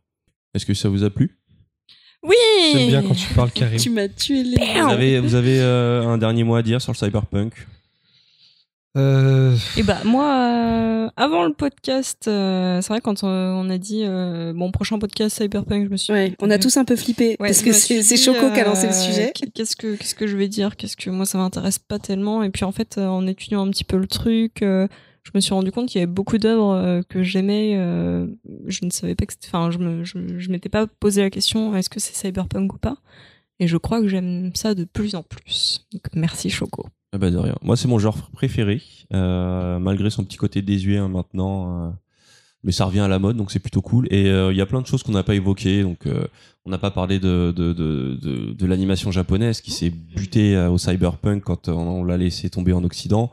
Donc, euh, bien sûr, Ghost in the Shell, Akira qu'on a déjà cité. Apple mais- Seed, exactement. Apple Seed, euh, Cyber Paprika, Est-ce que Paprika est. Paprika, oui, ça, ça l'est complètement. Ah, Paprika, c'est même- génial. Paprika, c'était même déjà post-cyberpunk, je trouve. Bah ouais, du coup, pour les gens qui ont un peu plus de mal avec le côté euh, dépressif, Paprika, c'est super beau comme dessin animé. Est-ce que Olive et Tom c'était Cyberpunk Bah, euh, si, Jeanne et Serge peut-être. si on apprend qu'ils avaient des implants pour pouvoir ré- réaliser leur truc, ouais, Alors, ça peut. Moi, ce que faisaient les, les frères d'Eric, je pense qu'il y a des implants dans la. Parce que c'est un peu abusé. Ou même le tir de l'aigle. hein, je suis Le désolé. coup de pied retourné. Hmm. D'ailleurs, est-ce qu'il y a une œuvre cyberpunk, on va dire juste ou juste l'œuvre qui vous a marqué au final, même si euh, avant ce podcast vous saviez pas que c'était cyberpunk. Bah moi, je dirais euh, AI, déjà parce que c'est un sujet de débat énorme avec ma mère. Que- Non mais Ça c'est a l'air tranquille. non mais c'est pas ça, mais c'est qu'il faut l'entendre pas. En fait, on, a- on- c'est un vrai sujet, mais limite d'engueulade quoi. euh, Même si ça reste très comique, parce que elle, euh, elle le trouve trop justement euh, bisounours dans le sens où elle aime pas euh, le fait qu'on attribue des émotions à des robots. Et je trouve ça assez fascinant en fait le fait qu'on a qu'on qu'on qu'on soit autant pas d'accord euh, sur ce sujet-là. J'ai l'impression qu'elle, d'une certaine façon, ça la gêne à cause de toutes les questions éthiques que ça ça, ça peut poser. Et puis, euh, et puis moi, j'aime beaucoup parce que on utilise le conte de Pinocchio, même si je trouve que c'est une œuvre euh, extrêmement triste parce que, euh, parce que bon, je spoil, hein, mais euh, le, le, le petit robot à la fin, finalement, euh, décide. Enfin, pour moi, il ne surmonte pas son traumatisme puisque on lui offre euh, une continuité et il préfère euh, rester auprès d'une mère qui l'a abandonné. Que je trouve très triste, mais voilà. C'est, et, j'ai compris beaucoup plus tard que c'était une œuvre euh, cyberpunk parce que j'avais jamais exploré. euh, euh, je, je connaissais toutes ces œuvres sans me rendre compte qu'elles appartenaient à un courant euh, qui était le courant cyberpunk. Donc j'espère que ben on a fait découvrir ce truc-là à des gens et que du coup ils vont nous faire des retours dessus. Ou des gens qui, qui ne savaient pas que c'était cyber. Parce Ouais. que leur- leurs œuvres étaient cyberpunk, des œuvres qui- qu'ils aimaient, mais en fait, comme, comme vous faites l'a, l'a dit, c'est-à-dire qu'en fait, je pense que ça touche un peu tout le monde. Enfin, déjà, les gens qui aiment la science-fiction aiment, je pense, il y a de fortes chances qu'ils aiment le cyberpunk, parce que c'est une branche de la science-fiction, un peu plus, euh, comme on avait dit, euh, dépressive. Mais je pense qu'il y a beaucoup de gens qui aiment le cyberpunk sans le savoir, en fait, tout simplement. Et puis, comme j'ai dit, avec cette espèce de retour euh, rétro 80, on baigne dans une esthétique complètement cyberpunk à base de, à base de logos de vieux, de Atari en VHS, de, de gris euh, violettes et euh, roses dans des espaces virtuels minimalistes. C'est, c'est, euh, et même la musique, le, le- la synthwave et tout, c'est, euh, ça nous ramène un peu à cette, euh, cette esthétique. Juste pour revenir 80. sur Blade Runner, j'avais bien aimé la musique, j'étais surpris par, euh, par Hans Zimmer, parce que c'est lui qui, fait, qui compose la musique, et honnêtement, euh, je ne savais pas, et quand j'ai vu son nom, j'ai dit, ah ouais, euh, il a encore une corde à son arc. Ouais, j'ai pas pareil quand j'ai vu je pensais son nom pas que sur le c'est. Enfin, lui, il y a Ouais, j'avais quelqu'un pas quelqu'un d'autre. 2049 hein, par contre on parle. Oui, de 2049, oui, parce que que le premier c'était Evangelis, et euh, 2049, il y a quelqu'un d'autre, mais j'ai pas re- re- retenu le nom, en fait, tout simplement. Euh, bah, moi, pour répondre à, à Choco, euh, Blade Runner, euh, c'était un film que j'avais beaucoup aimé euh, quand je l'ai revu une seconde fois, mais euh, sans vraiment m'attarder dessus. Et là, pour avoir rebossé dessus sur le podcast, je me suis vraiment prise d'amour pour, euh, pour ce film. Et donc, et donc, merci à base de pop, pop, pop, pop. C'est si beau. Et toi, Karim? Euh, Non, on sait pas qui c'est ça. Moi je connais que Choco. J'ai absolument pas dit Karim. Je crois que c'est le mec le plus grillé du podcast. Choco. tu sais que Jessica va encore nous dire qu'on n'a pas réussi à Attends, tenir. t'as balancé toutes les infos sur ta live, toi, laisse tomber. Moi, mais j'ai pas, j'ai Tu jamais. parles créole, Eh, mais moi, tu manges, personne tu ne connaît mon vrai nom, c'est Punky. Personne n'a jamais craqué mon vrai nom. Euh, Non, si non, si non, vous voulez son nom, Non, je pouvez me contacter sur mon. Facebook, Baldwin. Donc euh, justement, il faut, il faut deviner. Euh, Oui, l'œuvre, euh, toi, l'œuvre cyberpunk Euh, par excellence. Ouais, je dirais que bon, l'œuvre matricielle pour moi, ça, ça reste Blade Runner. Euh, pareil, quand je l'ai vu quand j'étais gosse, bah, j'ai rien, j'ai vraiment rien compris au film. Et je pense que la première fois que je l'ai vu, j'étais déçu. Sauf que euh, je me suis endormi en voyant des Chinois passer sous une arche euh, de nuit dans une ville qui est juste magnifique avec de la fumée. Et c'est, c'est, c'est une image qui est restée à vie. Donc, euh, donc ouais, euh, Blade Runner, ça restera l'œuvre euh, matricielle. Et sinon, pour les gens qui veulent voir du cyberpunk sans savoir que c'est du cyberpunk, je conseille quand même beaucoup d'épisodes de Black, Black Mirror, Mirror. qui, euh, qui, qui pour le coup est, Junipero. ouais. c'est sur Le Netflix. post et pour le coup, San, ouais. San Junipero, autant je trouve que la plupart des épisodes sont très cyberpunk, et San Junipero, c'est vraiment post-cyberpunk, parce que ça, ça prend le pas la technologie. il y a euh, Mackenzie Davis. On se calme. Il n'y a, pas ce côté sur la technologie qui n'est que euh, oppressive, où là, c'est plus, euh, elles, elles elles vivent quelque chose Qui de beau grâce à la le, technologie c'est le seul happy ending de Black Mirror. Ah oui, c'est vrai. Euh, du coup, les questions, Bah oui, la question. les questions auditeurs, bon, il y en a, il y en a deux. Attends, un petit jingle quand même. Questions auditeurs, vas-y. Question Quoi, auditeur. quoi, quoi, quoi Les questions Qui- quoi, comment. Vous avez posé Les des questions. Vous allez avoir les Oui, réponses. donc Ornica. Questions auditeurs. Peut-être pas. Les questions auditeurs. Alors, on Très malaisant. On commence avec la question de... de- Oui, c'était très mauvais. Donc on réitère, s'il y a des jingles, euh, s'il y a des artistes dans l'âme qui veulent proposer des jingles, eh bien, ils gagneront peut-être des Je te jure, quesadillas. ton chat, c'est le chétan. Il me regarde depuis tout à l'heure. Il s'appelle Zombie, hein, c'est pas pour eux. Alors, juste pour les jingles, on prend même les sonneries de téléphone. hein. Euh, du coup, euh, donc on a une question de Yoshi. Yoshi qui demande euh, peut-on considérer la série Cobra comme du cyberpunk? Je suis super fan. Très bonne série, mais je dirais. Pour moi, c'est du space opéra. Non, ouais, ça reste plus space opéra avec un côté Ouais, un peu western. Est-ce que le Space Opera, ça peut être une branche de la science-fiction qui se rapproche un peu de c'est une branche différente. Après, tu peux, dans une même œuvre, tu peux avoir des influences de plusieurs branches. On est Ouais, d'accord que les branches sont rattachées à un arbre. Tu peux avoir du. Et donc, forcément, les branches, les elles sont sur le même arbre. Ponky, qu'est-ce qu'on fait des vieux arbres On demande à la mairie. Alors, peut-être que c'est- c'est juste la branche du dessus, Alors, mais les arbres, mais le les arbres, on peut les sauver aussi. Mais techniquement, je sais pas. ça, euh, ça reprend pas mal d'éléments, mine de rien. Co-. Cobra, c'est un, c'est un être humain ou pas? Ouais, je me souviens. Alors, Oui, Co- c'est un Cobra, déjà humain, pour ceux euh. qui ne voient, est-ce que tout le monde voit ce que c'est Cobra? Enfin ici, Non. donc Cobra, c'est un animé. Je sais pas de quand il date. Euh, D'ailleurs, Yoshi, tu pourras nous faire. un- Ouais, Oui, c'est quoi cette question, de- Yoshi, Mais là? En fait, c'est tout ce que je me souviens de Cobra, c'est qu'il est blond, qu'il a un arbre, un, Un arbre. un, un- un bras, un bras. Il a un bras qui fait Avec un- flingue.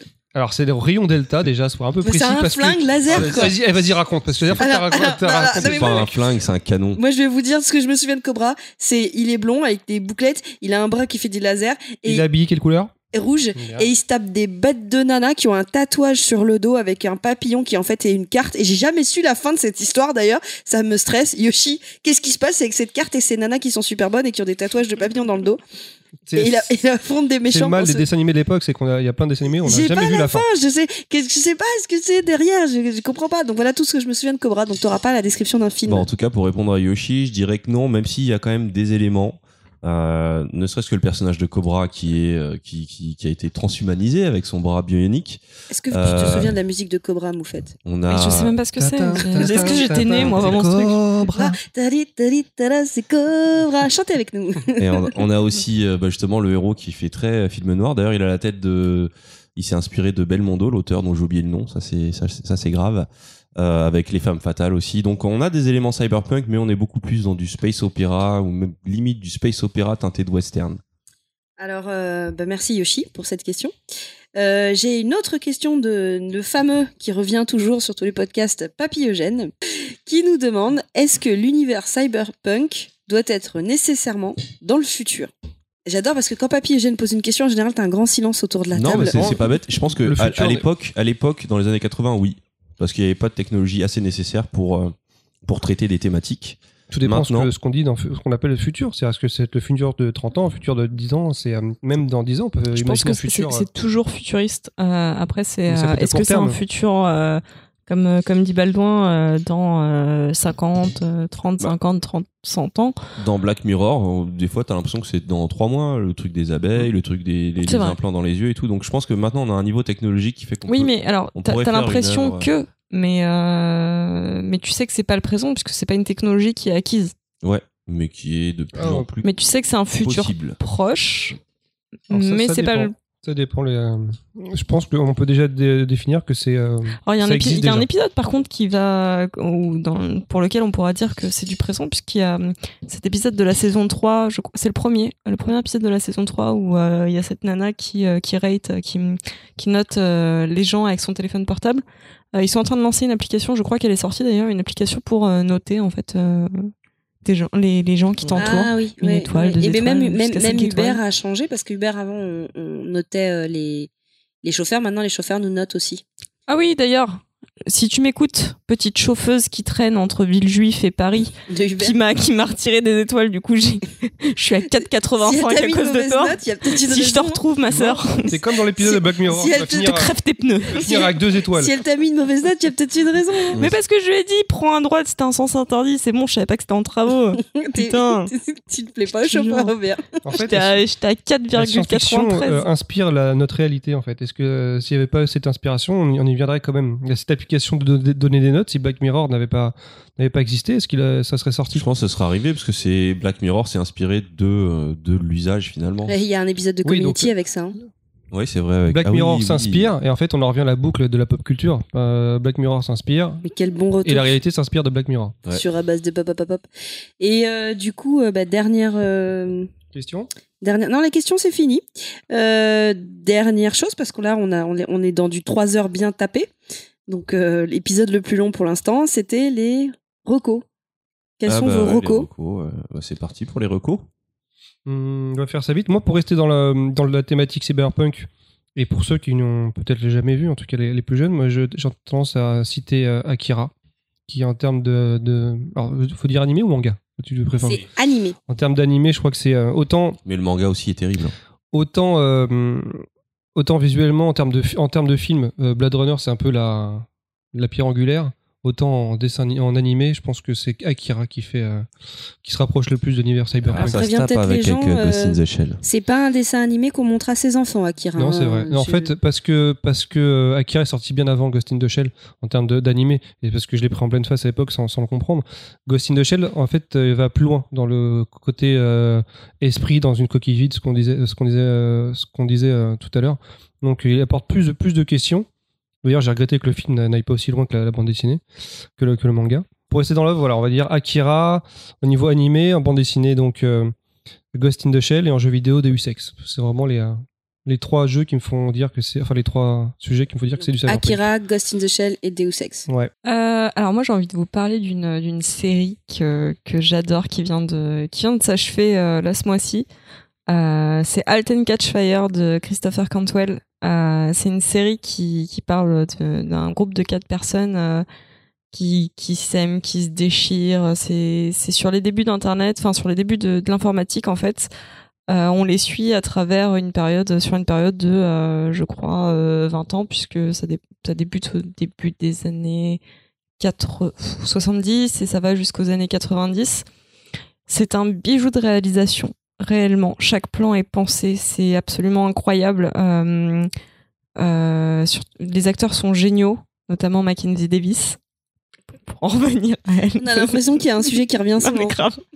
Euh, non, vraiment, c'est une, actrice formidable. Euh, tous sont géniaux, mais vraiment, Mackenzie Davis, je- j'espère la voir euh, très bientôt dans un, dans un grand rôle parce que. La voir en un mot ou en deux mots? Les deux. C'est vraiment regarder Alten Catch Fire, c'est quatre saisons d'une dizaine d'épisodes pardon d'une heure à peu près. Euh, ça s'est terminé parce que malheureusement euh, les audiences ne suivaient pas.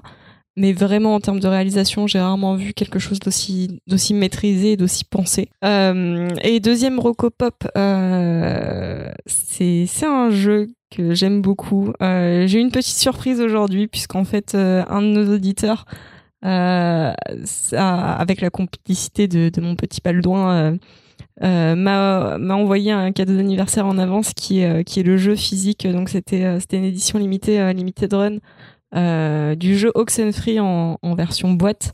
Euh, c'est un jeu qui est absolument génial que je vous re- recommande. Il vient de sortir sur Switch. euh, il est sorti le mois dernier sur Switch. Euh, vraiment, allez-y, les yeux fermés. J'ai pas envie de vous dire de quoi ça parle, de quoi ça traite, quelle est l'ambiance. Allez-y. Euh, c'est une vingtaine de balles sur, sur les stores. Euh, Florian, merci beaucoup. T'es le meilleur de mes followers. Un bisou. Bisous, mon Florian. Bah du coup, moi j'ai déjà fait ma première reco avec Carbone modifié de Richard Morgan. Donc pour la Oh, deuxième, bah, ça va, ça se la joue cool ici, hein. non mais sinon j'ai qu'à écouter le podcast. j'ai trop de choses, j'ai trop de choses à recommander. Euh, du coup, je vais juste rester sur euh, sur Star Trek Discovery. Donc euh, c'est une série euh, Netflix que j'ai commencé, sachant que j'étais pas spécialement une trekkies, donc une C'est- C'est quoi, tu m'as dit? Star Trek Discovery. Ah. J'ai- je suis pas une Trekkie, c'est-à-dire je suis pas quelqu'un qui a suivi Star Trek euh, depuis le début, etc. Donc pour moi c'était vraiment, euh, à part les films euh, et ce que je connaissais de Star Trek, la vraie première approche euh, dedans. Et euh, pour l'instant, euh, parce que par rapport aux autres séries Netflix, c'est pas une série où on a tout d'un bloc, on a ça épisode par épisode. Euh, pour l'instant, j'aime bien.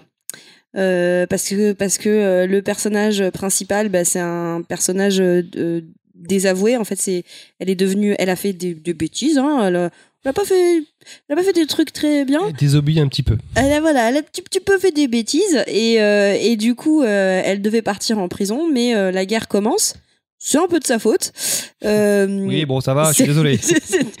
et, euh, et donc on a un personnage de, de rebelle euh, comme comme héros et donc j'aime bien j'aime bien le fait de commencer avec quelqu'un qui est pas forcément euh, tout lisse etc. Je sais pas si ça va être super bien ou pas. Pour l'instant ça me plaît. Euh, Il y a des choses qui me plaisent. Les personnages sont vraiment pas tout lisses.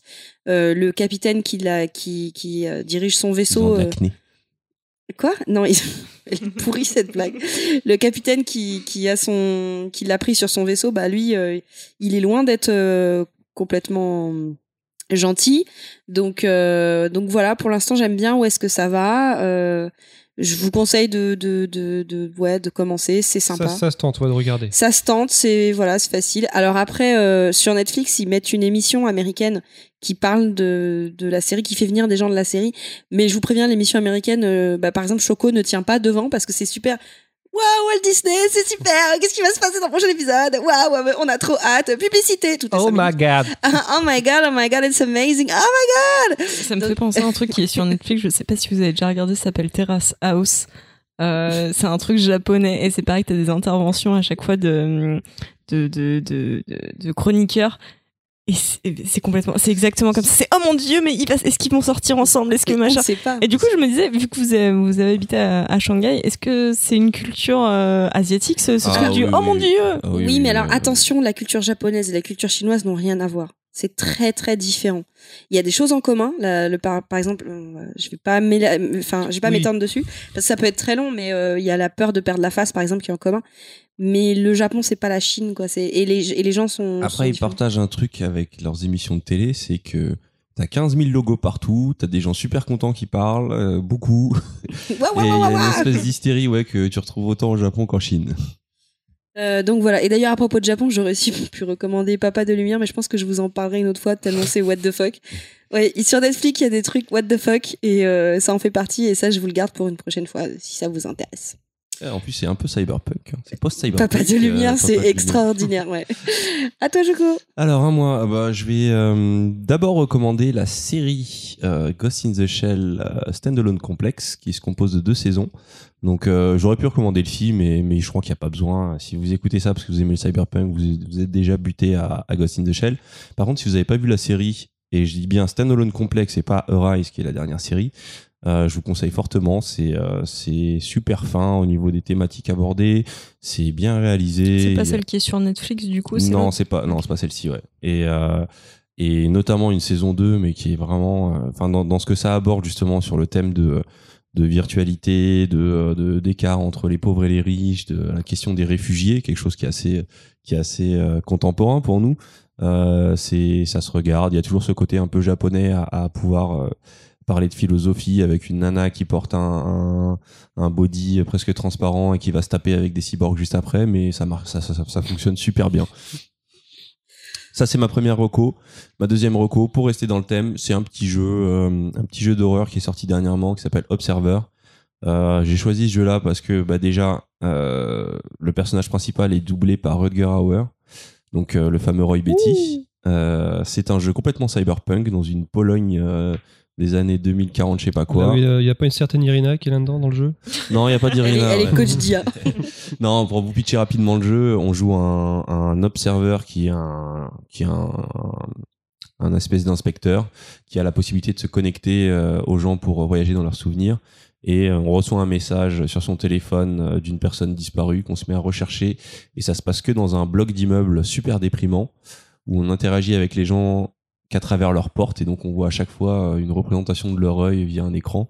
Et, euh, et c'est un jeu qui est visuellement assez époustouflant, notamment toutes les scènes où euh, on plonge dans le dans les souvenirs des, des cadavres qu'on croise et c'est des et donc on est dans une espèce de représentation éclatée de de de, de ce qu'ils ont vécu c'est super flippant euh, c'est c'est vraiment un très bon trip c'est un walking simulator de de de, de qualité donc C'est un peu angoissant? euh, ouais c'est bien flippant Et c'est quoi comme. euh, Enfin, c'est sur, sur quel support? En fait c'est sur euh, je crois qu'il est sorti sur euh, PS4 Xbox One et PC On sait s'il est en français ou pas? Non, il est qu'en anglais, j'imagine. il est que en anglais mais t'as les doublages en français non non non c'est bon t'as aussi les, sous-titré t'as les français? sous-titrés français Ok. Euh, alors, je préviens, c'est un, c'est vraiment un walking simulator, c'est-à-dire que on a des petites phases d'enquête où on se sert de différentes visions pour trouver des indices, mais au final, on ne fait que avancer dans l'histoire et euh, euh, mais rien que pour les scènes de, scènes où on pénètre dans la psyché des personnages, c'est des moments mais c'est à la fois flippant, c'est des, astuces de réalisation qui sont assez ouf. Euh, on est en plein cauchemar cybernétique et euh, bah, au niveau de l'esthétique, c'est purement cyberpunk. Et Rutger, Hauer, maintenant qu'il a, je sais pas quel âge il a, il a une voix super usée et tout. Et euh, mine de rien, le fait de l'avoir choisi lui, ça va bien avec la thématique du jeu parce qu'il a joué Roy Betty. Et ben, je, je rebondis puisqu'il y a eu un jeu Blade Runner. Et, Ah, excellent. et, euh, et Roger Howard n'a pas été casté euh, pour, euh, pour doubler. Bah, le jeu Blade Runner, le truc c'est qu'il y a pas, les- il y a aucun des personnages, enfin des personnages principaux du jeu. C'est un, c'est un de mes jeux cultes aussi. J'aurais pu le recommander, mais pour ça il faut faire du. Bah, remarque, il est gratuit. Il est gratuit en abandonware. Mais euh, ouais, non, c'était un excellent jeu qui reprenait des, des scènes du film. Mais s'il y a pas Rutger Hauer, c'est qu'il y a pas non plus Roy Betty dans le jeu. Si, euh, alors, je crois que si, en fait. Euh, c'est juste qu'il n'a pas été retenu au doublage. C'est pas une question de budget, peut-être? Moi, moi, je confirme pour l'avoir retourné le jeu qu'il n'y a pas Roy Betty. Ah ouais il y a un équivalent. Il y a vraiment un personnage où tu sens qu'ils ont fait Roy Betty en brun. Mais, euh, mais il est pas, pour des questions de droit, il pouvait pas avoir d'écart. Donc ils ont mis un autre personnage qui vit bizarrement dans un appart très proche du sien. Et, euh, et je crois qu'il y a, on croise quasiment pas de personnage du, du, du, du film. Eh bien, en tout cas, je sais qu'il a, qu'il a passé les tests et qu'il n'a pas été retenu. Je l'ai lu quelque part Mhm. sur les internets. Mhm. Eh bien, comme cette boîte de bonbons, le podcast Qui euh, se vide. touche à sa fin. mais une pe- mais peut-être, peut-être qu'on on peut nous retrouver peut-être sur, euh, Ah, sur bah euh, oui, les oui. réseaux des Ah oui, alors, internets. il faut- Essayez de nous retrouver Je tiens, à dire fois. qu'on a des, on a, enfin, en tout cas, on a des nouveaux followers sur Twitter. Euh, On leur fait la bise. on leur quoi ta, fait la phrase du début Ça fait plaisir. Euh, Euh, avec. Yoshi Euh, Qu'on remercie, qu'on Qu'on- salue, bien qu'on entendu. remercie et qu'on salue, bien entendu. Donc, euh, et puis, euh, non, je voulais juste en profiter pour remercier. Alors, pour moi, c'est le, le notre follower euh, mystère. Il s'appelle, euh, enfin, sur Twitter, c'est What's My Name. Ah oui Il nous a, alors je ne sais pas qui c'est, c'est le follower mystère. Euh, il nous a recommandé. Je trouve ça super sympa. Euh, Quand tu vois le niveau du podcast, ouais, c'est sympa. donc c'est euh, donc euh, bah, du coup c'est un test. On va voir si What's My Name nous écoute jusqu'au bout. Peut-être qu'il nous renverra un petit Hmm. un petit un petit tweet. Mais euh, du coup j'aime bien parce que c'est un, c'est un peu voilà c'est le- l'auditeur mystère. C'est vrai que c'est très sympa, ouais. Ouais, et c'est super sympa. Il nous a recommandé auprès d'un podcast, euh, du coup, que j'ai commencé à écouter, qui s'appelle Podcaster et qui recommande d'autres podcasts, qui parlent d'autres podcasts. Alors, je sais pas s'ils parleront de nous un jour, hein, mais euh, voilà. En tout cas, pour, pour le geste, c'est Pour le c'est geste, vraiment c'est- super Merci. c'est sympa. What's super My sympa. Name, merci. euh, What's My Name, merci. Et, et du coup, pour nos nouveaux auditeurs, euh, bah, effectivement, on a un Twitter qui s'appelle euh, at à base de PPPP. PPPP. Cherchez à base de PPPP. Mm. Faites attention, il y a à base de PPP Pop et c'est un pape, donc ça n'a rien à voir avec nous. On a, euh, on a une adresse mail, Gmail, qui est euh, À base de à gmail.com. gmail.com et on a un Facebook en fait qui Il y est, a combien de P, juste pour que les gens se trompent pas il y en a quatre. Ok. Euh, 4P. 4P. Euh, et on a un, un Facebook, en fait, on est hébergé par le collectif euh, Zombie the Cat. Euh, Vous hébergez vous-même. mais on s'héberge nous-mêmes, en fait. La meuf, elle fait ai. T'as l'air de dire, ouais, c'est des mecs super sympas, mais c'est nous en fait. euh. Bah ouais, mais non, mais il y en a, il y a d'autres personnes que nous dans Zombie the Cat, donc sûr. du coup, euh, c'est pas que nous, mais euh, Mais c'est nous la base quand mais, même. on va- mais on est un petit peu Pour l'instant, on est quand même les, les, les trois tiers, euh, enfin, les trois quarts. de On, on Zombies a les the trois quarts de Zombie the Cat ici. Ce serait bien d'avoir le quatrième Parce quart qu'en un jour. euh, on est ceux qui ont créé The Bizarre Cat et on est aussi les auditeurs parce qu'on fait tout en même temps. on s'écoute, on, on s'écoute on- nous-mêmes, on se regarde nous-mêmes, c'est super. Et les, et les comptes perso Vous avez envie de balancer vos comptes perso Ah, Euh, moi Ouais. j'ai dit, il faut le trouver. Ah, putain. Moi, je Alors, balance. Non, bah non, sur à base de PPP, de toute façon. euh, D'ailleurs, ce qui est très rigolo, c'est que comme on est deux trois personnes à répondre sur le compte de la base de PPPP. Mais moi, ça me gave parce qu'en fait, mon appli, parfois, je suis en train de, de checker mon Twitter perso et puis je sais pas comment ça me balance sur le. Donc, du coup, en fait, je réponds avec euh, à, base, de, PPPP. ouais. Sauf que je pensais que j'étais avec le mien, donc je me dis, mais qu'est-ce que c'est- ça n'a aucun sens. C'est euh, c'est vraiment de la merde, Twitter. de la merde. Ah, C'est vrai que putain au niveau de l'expérience utilisateur, euh, bah remarque il y a eu pire entre temps, il y a eu il y a eu Snapchat. Mais euh, Bon, en tout cas, pour ceux qui n'aiment qui n'aiment pas les réseaux, vous pouvez utiliser un mail pour vous pour euh, envoyer nos, vos questions. Et d'ailleurs, pour ceux qui n'aiment pas les réseaux, est-ce qu'on peut déjà dire le, le... on va donner notre adresse physique pour ceux qui n'aiment pas les réseaux. Mais euh, bon, en tout cas, voilà, vous pouvez nous poser des questions euh, dessus. Et puis, euh, je pense qu'il faudrait finir parce qu'on à moi j'ai même pas eu le 3h15. temps de balancer mon mes, mes, mes blazes parce que moi je moi je Ah moi, oui, je c'est- ah tiens oui, oui, oui. Ah oui, Choco. Choco, il fait Choco sa promo. C'est l'instant promo, Choco. Vas-y. Donc euh, moi c'est @chocochocs. Alors sur Twitter, bon bah je m'en fous un petit peu, mais euh, Instagram, venez, vi- viendez liker mes dessins. Donc euh, C H O C O C H Alors, O K S. c'est le concours Choco, c'est-à-dire que cette année, Choco essaye de- d'arriver à faire un buzz sur Instagram, donc aidez-le. Non, je veux pas faire un buzz. Je veux parce que veux, tu veux combien de followers Embauchez-le, s'il vous Tu plaît. veux combien de followers sur je, veux pas Instagram je tiens à préciser, je veux pas faire un buzz. Je, je veux, je me suis fixé comme objectif 1000 followers fin 2018. Et donc là, tu en es à j'en suis à 167 C'est- peut-être. Non, c'est faisable. Si tu passes à tes PMP dans ton à 20 000, Ouais, euh, je en pense que tu vas pouvoir y arriver. Mais euh, Non, on juste- tous. Bon, ouais, j'en parlerai une prochaine fois dans, de, de cette expérience parce que c'est une vraie expérience mine de rien euh, de se mettre dans le Instagame. C'est vrai. Et juste euh, comme ça, est-ce que si, je- si on proposait un petit jeu aux auditeurs de deviner le. Alors, on sujet va de l'autre proposer podcast sur euh, sur euh, sur, euh, sur notre page Twitter. Sur- Essayez de trouver le, le, le vlogueur cinéma. Oui. Ah ouais. Le blogueur ou le sujet du prochain Alors, podcast. alors, pour le sujet du prochain podcast, je referai le petit jeu que j'ai fait la dernière fois, c'est-à-dire que je ferai un petit pendu sur il faudrait qu'il Twitter. gagne quelque chose, les auditeurs. Alors, moi, je pensais à une PS4, Un mais sinon, 40. juste une- peut-être une dédicace, ça serait pas mal aussi.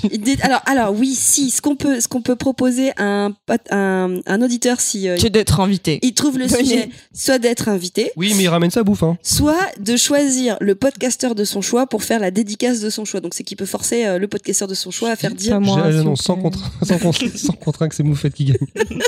Je pas- Et je mets 5 euros sur la table, là, tout de suite. Donc euh, voilà, le petit jeu pour essayer de vous faire deviner euh, le, le sujet euh, du prochain On podcast. essaye de vous amuser comme on peut. hein. Où on essaiera peut-être d'avoir un, un invité. On a une idée en tête, mais lui ne le sait pas encore. Ah ouais. ah, c'est Est-ce que tu parlerais d'un ah, chanteur chut, de Ah oui, un chanteur, Ah, un, allez, Un chanteur de Oh, il a pas métal. encore dit oui, on lui avait pas demandé. Donc... ex-chevelu, ouais. Moi, je dirais un touche à tout plus qu'autre chose. Bon, allez, moi je mets la musique du pot Démerdez-vous Voilà, c'est la musique, ça a commencé, c'est la, la fin. Allez, ciao, ciao, la ciao, bye bye Des tout le gros monde. poutous.